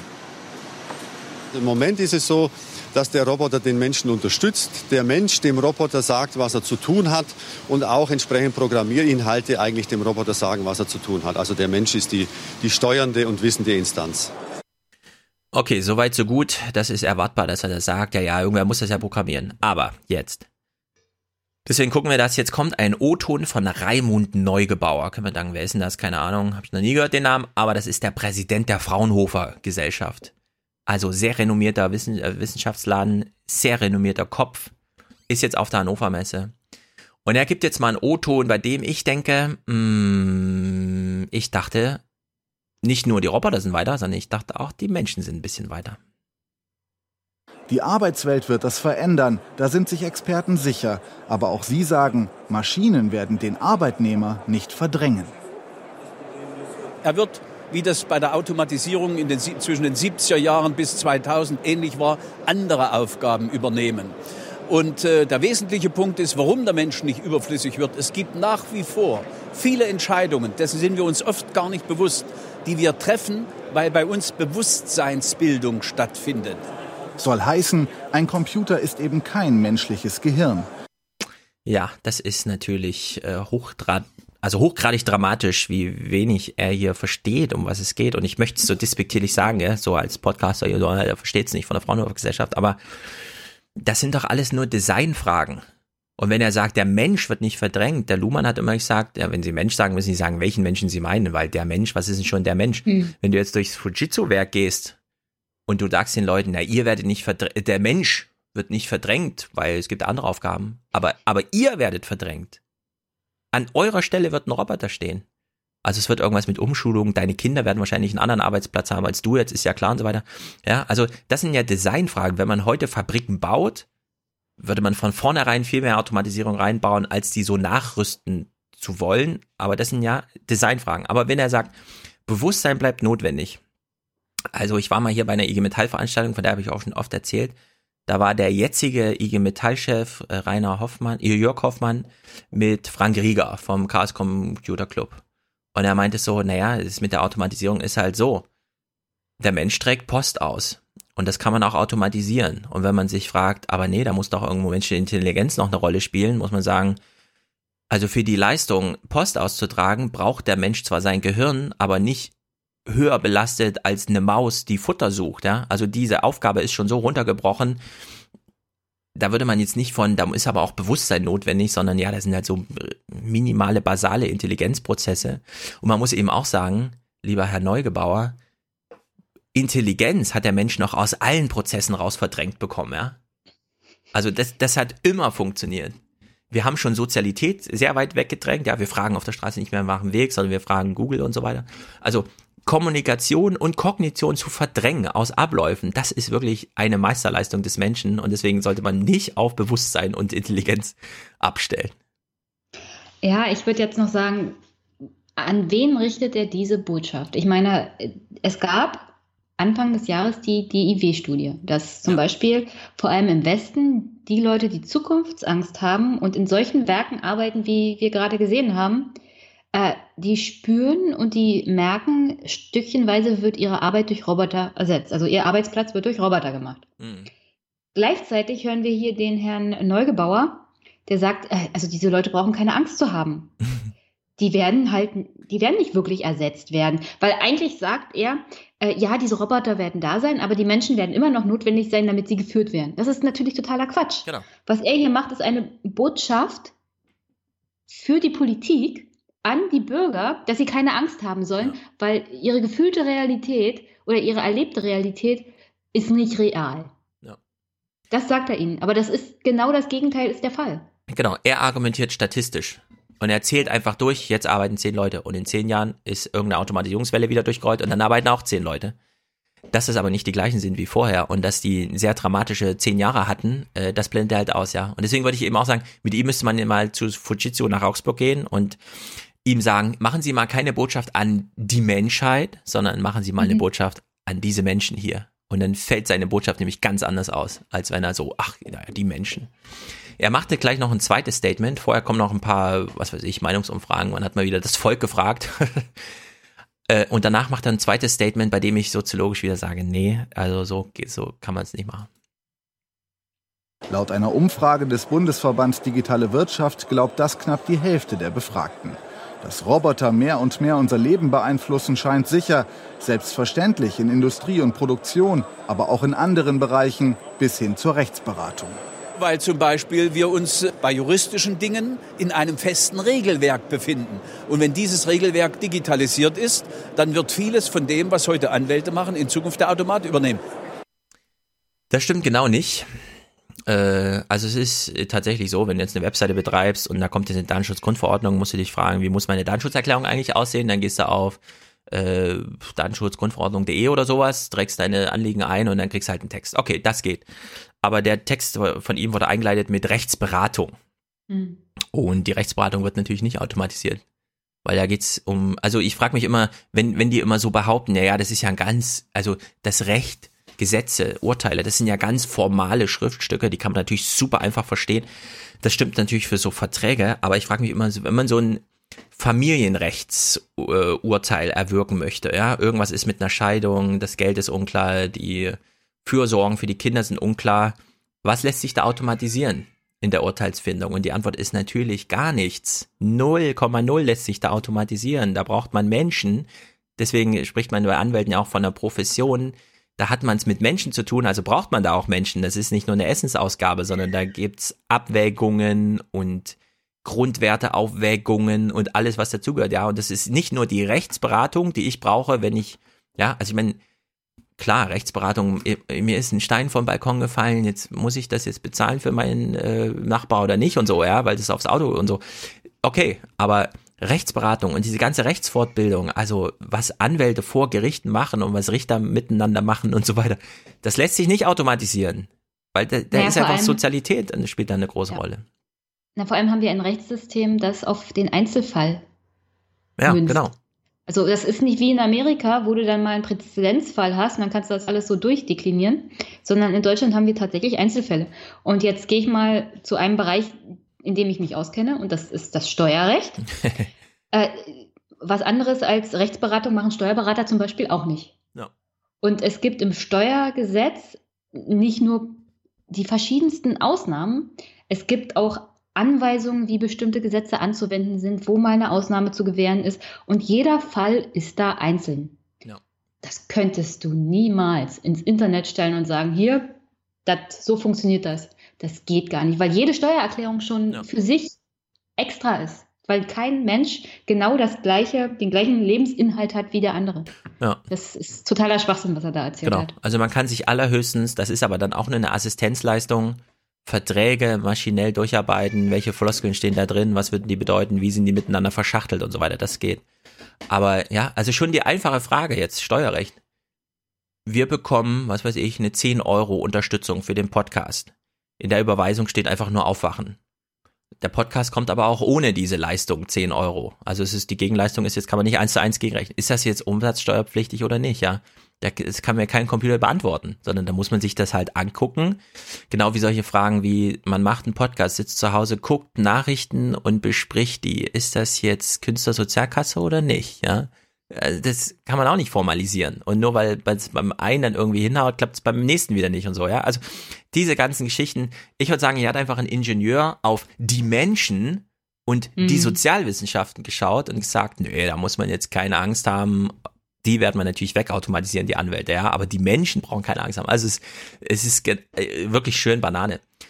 Es gibt wieder einen Tagesthemen-Kommentar. Diesmal fand ich ihn aber gut. Holger Umstedt hat gesprochen. Mir fiel auf, dass ich die immer ganz gut finde. Wir gucken nur ganz kurz rein. Meine Notiz lautet nur ganz gut. Ich weiß nicht genau, was er jetzt sagt. Die Große Koalition ließ und lässt sich viel Zeit damit, die Industrie in diesem Zukunftsrennen zu unterstützen. Wo ist die Strategie, wie das alternde Deutschland morgen noch den Bedarf an qualifizierten Arbeitskräften decken kann? Der derzeitige Aufschwung unserer Wirtschaft hält nicht ewig an. Es ist höchste Zeit für eine Willkommenskultur für Innovationen. Ja, ich würde das immer gerne ergänzen mit, äh, warte mal, äh, ähm, Industrie 4.0, alles wird miteinander verknüpft und so. Silicon Valley macht irgendwie weltverändernde Sachen. Wo ist eigentlich meine Wohnung, die nur 50.000 statt 500.000 Euro kostet? Wo ist die Innovation, die mich tatsächlich für 4,80 Euro am Tag mich gut und gesund ernähren lässt? Was ist da los? Naja, sind wir gleich mal beim Thema Jens Spahn. Oh. Jens Spahn hat ja, also Jens Spahn hat ja gesagt, Hartz IV ist nicht Armut, sondern die Antwort des Sozialstaats auf Armut. Ist also die Lösung, nicht das Problem. Und dann hat Sandra Schlenso gesagt, hör mal zu, mein lieber Spahn, ich starte jetzt mal eine Petition. Ein Monat Hartz IV für dich woraufhin Jens Spahn gesagt hat, ein Monat Hartz IV, du hast doch einen Vogel. Ich komme aber mal Nachmittag zu dir. So, jetzt war er also da. Es gab dieses große Treffen, die Presse war sehr aufgeregt. Eine Hartz IV-Empfängerin trifft Jens Spahn. Sie haben eine Stunde miteinander geredet. Und ich bin manchmal überrascht über die Art des Zynismus, über das Ausmaß an Unmenschlichkeit, das auf Jens Spahn Seiten dann immer wieder zu, anzufinden ist weil er hat die Gelegenheit genutzt, hier noch so ein Schlawenzel mitzugeben, ja, so ein, so ein Klapser auf dem Weg nach draußen. Wir hören also, wie er da jetzt das Treffen, ja, wie er da rauskommt, Journalisten fragen ihn irgendwas, er sagt, könnt ihr mich mal durchlassen, hier, pack. Und dann wird aus seiner Botschaft vorgelesen, die er, äh, also sein Fazit nach der Stunde. Kaffeekränzchen. Die Presse muss draußen bleiben. Was dann folgt, weiß nur Carter Finn. Mhm. Über eine Stunde Gespräch unter vier Augen über die schlechten Seiten von Hartz IV, das sicher, vielleicht ja auch über die guten Seiten der Solidargemeinschaft. Darf ich durch? Am Ende heißt es. Es war ein gutes Gespräch miteinander. Alles Gute wünsche ich. Am späten Nachmittag dann eine gemeinsame Erklärung. Sandra Schlenzog habe durch ihre Petition gezeigt, dass es auch mit wenig Geld möglich sei, am politischen Leben teilzunehmen, so der Minister. Also, die Frau Schlenzock hat doch gezeigt, das ist doch der beste Beweis, sagt der Minister, dass man sich auch bei 4,80 Euro am Tag für Essen oder wie viel es auch immer ist, ich weiß es nicht, äh, politisch engagieren kann. Sie hat doch eine Petition gestartet. Zack, Beweis erfüllt, Hartz IV reicht. Ab in die Limousine und weg. Wie krass ist das? Also ich frage mich manchmal wirklich, Jens Spahn, Karriere schön und gut, aber diese Pflastersteine, die du da aus der Schicksal Hoffnungslosigkeit, der Armut dir pflasterst, das ist wirklich, das geht nicht. Naja, die Sache ist ja, er hat sich da eine richtig geile Grube gegraben mit seinem Kommentar zu Hartz IV und Armut. Und äh, Frau Schlenz. Schlenzuk. Schlenzuk hat das genommen und hat gesagt, naja, Internet kann ich wenigstens noch bedienen. Meinen ja. Abgeordneten erreiche ich ja eh nicht. Also mache ich ja. mal eine Petition und guck mal, wie weit ich komme. Und dann war er natürlich in der Zwickmühle und wusste nicht mehr, wie er da rauskommt. Ja. Also hat er sie besucht. Der Besuch ist natürlich auch total in die Hose gegangen. Hast du das Bild mit dem Kuchen gesehen? Naja, wo sie am Tisch sitzen, ja. Ja, ja, wo es so aussieht, als ob er ihr noch ein Stück Kuchen klaut. Ja. Ich meine, das war die einzigste Möglichkeit, sie da noch zu besuchen. Der Druck auf ihn, diese Geschichte drumherum, wenn er gar nicht darauf reagiert hätte, da kommst du halt nicht raus als Politiker. Ja. Und die Abgründe menschenverachtender Haltung von Seiten Jens Spahn, ähm, die sind unendlich. Keine Angst. Das war wahrscheinlich noch nicht mal das Schlimmste, was wir die nächsten Jahre erleben werden. Ja, es ist, es ist, es, ich fand es grandios scheiße. Das muss man echt sagen. Dieses, ja, sie hat auch gezeigt, dass es geht, dass man sich einbringen kann, ja.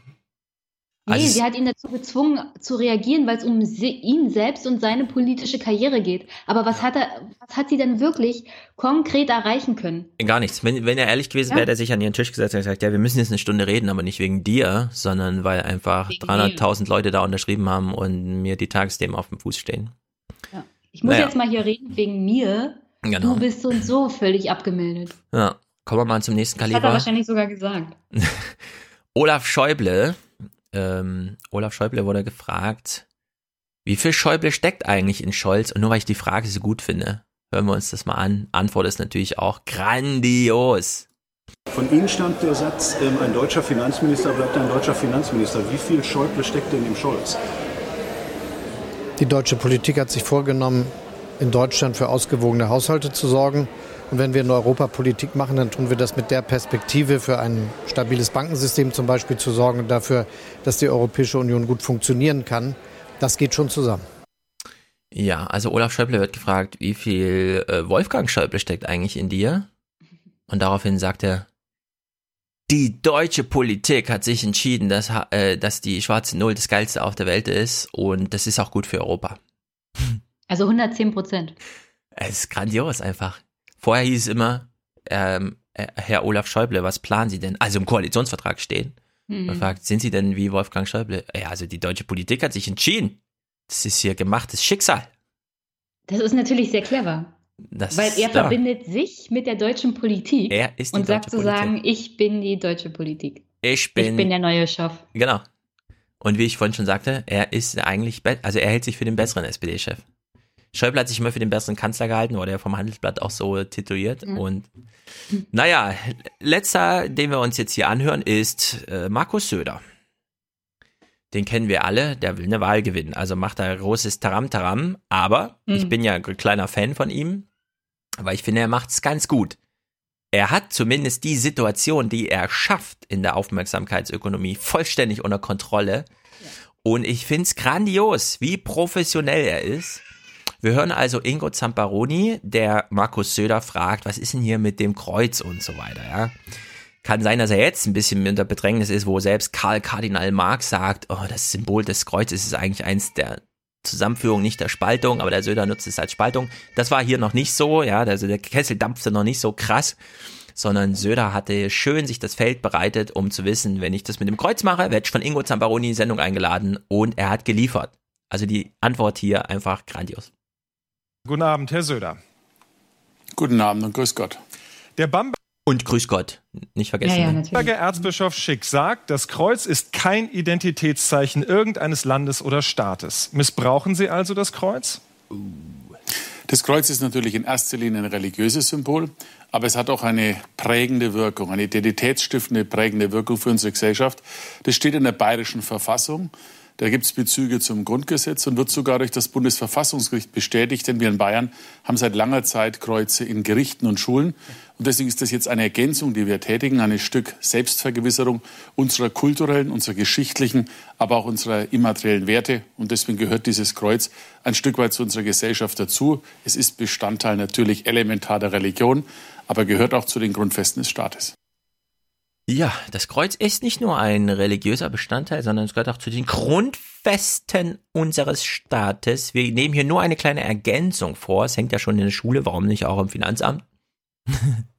ja, ich muss ja auch sagen, ich habe hier das Grundgesetz, mhm. immer griffbereit. Hier steht in der Präambel, im Bewusstsein seiner Verantwortung vor Gott und den Menschen. Also Gott ist hier der erste Ansprechpartner im Grundgesetz. Mhm. Da hat er ja schon recht. Also ja. ist ein wahrer Kern dran.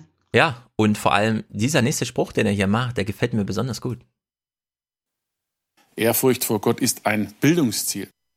Ehrfurcht vor Gott ist ein Bildungsziel. Es steht nicht nur in irgendeinem Grundgesetz, in das auch Ihre Meinung sein könnte, falls Sie mir da widersprechen oder so. Kennen wir auch von der CSU, sondern Ehrfurcht vor Gott ist ein Bildungsziel. Ist natürlich ein Quatschsatz, ja. Also ich als Millennial hier in Frankfurt, äh, mir ist es total Banane, was mit dem Kreuz ist und so. Ich freue mich natürlich ein Gipfelkreuz, da weiß man immer, da ist oben.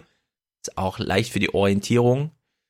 Aber diesen Satz, den er jetzt gemacht hat, Ehrfurcht vor Gott ist ein Bildungsziel, den führt er jetzt nochmal aus. Das ist ja nur eine These, da fehlt ja noch ein Argument. Und welche Schippen er jetzt rausholt, um hier einen Argumenteberg aufzubauen, ja, finde ich schon krass übertrieben, aber er macht es halt so salopp, dass es gar nicht so richtig auffällt. Ehrfurcht vor Gott ist ein Bildungsziel. Warum? Weil natürlich unsere gesamte Werteordnung basiert auf dem, was wir im Nationalsozialismus erlebt haben, in der überhaupt keine Anbindung war an Werte an diese Werte, die für uns ganz entscheidend sind, von Toleranz, von Nächstenliebe, von Respekt, von Menschenwürde für den Einzelnen. Und all dies bündelt sich ja genau in dem, was die christlich-abendländische Idee, geprägt von jüdischen und humanistischen Wurzeln, was die für unser Land bedeutet. So, also das Szenario ist folgendes. Demnächst werden in brandenburgischen Finanzämtern Kreuze aufgehangen im Eingangsbereich. Wenn du dich daran stößt, musst du als nächstes die Frage beantworten, Stehst du nicht zu dem Satz nie wieder Auschwitz? Naja, was er hier macht, die AfD ist ja so auf die Christen hm. losgegangen. Beziehungsweise sagt, wir sind die echten Vertreter der christlichen Religion. Und er verbindet jetzt äh, diese Tatsache damit, naja, das ist, das ist ja eh. Das sind die neuen Nationalsozialisten. Die Nationalsozialisten hatten keine Anbindung zur Religion. Boah, meinst du, so krass Und denkt er das? Ich weiß nicht. Die so, AfD so hat neuen Sozi Das kann durchaus so sein. So kommuniziert er das. Und ähm, er will halt sagen, wir sind die Vertreter der Christen, wir sind die Vertreter der Gottgläubigen. Er macht hier äh, Wahlkampf gegen die AfD, versucht die Christen zurückzuholen. Und äh, was ich auch interessant fand, er hat eigentlich gesagt, für welchen Gott. Er hat ja gesagt, wir sind für Gott und wir vertreten Gott. Er hat nicht dezidiert gesagt, der christliche Gott. Ist auch sehr interessant, lässt das halt ein bisschen offen. Und er sagt halt, die AfD, das sind die neuen Nationalsozialisten. Was er vergisst zu erwähnen, ist, dass die Nationalsozialisten auch sehr dezidiert unterstützt wurden durch die, naja, durch die Vertretung der Kirche zum Beispiel in Rom. Die Katholiken haben den Nationalsozialismus schwer unterstützt. Es gab natürlich auch religiösen Widerstand von, ähm, von katholischen Priestern und von Evangelen. Aber die Kirche in Deutschland zu diesem Zeitpunkt stand hinter der NSDAP und hinter Hitler, hat ihnen geholfen, hat wenigstens kollaboriert. Ja, es ist aber so eine institutionelle Anbindung gewesen. Die ideelle kann man, glaube ich, heute auch anders beschreiben. Also ich, ich bin bei Söder so ein bisschen hin und her gerissen. Auf der einen Seite, irgendwer muss irgendwas gegen die AfD machen und ich finde es gut, wenn man die AfD in ihren eigenen Methodenkatalogen angreift. Ich meine, ja klar, der macht das richtig gut und, und richtig clever. Ja. Ich finde es super. Und dann ich einfach das, das Kreuz rauszuholen. Das Kreuz ist auch so ein Ding, da, das, wenn wir ehrlich sind, würden wir alle sagen, ist uns egal. Es ist uns Schnuppe, was da für ein Bild hängt. Ein öffentliches, ein öffentliches Gebäude muss eh irgendwas aufhängen, ja, entweder Kunst oder so. Also da gibt's eh Pflichtbudgets und so zur Förderung der Kunst. Warum nicht nochmal ein Kreuz? Also ich meine, ja, also es, er hat sich ein Thema ausgesucht, bei dem man denkt, bei dem ich denke, es ist mir eh egal. Kann man natürlich wieder sagen, das sind irgendwelche weißen Privilegien, da schleicht sich wieder was ein und ich bin natürlich nicht das erste Opfer dessen, weiß ich auch. Aber ich finde es ähm, als Wahlkampfmove finde ich es gut. Ich habe ja eh schon gesagt, ähm, in, in Bayern ist es, halt so aus, wie es aussieht und Markus Söder wäre ein guter Ministerpräsident mit eigener Wahl, äh, mit eigenem Wahlergebnis. Na, mal gucken. Ich will mich jetzt nicht zu tief in der CDU-Sache äh, reinreiten hier, aber ich glaube, ich fand es erstmal auch lustig, wie Söder das macht. Als Ausstieg aus dem Podcast jedenfalls ist Söder immer gut. ja, damit ist der Podcast hier vorbei. Ich hoffe, wir sehen uns alle irgendwie auf der Republika oder so. Ich bin da relativ viel, nämlich alle Tage und ich versuche auch viel dort zu sehen. Also für alle, die da sind, sagt Hallo, wenn ihr mich seht. Keine Scheu. Ihr habt ja gesehen, ansonsten kommen immer nur Jungs vorbei. Ich freue mich auch, wenn Mädels mich ansprechen. Naja, das aber nur so. Heute haben wir die Geschlechterparität jedenfalls gut getroffen hier mit Jenny. Sehr gut. Herzlichen Dank. Dein Podcast gestern habe ich nicht gehört, hole ich natürlich gleich nach. Auch für die Fahrt empfohlen, der Einmischen-Podcast. Immer sehr gut. Und wir hoffen dich natürlich häufiger hier dann auch im Aufwärm-Podcast zu sehen. Oh. Also ich freue mich, wenn ich mich nicht als jetzt zum Horst gemacht habe. Niemand hat jetzt zum Horst gemacht, außer Söder ein bisschen, aber das ist seine Aufgabe. Ja, der muss ein Horst werden. Sehr gut. Jetzt im Anschluss kommt Musik von Matthias und dann kommen Audiokommentare. Ich bin nicht ganz vorbereitet. Ich weiß, es sind gute Kommentare, aber ich habe sie noch nicht in der Reihenfolge sortiert und so weiter. Sehr gut. Eileen zum Beispiel hat noch ein Bild geschickt. Ich gucke mal, dass ich das irgendwie einbinde auf der Webseite oder so. Vielen Dank, Eileen, das ist sehr gut. Die künstlerische Unterstützung. Bilder allerdings lieber gerne auch per Mail und so weiter. Per WhatsApp geht da viel verloren. Beziehungsweise gucke ich in WhatsApp wirklich noch rein, wenn ich den Podcast vorbereite und die Kommentare raussammle. Also, das spielt sich aber auch alles sehr gut ein. Ich bekomme pro Woche nur einen Anruf auf dieser Nummer. Das finde ich auch gut. Hätte auch mehr sein können. Ignoriere ich jedenfalls komplett. Liegt hier einfach nur rum. Es geht alles ins Leere, was auf diesem Handy ankommt, außer die Audiokommentare, weil sie vorliegen in dem Moment, wo ich den Podcast fertig mache. Genau, das ist kurz zum Ablauf. Und ja, dann äh, nächste Woche wieder mit Thilo. Da ist er dann aus Mecklenburg zurück. Tyler auch. Wir haben dann einen guten Urlaub gehabt. Genau, also äh, für alle, die die Woche noch Holi äh, Holiday haben bei der Republika, sagt Bescheid. Und ansonsten sehen und hören wir uns dann nächste Woche. Und vielen Dank, Jenny. Vielen Dank fürs Einladen, Stefan. Ja, macht's gut, Leute. Ciao, ciao. Tschüss. In Bayern soll ein Kreuz hängen. Durch die Tür hinaus, zur linken Reihe, jeder nur ein Kreuz. Wir wollen in Bayern ein Signal der Selbstvergewisserung setzen. Wir wollen ein Signal der Identität setzen. Wir wollen uns zu unserer christlich-abendländischen Prägung bekennen und deswegen ist für uns ganz klar, dass wir nicht, wie manche wollen, Kreuze abhängen, sondern aufhängen. Der nächste. Zur Kreuzigung.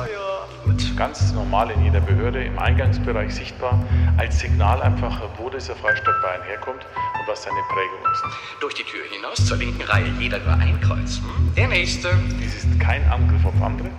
Dies ist auch keine Verletzung der Religionsfreiheit und Neutralität, sondern nur ein kulturelles Symbol, das wir in Bayern aber ganz besonders schätzen. In Bayern soll ein Kreuz hängen.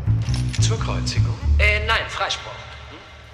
Was? Äh, Sie haben mich freigesprochen. Sie sagten, ich hätte nichts getan, also könnte ich frei ausgehen und irgendwo auf einer Insel leben. Oh, das ist aber nett für dich. Dann aber nichts wie ab. Nein, nein, ich habe Sie verrückt. In Wirklichkeit ist es Kreuzigung. Oh, ich verstehe. Sehr gut, sehr gut. Nun, ähm, zur Tür hinaus. Ja, ich weiß Bescheid. Ja. Zur Tür raus, jeder ja. nur ein Kreuz, linke Reihe Der anstellen. richtig, ja, links anstellen, gut. Zur Kreuzigung. In Bayern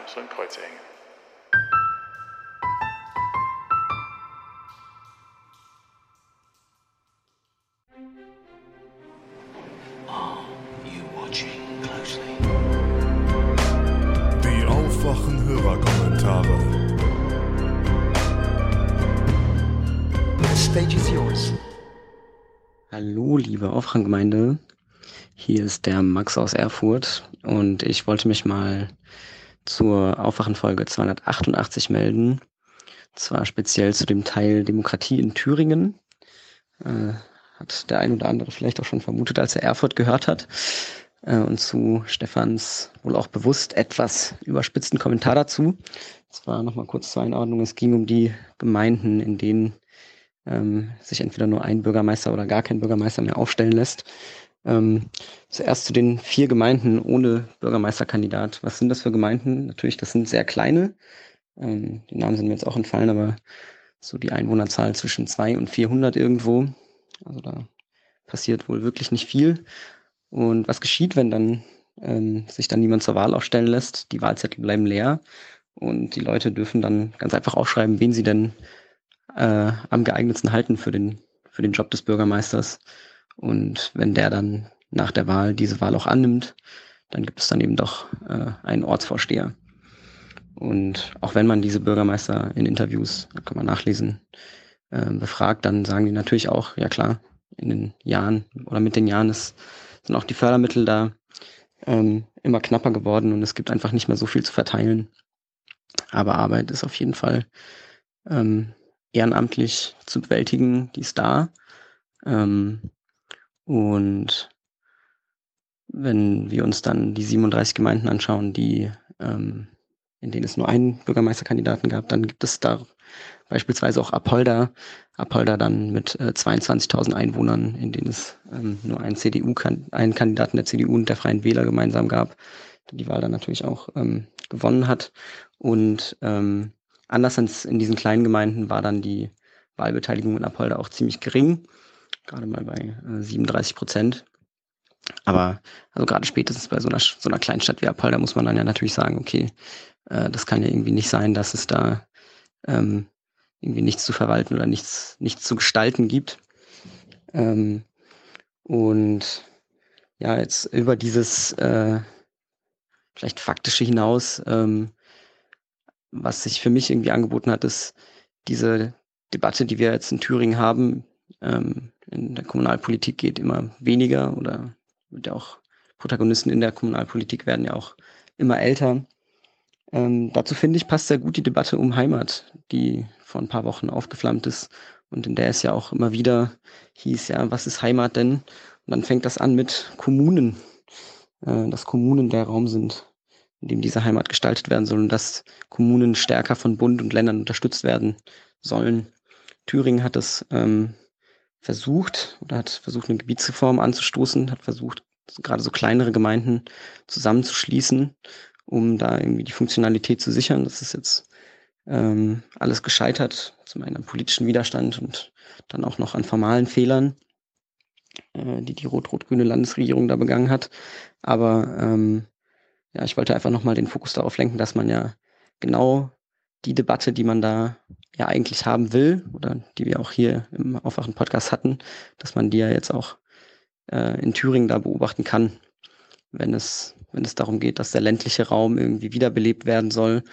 Ich habe da jetzt auch keine konkreten Vorschläge, aber ich wollte da einfach nur mal einen Denkanstoß liefern, ähm, dass wir genau das ähm, in Thüringen umsetzen können oder sollen oder darauf achten müssen, ähm, wie sich das in den nächsten Jahren, vielleicht bis zur nächsten Kommunalwahl, ähm, auch dort entwickelt.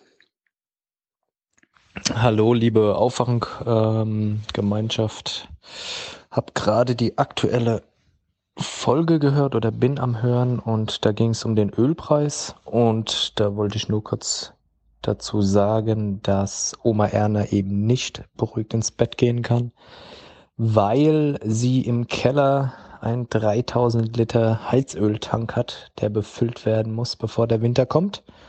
Und Oma Erna alle zwei Monate mit ihrem Fünfer Golf auch an die Tankstelle fährt und äh, deshalb auch für sie der Ölpreis wichtig ist und ähm, sie deshalb natürlich dann auch schockierend feststellt, wenn dieser steigt und beunruhigt dann ins Bett geht.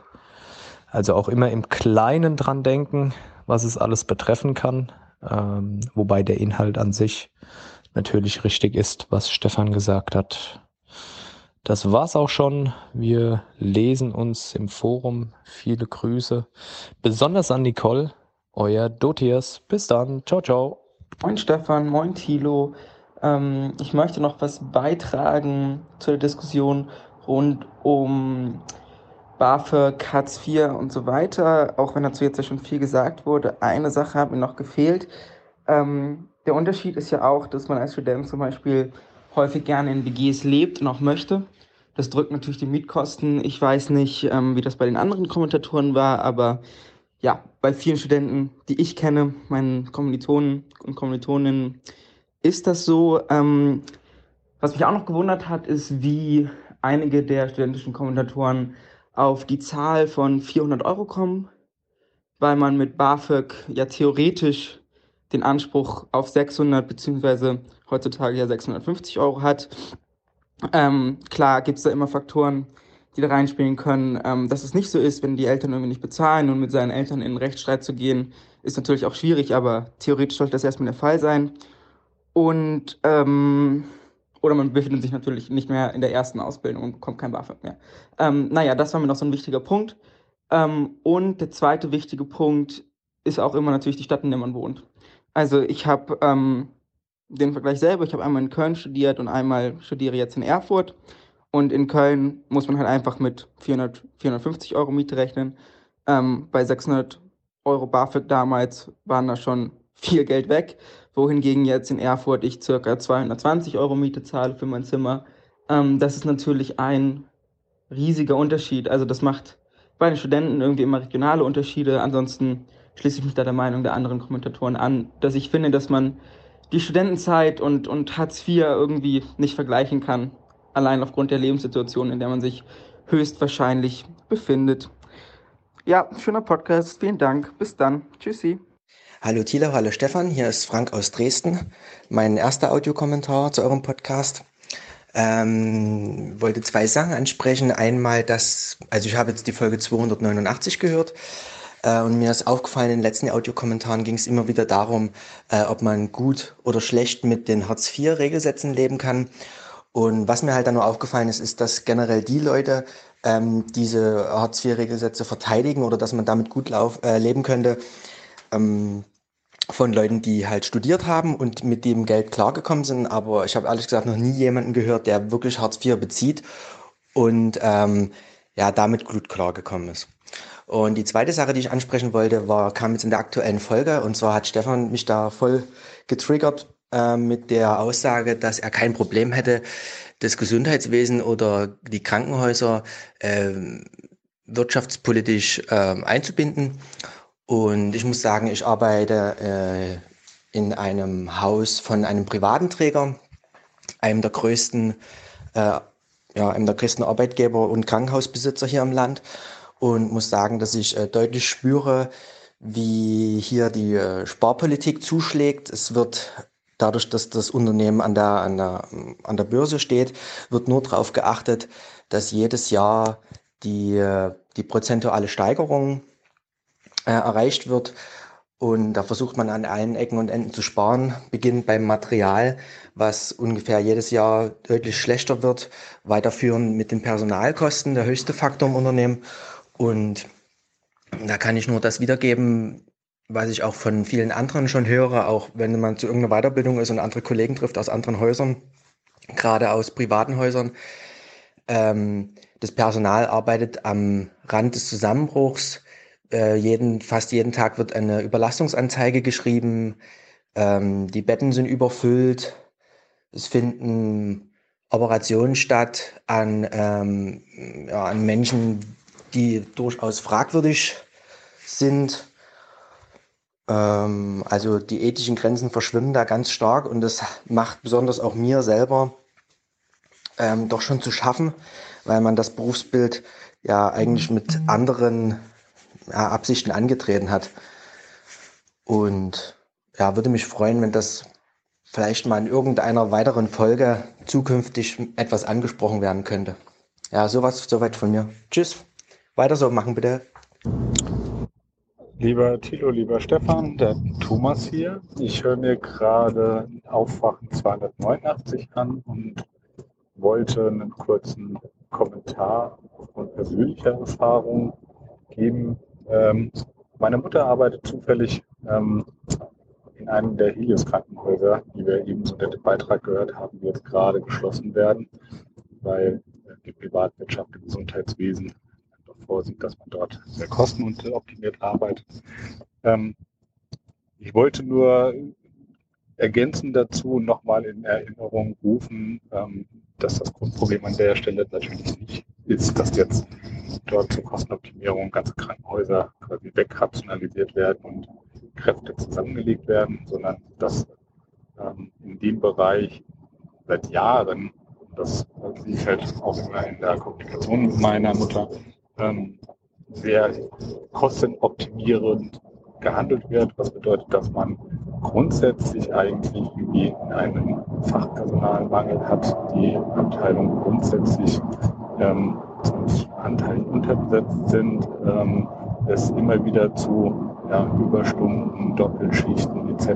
kommt. Und jetzt auch im aktuellen Falle ist es so, dass obwohl die Belegschaft bis Stand heute noch gar keinen genauen Kündigungstermin für dieses Krankenhaus gibt, dieser wohl in der Öffentlichkeit aber schon debattiert wird, ähm, man die Mitarbeiter bis zum letzten Tag über die eigentliche Schließung ähm, im Unklaren lässt, jetzt im Vorfeld beginnt, ähm, einzelne Abteilungen aber schon komplett schließen, in dem Fall jetzt zum Beispiel die Innere, ähm, die dort gelagerten Patienten auf andere Abteilungen verlagert werden, es dort nochmal zu einer Mehrbelastung bis zur eigentlichen Schließung kommt, weil ein Großteil der Belegschaft aufgrund der Unsicherheit Stand heute sich schon gezwungen sieht, ähm, quasi sich nach anderen Alternativen umzuschauen und das Ganze dann in Summe dazu beiträgt, dass dem Patienten Stand heute dann ähm, ja, noch weniger Qualität, noch weniger Zuwendung zukommt.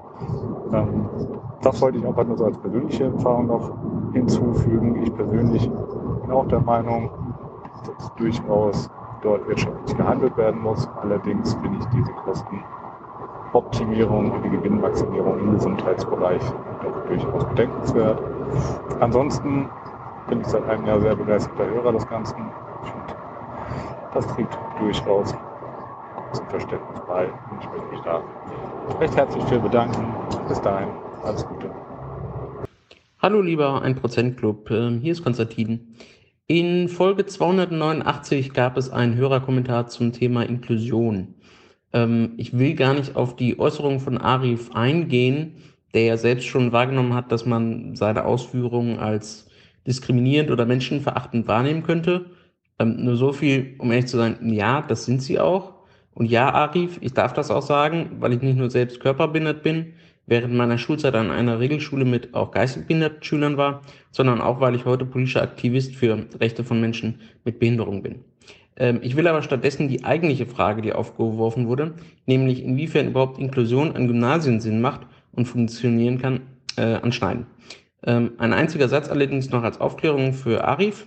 Äh, selbstverständlich kann ein behinderter Mensch oder in diesem Fall ähm, ein Mensch mit Autismus auch in der Uni fürs Studium eine Begleitung erhalten. Nicht selten unterstützt diese dann ähm, auch im sonstigen Alltag, also äh, kann im Studium äh, zum Beispiel auch weitere extra Bedingungen erhalten, wie zum Beispiel mehr Zeit äh, fürs Schreiben oder Schreiben mit dem Laptop. Ähm, das ist dann ein sogenannter Nachteilsausgleich ähm, weil er Hindernisse, die durch eine Behinderung auftreten, ausgleichen soll. Ähm, insofern kann es für deinen Mitschüler selbstverständlich erstrebenswert sein, einen möglichst hohen Schulabschluss zu schaffen. Äh, zurück zur tiefer liegenden Frage. Hm, Aref hat es sogar schon richtig angedeutet und als Forderung formuliert, der Unterricht müsste für seinen autistischen Mitschüler angepasst sein. Denn es stimmt, dass gerade Gymnasien sowohl personell, strukturell ähm, als auch ja vor allen Dingen pädagogisch nur selten gut auf Inklusion und damit auf einen zieldifferenten, also auf eine zieldifferenzierte Pädagogik ausgelegt sind. In Deutschland war das nur deshalb bisher kein Problem, weil wir aufgrund unseres äh, viergliedrigen Schulsystems alle, die vom, ja ich sag mal, normativen Ziel und der Struktur abweichen, in andere Glieder des Systems abgeschoben haben. Also ähm, ja, zieldifferentes Lernen ist im Gegensatz zum zielgleichen Lernen an Gymnasien einfach oft nicht vorgesehen. Ähm, persönlich würde ich deswegen auch immer zu die Systemfrage stellen. Äh, nicht einmal nur wegen Schülerinnen mit Behinderungen, sondern auch wegen den vielen weiteren und auch bekannten sozialen Selektionsprozessen. Ähm, ich möchte allerdings ein kurzes und schnelles Zitat vom Erziehungswissenschaftler Professor Schuck mit auf den Weg geben. Zitat, in Deutschland sind wir noch immer vom preußischen Schulsystem geprägt, das eine Schule für Bauern, Bürger und Gelehrte kannte. Damals wurde unser separierendes System aus der Taufe gehoben, damit haben wir bis heute zu kämpfen. Die folgerichtige Fortsetzung des Gedanken war es, Behinderte in Sonderschulen zu unterrichten. Inklusion bedeutet, diese Trennung aufzubrechen, Behinderte in die allgemeinen Schulen zu integrieren und sie dort so zu unterstützen, wie sie es brauchen. Zitat Ende. Äh, genau diese Unterstützung, die Herr Schuck aber anspricht, scheint ja im vorgetragenen Fall zu fehlen, da offensichtlich nur ein Lehrer im Unterricht sitzt. Das sollten im Optimalfall schon mal mehr sein. Ähm, und vor allen Dingen sollten diese Lehrer eine, ähm, ja, eine zieldifferente Pädagogik lernen und nicht wie hier eben zielundifferent. Ähm, und darüber hinaus scheint zwar ein Integrationshelfer vorhanden zu sein, aber der kann einen echten äh, Sonderpädagogen natürlich nicht ersetzen. letzter Satz von mir. Auch wenn ich dazu noch viel zu sagen hätte, hm, ich halte es für gefährlich, wie über Inklusion debattiert wird. Unser heutiges Bildungssystem ist im höchsten Maße ungerecht. Und ich glaube, wir sollten deswegen die prinzipielle Frage stellen, ähm, warum das so ist und wie es geändert gehört. Wir sollten aber nicht fragen, wer hier wessen vermeintliche Privilegien, Schulplätze, Noten oder Abschlüsse irgendwem wegnimmt. Und PS, bitte spricht, äh, sprecht immer alle von schulischer Inklusion. äh, denn es gibt auch die Inklusion in anderen gesellschaftlichen Bereichen. Und ähm, es wäre sehr schade, wenn man auch diese anderen Bereiche automatisch mit der vielleicht verbrannten Debatte in der schulischen Inklusion automatisch assoziiert. Ganz herzlichen Dank und ähm, vielen Dank für den tollen Podcast, wie immer. Ciao. Hallo Lukas hier, ich habe einen kleinen Kommentar zum Thema Inklusion, weil da ja ein Schüler eine Meinung zu abgegeben hat. Und ich meine dazu, dass es ist vielleicht nicht immer ganz einfach, äh, die Leute zu inkludieren und mitzunehmen. Und es muss natürlich in einem Maß geschehen, das irgendwie vertretbar ist. Äh, also wenn das tatsächlich so ist, wie der Kommentarsprecher beschrieben hat, dass der, also der hat das ja so beschrieben, als ob dieser, ähm, dieser behinderte Schüler wirklich nichts versteht und gar nichts checkt. Äh, da muss man sich natürlich schon fragen. Aber wenn es einfach nur ist, dass vielleicht jemand irgendwie nicht, sich nicht so gut artikulieren kann oder vielleicht ein bisschen länger braucht, um einen Satz zu formulieren oder äh, ja, irgendwie sonst äh, vielleicht ein paar Fragen stellt, mehr als andere oder so. Ich meine, das muss man einfach abhaben als Schüler. Und äh, ich glaube auch nicht, dass man da so stark äh, drunter leidet unbedingt. Und äh, natürlich das Gymnas Gymnasialabitur ist eine Qualifikation.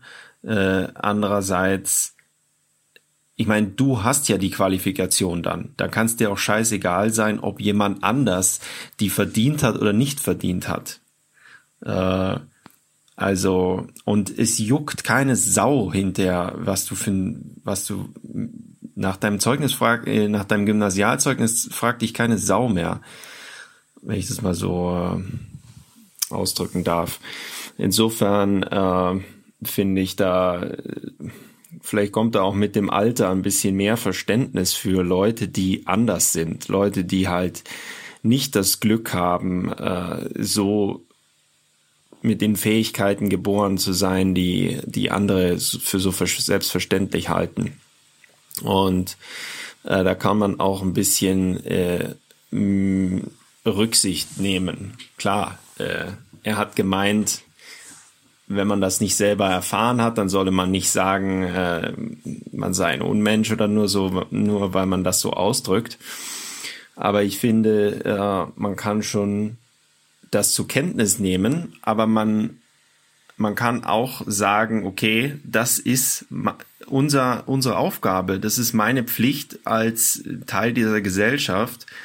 Äh, wir, die zu denjenigen gehören, die das Glück haben, normal, wenn man das so sagen darf, auf die Welt zu kommen, mit allen, äh, mit allen Geschenken, die, die man so als, als, als gesunder Mensch mitbekommt, da haben wir auch die Pflicht, diejenigen, die das nicht haben, die nicht so auf die Welt gekommen sind oder aus aus irgendwelchen anderen Gründen, vielleicht einem Unfall oder so, äh, eine Behinderung haben, die trotzdem mitzunehmen und in unsere Gesellschaft einzuschließen und einzubinden, so gut es eben uns äh, möglich ist.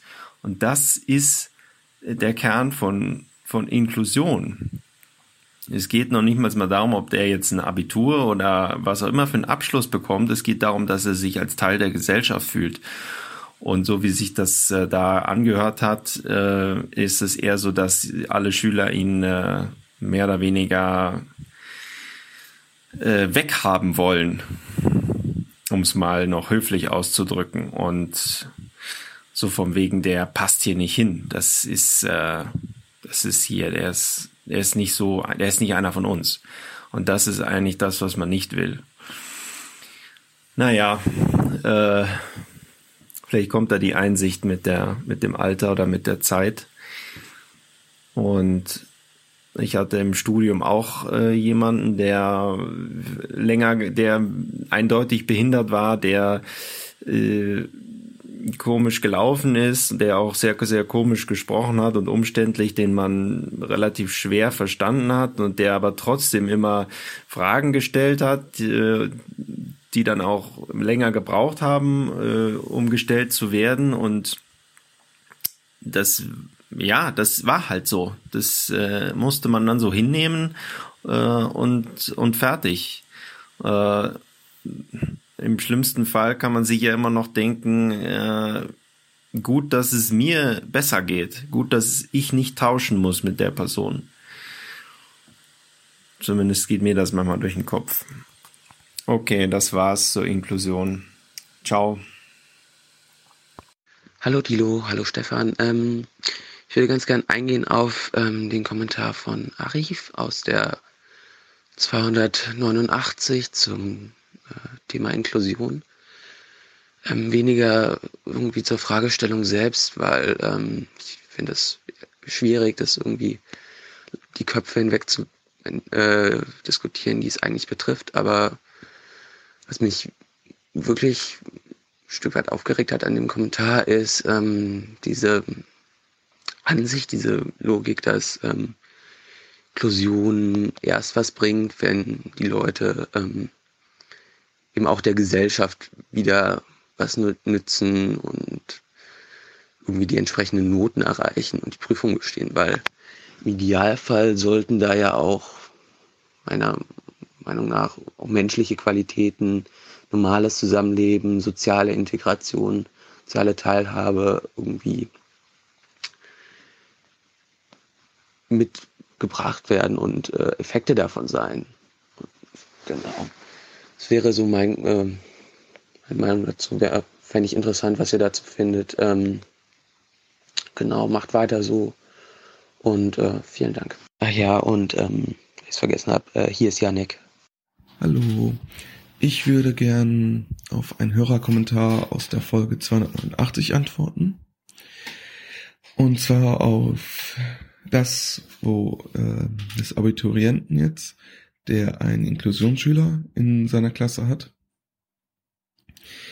Und zwar, ich würde dir insoweit zustimmen, dass man vielleicht für ihn fragen sollte, ähm, inwieweit es sinnvoll für ihn ist, dass er da sein Abitur macht, wo wenn schon vorauszusehen ist, dass er sowieso nicht schafft.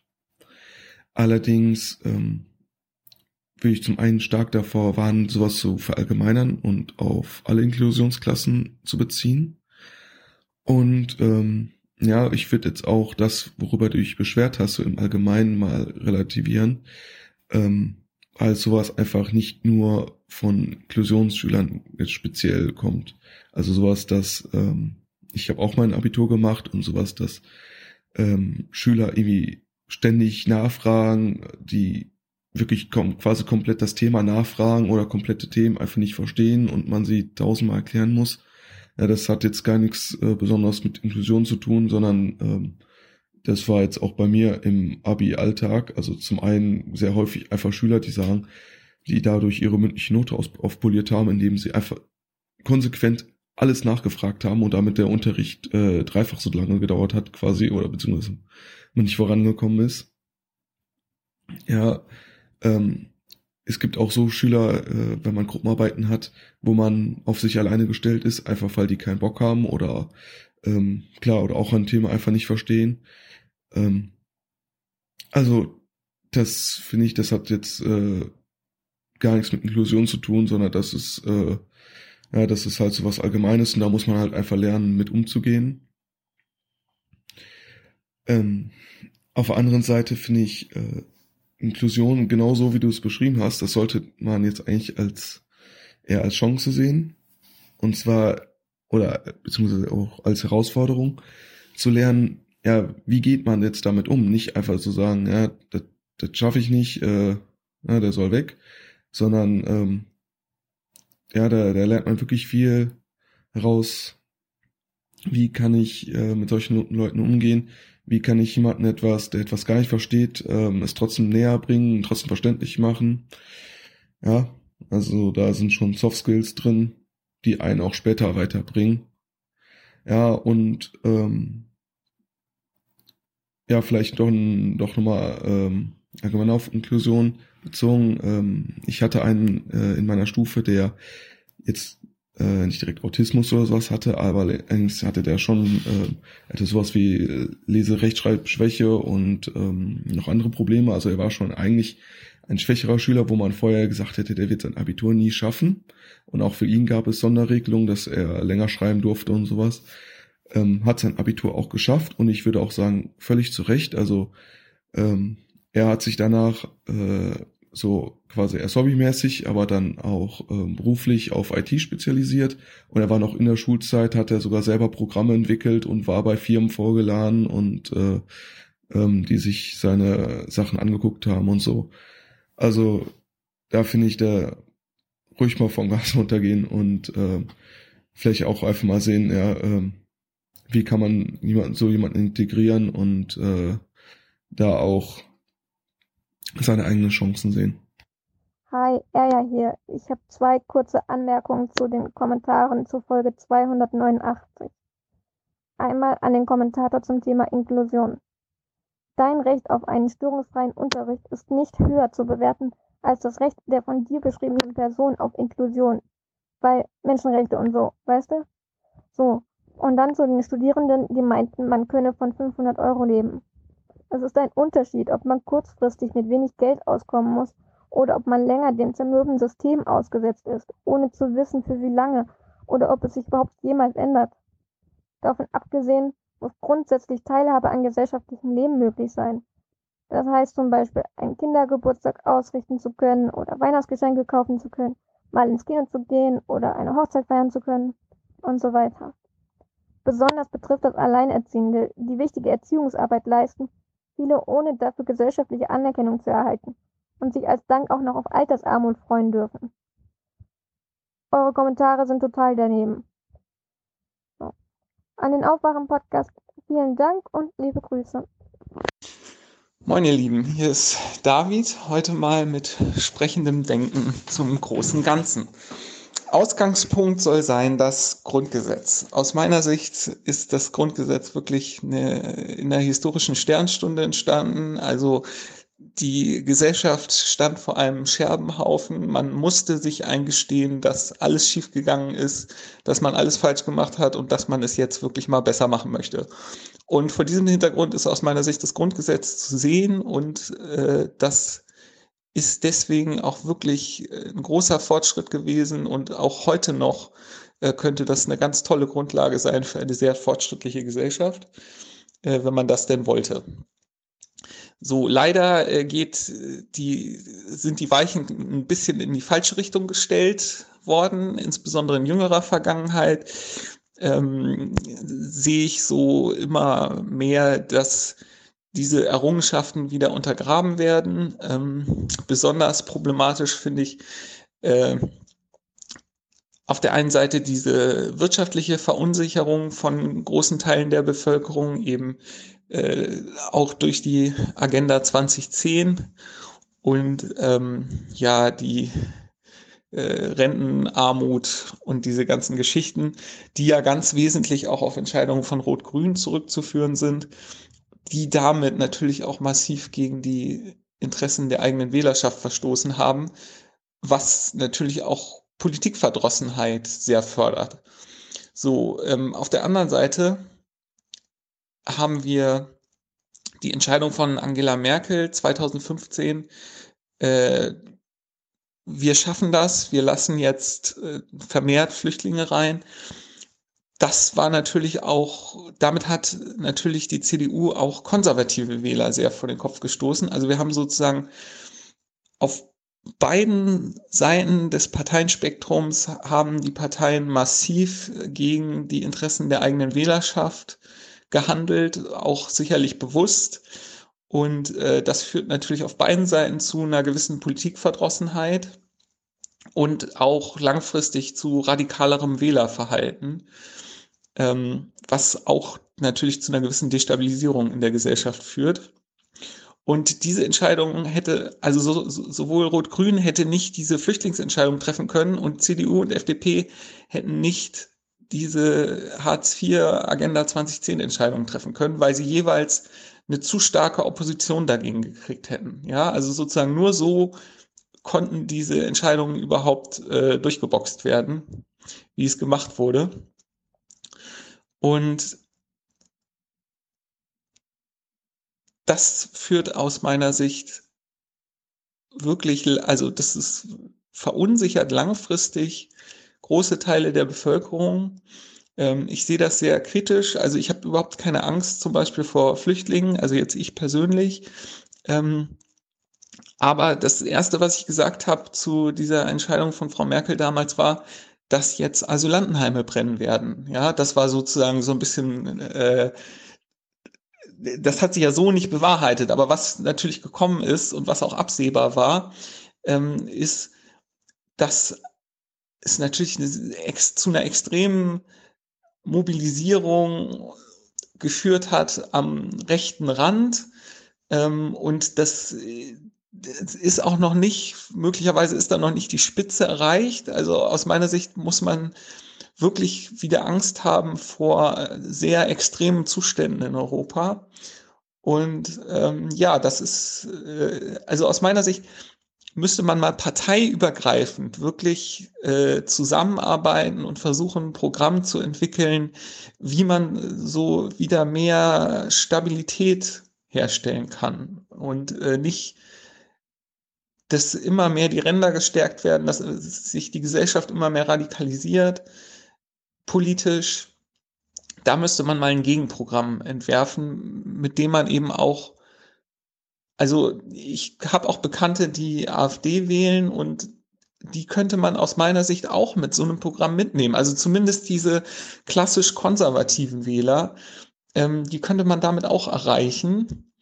Und ähm, ja, das ist jetzt wirklich nur so als Gedankenanstoß gedacht, ähm, ob man wirklich so diese politischen Grabenkämpfe weiterführen sollte oder ob man nicht mal versucht, auch mit dem politischen Gegner zu reden.